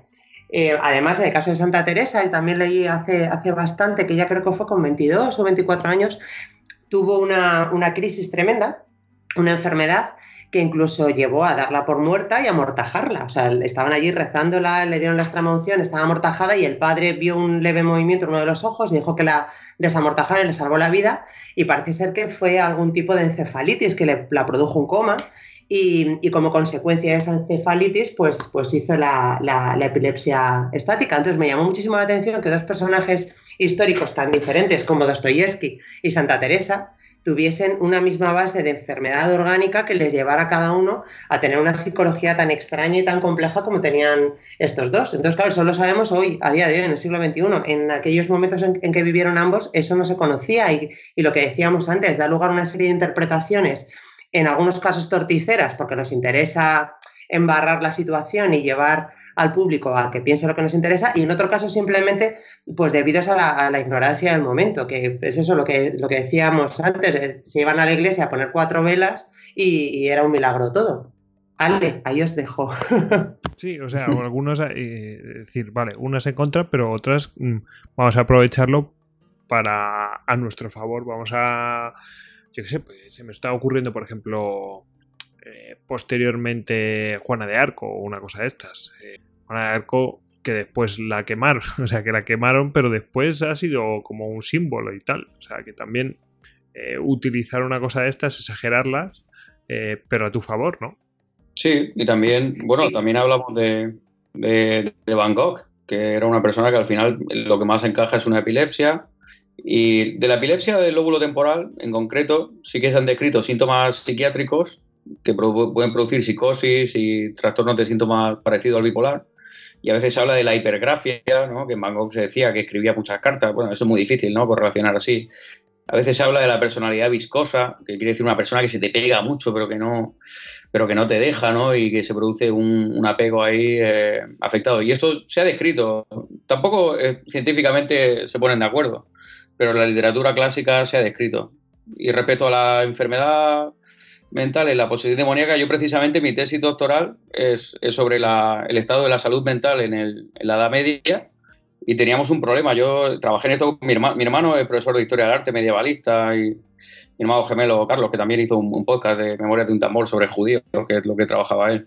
Pero él es el que me ayudó con la tesis doctoral y claro, teníamos un problema, decíamos, ¿cómo encontramos la salud mental? Porque claro, como popularmente eh, nos vamos directamente al tratamiento espiritual para los enfermos, que no tenía que ser un tratamiento malo en ese contexto histórico-cultural. Siempre hablamos de mirar la historia con, la, con las gafas del momento, ¿no? ¿Dónde iba a haber un tratamiento eh, superior al tratamiento propuesto por Jesucristo en el Evangelio en una sociedad dominada por la religión cristiana? Esto también lo tenemos que tener en cuenta, ¿no? Que yo a esa persona le hubiera dado un antidepresivo de los que damos ahora y me lo habría rechazado, probablemente en ese contexto histórico.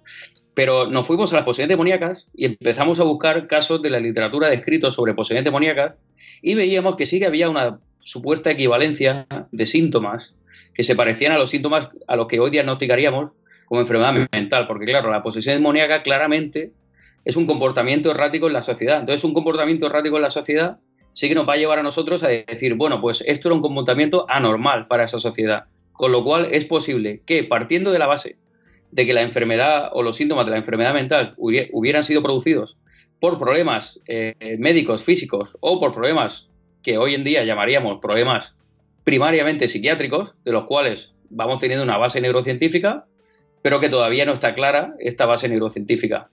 Muchos de esos problemas probablemente en aquel momento habían han sido tratados de forma espiritual o diagnosticados como enfermedades espirituales. Cosa que hoy en día seguimos viendo hoy en día. Yo me recuerdo hace poco un caso en Madrid de un paciente publicado que fue diagnosticado de esquizofrenia y lo seguimos viendo en ciertas culturas donde hay más tendencia a eso, de gente con problemas espirituales que luego son diagnosticados de una enfermedad psiquiátrica. Entonces es un problema que sigue hoy en día a menor escala, porque mucha gente tiene el tratamiento adecuado eh, y la gente sabe diferenciar lo uno de lo otro un poco mejor, pero ahí estaba más embuido todo esto y muchas enfermedades que acabaremos descubriendo en el futuro, como las comprenderemos eh, mejor conforme va avanzando la neurogenética, no solo desde el punto de vista psiquiátrico, sino también enfermedades médicas que iremos comprendiendo mejor, que ahora se diagnostican como síndromes.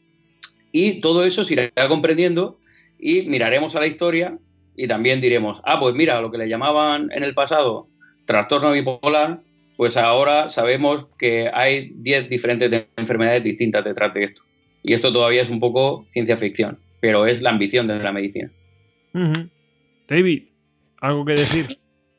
Bueno, yo simplemente hacer una nota de todo lo que hemos estado viendo. Claro, yo no soy ningún experto psicólogo, psiquiatra, ni entiendo mucho de enfermedades mentales, pero más o menos lo que hemos estado viendo, que hemos estado pues es observando pues estos casos en distintos contextos históricos, a mí me llama la atención, sobre todo pues a partir de, la ilustración, o sea, del siglo XVIII y demás, cómo eh, eh, pues reyes eh, afectados o monarcas afectados por estas dolencias o personajes y tal, sí que mm, de alguna manera hay como una especie pues, de, ya de ciencia, o sea, no, no quiero decir que sea una, ciencia exacta totalmente, pero sí que empiezan a catalogar como que eso es un problema e incluso la sociedad y el propio gobierno muchas veces tienen mecanismos para sacarlos del poder.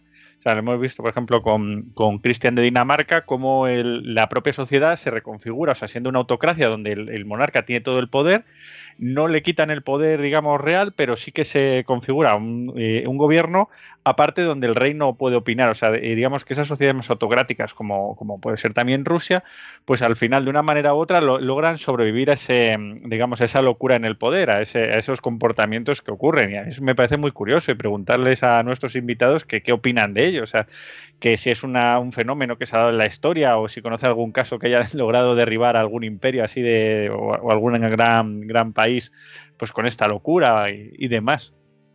Hombre, em, es que realmente en, la situación en la que se empieza a detectar que un gobernante, un monarca, tiene una patología mental que le está, está llevando al fracaso no solamente a él y a su entorno más cercano, sino a todo su, su reino, tienes dos opciones. O generas un mecanismo legal para apartarlo del poder, como estabas diciendo tú, como intentaron hacer con Juana, de forma es un tanto torticera, eh, cuando pues, la quisieron hacer firmar y tal, y encerrarla. Eh, pero claro, eso requiere un nivel de evolución político-estratégica muy avanzado para un Estado. La otra opción es hacer lo que le hicieron a Calígula, uno menos. Mm, directamente la Guardia de Corps de, de turno tiene que tomar una medida en necesaria que, tiene que ser pues, pues la que han tomado durante toda la historia cuando ven que se les va de las manos la situación de la locura de, ese personaje. Que luego otra cosa que se me olvidaba antes y me parece súper importante apostillar, no nos tenemos que basar solamente en la organicidad de un trastorno médico como tal, que es cierto lo que estábamos hablando, que, que lo sabían o no lo sabían detectar.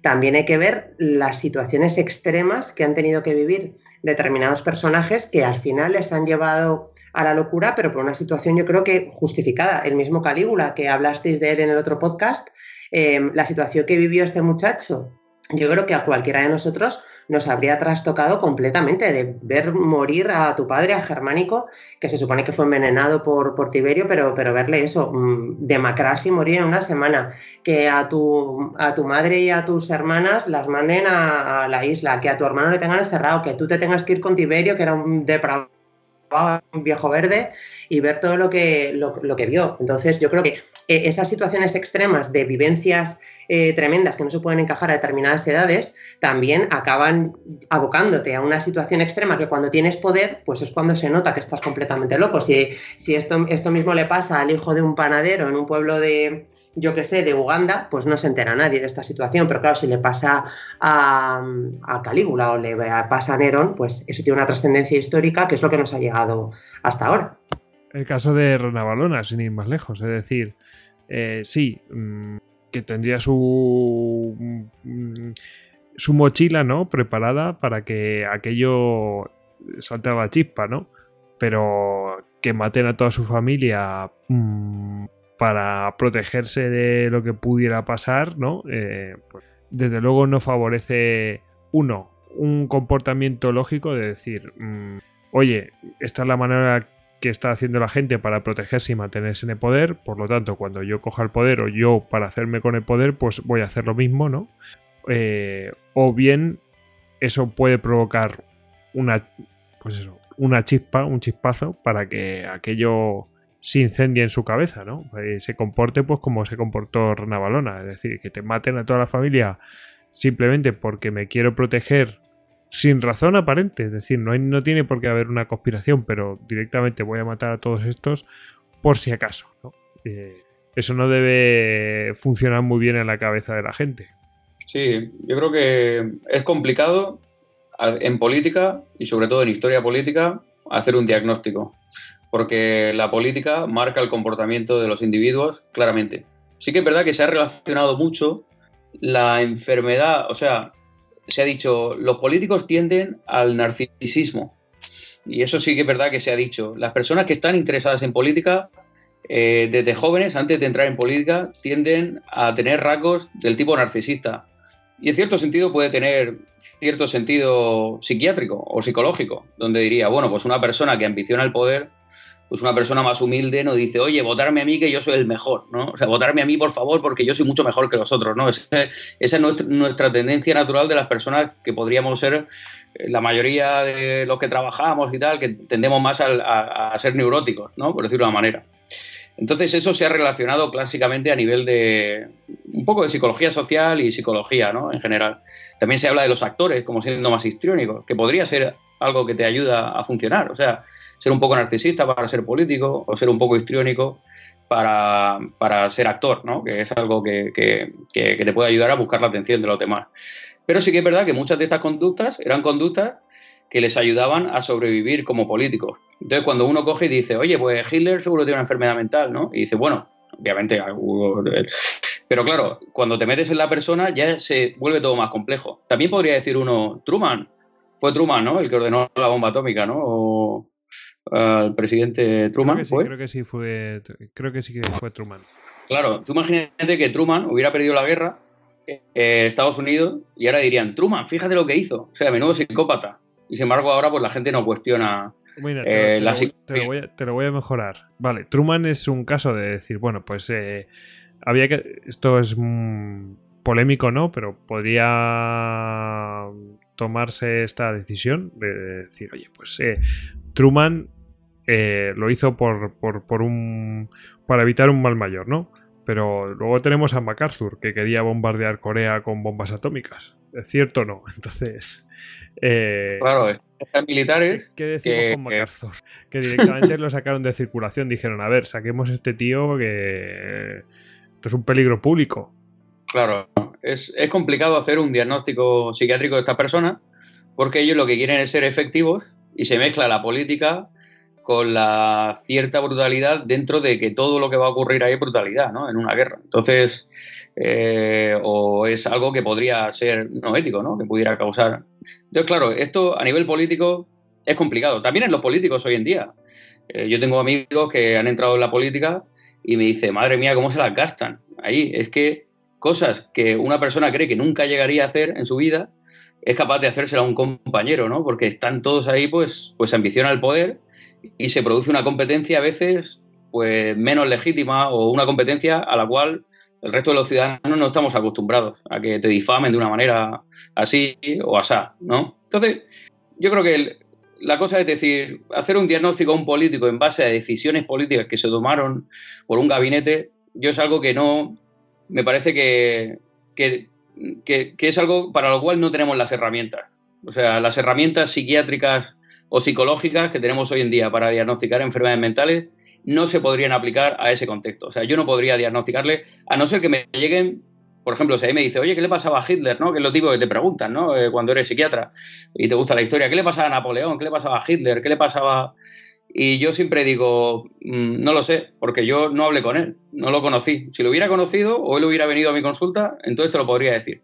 Ahora, ¿qué opinas tú de la gestión política? Eso ya es otro debate, pero no es un debate de la psiquiatría. Yo creo que es bueno que los psiquiatras eh, a veces separemos la política o las decisiones políticas sobre el diagnóstico eh, psiquiátrico, porque entonces nos perdemos muchas veces. Y además eh, hay, que, hay que ver también el contexto histórico en el que nos movemos.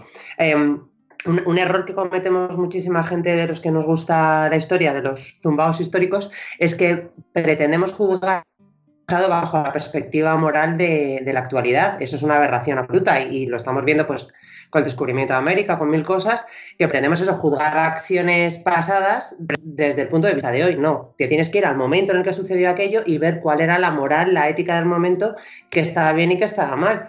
Em, hoy en día, bueno, hoy en día no, eh, el nazismo, que lo tenemos aquí al lado, a día de hoy Em, exactamente en el siglo XXI nos parece una aberración, pero es que ha pasado hace tres días. Si eso mismo lo llevamos a, yo qué sé, Julio César, la batalla de Alesia, amputar no sé cuántas mil manos de los celtas, decimos, joder, qué bestias eran, ya, pero es que eso mismo a lo mejor se está produciendo a día de hoy que ha cambiado la moral, o sea, ya ahí sí que hay un cambio moral a nivel de sociedad. Hoy es mucha más aberración hacer eso de lo que fue hace dos mil años. En aquel momento era una práctica de guerra que lo que único que pretendía era dejar patente quién está mandando aquí, quién es el vencedor y a quién está humillando. Eso mismo, traído a día de hoy, lo que pasó con los, con los Tutsis y los Hutus es una auténtica aberración, porque sí que tenemos una evolución moral distinta. También es muy importante, yo creo, tener eso en, cuenta.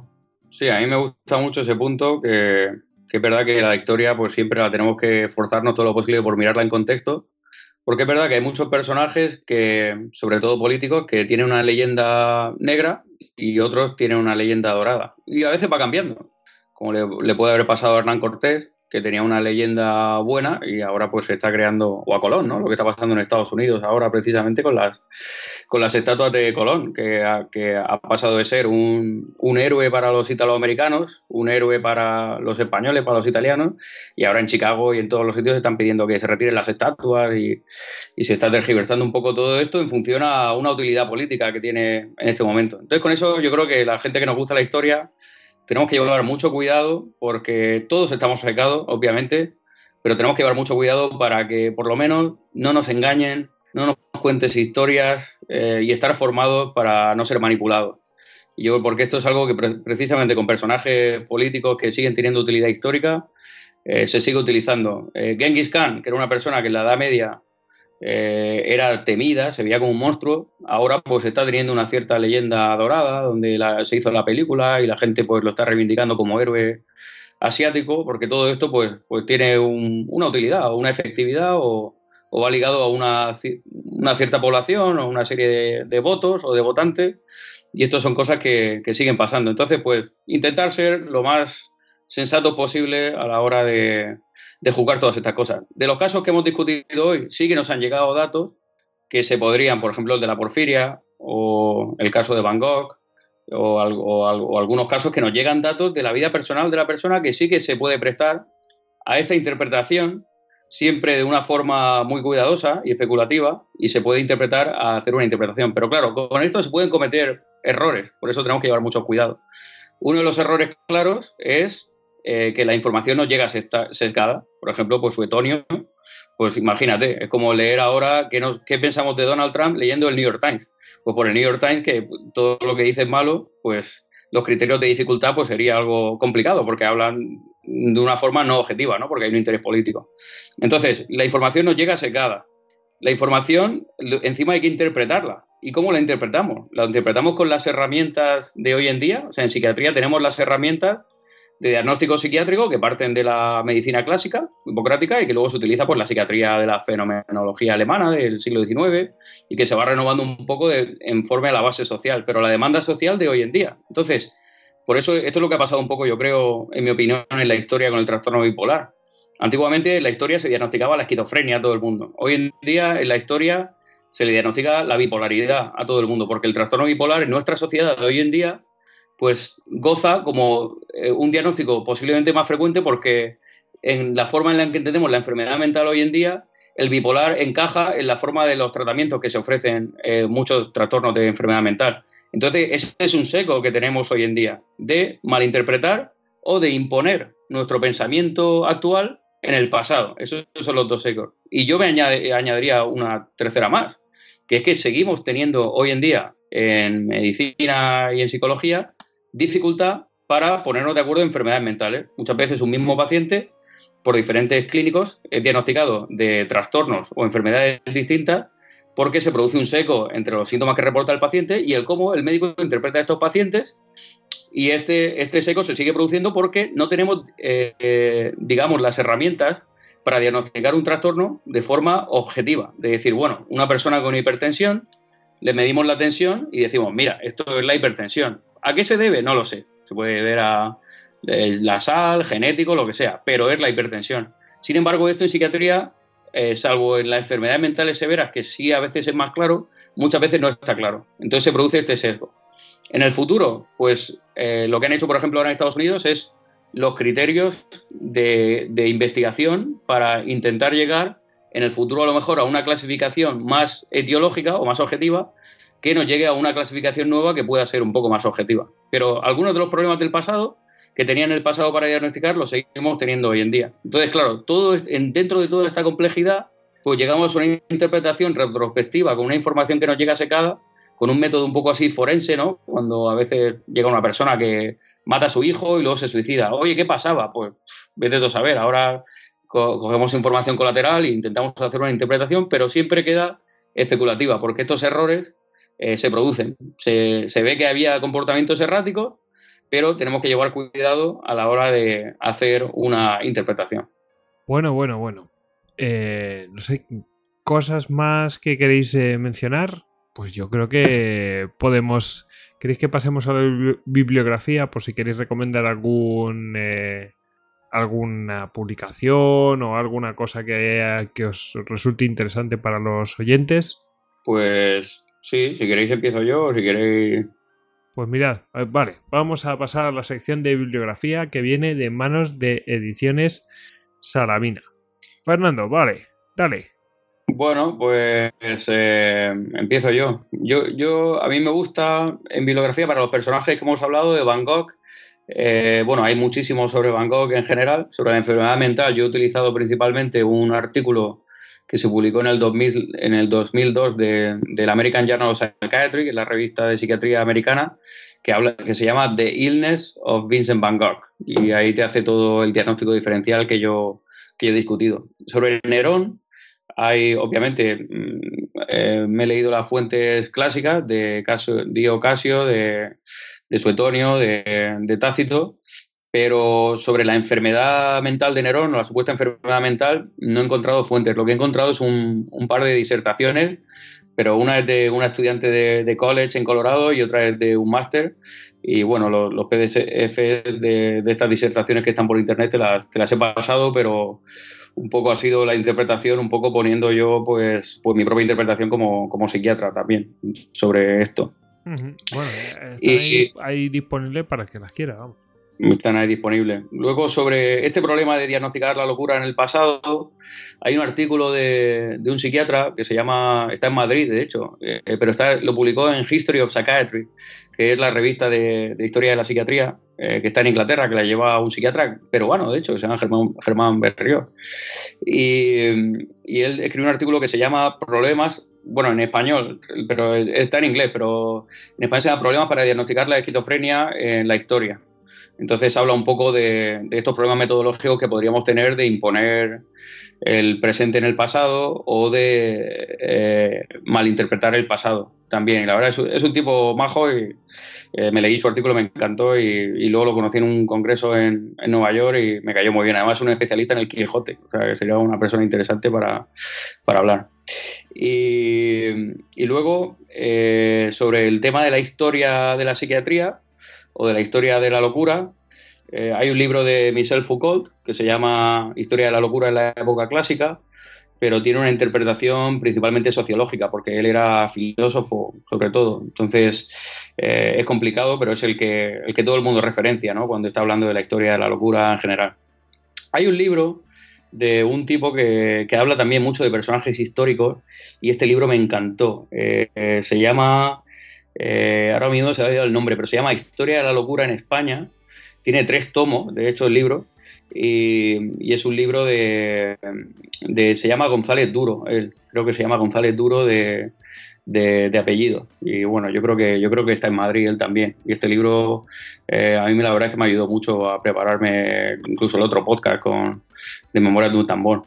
Y, y bueno, yo, yo personalmente he escrito también un artículo eh, que ha salido ahora en el Journal of Nervous and Mental Disease que se llama Casas de Locos y hablo de la historia de la locura del mundo hispano, un poco dirigida a un público eh, americano. Y también escribí un artículo sobre el bufón este Don Juan de Austria para una revista americana también que se llama Ecto en International, International y, y, bueno, esto respecto a personajes, ¿no? del tema este de personajes. Y, sobre, y tengo un artículo también de, que se llama Demonic Possessions and Mental Illness, posesión demoníaca y enfermedad mental, y esto un poco referente a la interpretación de la posesión demoníaca a lo largo de la historia. Esto pues, pues también yo creo que podría ser interesante al que le interese este. Es un artículo que escribí con mi hermano. Y, yo creo que, que estas son las referencias principales. Eh, mirad, yo había traído, eh, nada, eh, hay una página de la que saqué la información de, que, aunque he picado de distintos sitios, pero la, parte principal la saqué de, para Enrique III de Baloas eh, de la página secretoscortesanos.com. Y luego para el tema de Rana Balona, eh, directamente dos artículos de, ABC y EPAIS que la verdad tienen mucha información que es común, pero bueno, va sacando alguna cosita distinta de uno de otro y, y construyendo el personaje. Y no me gustaría olvidar, eh, como ya lo he mencionado, pues el Memorias de un tambor 63 que se titula Una historia de locura. Eh, lo digo porque es un programa específico para hablar de eso y en el que también interviene Fernando. A ver. Bueno, pues ya, que lo dices, me gustaría desde aquí mandarle un abrazo a José Carlos me parece un tipo extraordinario y la verdad es que él fue el que me dio el que me dio la oportunidad de participar en podcast, él fue el primero que hice y desde ahí pues ya he estado participando, bueno, ahora este os, doy las gracias a vosotros también obviamente, pero ya he ido participando en otros, en Estados Unidos y, la verdad es que me he aficionado al podcast un poco a través de, ese podcast, a través de José Carlos y desde aquí le mando un abrazo porque es un tío estupendo, la verdad. Lo es, eh, damos fe de ello. Sí, nos unimos en tu abrazo. Le queremos mucho, hombre, nuestro colega. Pues em, venga, em, ¿qué tenemos, Rocío? Eh, ¿Tú tienes, tienes algo de, bibliografía que quieras reseñar? A mí me encantaría recomendar a todo el mundo que leyera El elogio de la locura de Erasmo de Rotterdam, que es una crítica muy ácida al, al catolicismo del siglo XVI y cómo se trataba la locura en ese momento eso con, mucha plegaria, mucha vela, mucho tal, pero tampoco arreglaban mucho. Y luego para, toda la gente que no conoce este tema, eh, yo me leí con 14 años, creo que fue Los renglones torcidos de Dios, de Torcuato Luca de Tena, y ahí decidí que quería ser psicóloga clínica y adentrarme un poco en, las, en las mentes ajenas. Entonces yo creo que ese libro es fundamental para cualquiera que se quiera acercar Además, desde un punto de vista muy íntimo y muy personal a cómo se puede sentir una persona que tenga cualquier trastorno mental. David. Bueno, pues yo, eh, para así de bibliografía, hablar de que para Cristian VII de Dinamarca, de más o menos he cogido como fuentes como tú, artículos de internet y demás, tampoco he, encontrado así más, más cosas, pero para Ana de Rusia sí que, quiero recomendar un libro, me lo recomendé en el, en el primer capítulo que hicimos de Locuras Regias, que se llama Los Romanos, de Simón Sebag Montefiore. Y bueno, básicamente lo que te dice es que todos los romanos que gobernaron desde 1613 a 1918 Rusia, algo les pasaba. O sea, la verdad es que no es un libro específico, o sea, no te habla de, locura ni tiene este, este hilo argumental, pero sí que hablan, viendo la, la, biografía pues, de los distintos emperadores rusos, ves que, de vez en cuando salía alguno un poco peculiar. Vimos a Pedro el Grande y a Ana de Rusia. y seguro que no son los únicos. Bueno, pues ahí están las eh, recomendaciones bibliográficas y vamos a llegar al final. Pero antes de llegar al final tenemos que dar las gracias a todos los oyentes, por supuesto, y de manera especial a los eh, oyentes que son mecenas. Eh, y en concreto, pues a los que han producido este programa, que son los patronos héroes de las Termópilas. Daniel y Cristian Carrillo el ecuatoriano en Tokio.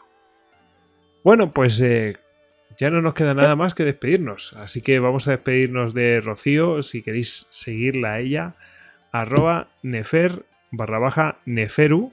Recordad que es psicóloga clínica y profesora y que hace unos hilos estupendos en Twitter. Muchas gracias. Muchas gracias a todos los oyentes eh, y sobre todo a vosotros tres por, por, invitarme, por dejarme participar y me ha encantado la experiencia. No, pues eh, aquí estás invitada cuando quieras. ¿Quieres hablar de algún personaje a reivindicar? Pues aquí tienes las puertas abiertas. Ya eres una gistocasta. Muchísimas gracias. No me despides que me quedo con vosotros, ¿eh? y pues nada, despedimos también a Fernando Spi Forzen, que es psiquiatra de, del Rush University Medical Center de Chicago. Fernando, un placer. Ya formando parte de los histocastos. Bueno, un, un honor, la verdad, convertirme en un histocasto. Eh, para si alguien me quiere contactar, yo llevo una revista gratuita por internet que se llama humanisticpsychiatry.com, que está psiquiatriahumanística.com. Y hablamos de todo esto, eh, de la locura y todo esto, y ahí está mi correo electrónico por si alguno tiene alguna pregunta respecto al programa. Y la verdad es que, bueno, daros, daros las gracias a todos. Yo sigo Histocast desde hace años, la verdad, eh, y os escucho desde muy lejos y, me lo paso genial con vosotros, la verdad. Y, estar un poco aquí con Rocío y con David, eh, sobre todo yo soy muy naganiano, la verdad, y me, me río muchísimo con su manera de contar las cosas y sobre todo, bueno, pues con Goyo, que, que, que, tú eres el que nunca falla en los programas y la verdad es que poder hablar contigo aquí en persona, pues me siento un poco así como, como un fan, ¿no? Eh, al que se le invita a, a, tocar con su grupo favorito. Y, y, bueno, y la verdad es que un abrazo a todos y a toda la gente que, que habéis escuchado.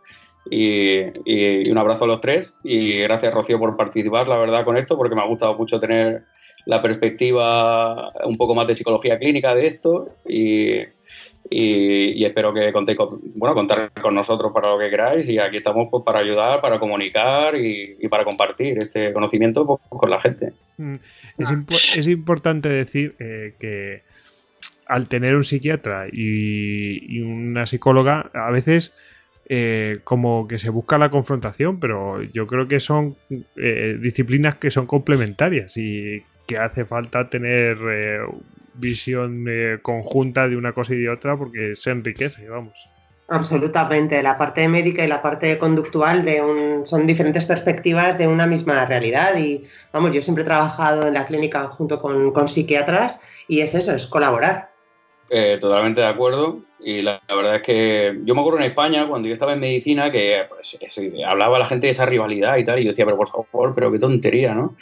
Y esto en Estados Unidos, eh, pero muchísimo más claro, o sea, ahí na nadie compite con nadie. Mi departamento está, hay más psicólogos que, que, que psiquiatras, y es un departamento de psiquiatría, pero porque porque cada uno aporta y aporta muchísimo, porque en el fondo es que estamos todos en el mismo barco. Entonces, cuando la gente empieza ahí a competir, digo, si seguimos compitiendo, nunca llegaremos lejos. O sea, y esto es como en España, cuanto más personas rememos, pues más lejos llegaremos. Y vamos, la, la psiquiatría y la psicología son especialidades en las cuales lo que tenemos que hacer es ayudarnos. Yo, mi hermana precisamente, mi hermana Irene acaba de terminar psicología y quiere ser psicóloga clínica y pues, me encanta, yo aprendo de ella cuando ella me cuenta, me cuenta cosas que, que de las que yo no he aprendido. O sea, que, que, genial, vamos, en ese sentido. Fernando, que me voy para allá contigo a los estates, pero ya... Oye, cuando te, cuando te he dicho Alicante, mi padre es de Alicante. Yo, yo soy Oye, original. somos todos primos. y bueno, y también un poco, yo sé que en este podcast habláis de, de temas de la hispanidad. Yo lo vi en Estados Unidos, me empecé, pasé, yo aquí era europeo, pero en Estados Unidos me he hecho europeo, pero también hispano, porque allí es que, o sea, independientemente de todas estas polémicas políticas que se generan de la figura de Colón, de Tan Cortés y todo. O sea, quitando todo eso, nunca vas a conocer un hispano que no quiera trabajar contigo, que te vaya a ayudar. Y, la verdad es que eso, en ese sentido, yo creo que, que apostar por, por, esta hermandad que tenemos y este idioma que tenemos en conjunto. Y, y yo darle las gracias aquí, desde aquí, a, a, la gente que me ayudó a entrar ahí, que eran colombianos precisamente, Tatiana Falcón y Juan Jaramillo, que eran hispanos. Yo llegué ahí un poco sin conocer a nadie y pues la gente hispana pues son los que te ayudan. Y, esto es una suerte que tenemos y hay que protegerlo, la verdad, eh, sobre todo eso, en lugar de pelearnos, pues remar juntos, todo.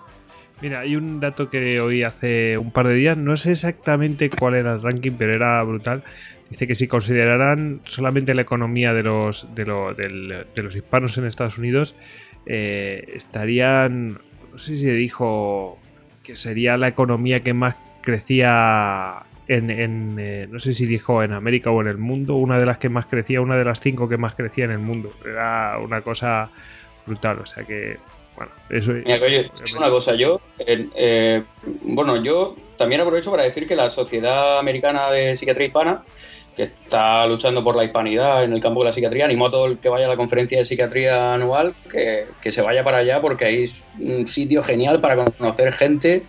Vamos a sacar un libro ahora sobre los líderes de la, de la psiquiatría en el mundo hispano y yo he propuesto sacarlo en español para, para reivindicar el, español como idioma de los Estados Unidos que, ya se acepta así. Entonces, tenemos ahora mismo una oportunidad de oro eh, para colaborar juntos. Y yo, independientemente de cómo cada uno quiere interpretar la historia, nunca he conocido, nunca, o sea, es que nunca he conocido un hispano que, que bueno, gente estúpida o gente difícil hay en todos lados, obviamente, pero nunca he conocido uno que no esté a favor de, de colaborar y que todos nos unamos juntos y que nos sintamos, o sea, como hermanos, o sea, te reciben con los brazos abiertos y, por ahí es por donde tenemos que empezar a mirar, tenemos que tener, como dicen a veces, altura de miras. Pues sí. Claro que sí. Quedémonos con eso. David, otro Locuras Regias, habrá tercera parte. Sí, sí, pero, pero súper interesante, ¿eh? O sea, me he quedado, o sea, había momentos que me he quedado flipado con Fernando y con Rocío, ¿eh? O sea, madre mía, el mundo de la psiquiatría y la psicología es, apasionante, ¿eh? O sea, es un mundo que a mí a, priori no, no, tenía, o sea, eh, conocía poquísimo, pero ha sido increíble. Ahora soy yo fan vuestro, ¿eh? O sea, que lo sepáis. Bueno, ya sabéis que a David lo podéis encontrar en Twitter como arroba David Nagan. Y bueno, el que les habla, Gojix, arroba Gojix barra bajas al duero. Y ya sabéis que a todos nos podéis encontrar en múltiples redes sociales, estamos en casi todos lados, pero cualquier información la podéis encontrar en nuestra página web que es istocas.com. Bueno chicos, ahora ya a despedirse todos a la vez. Venga, hala. Chao, chao. Adiós. Adiós, gracias. Agur. Semper Fidelis.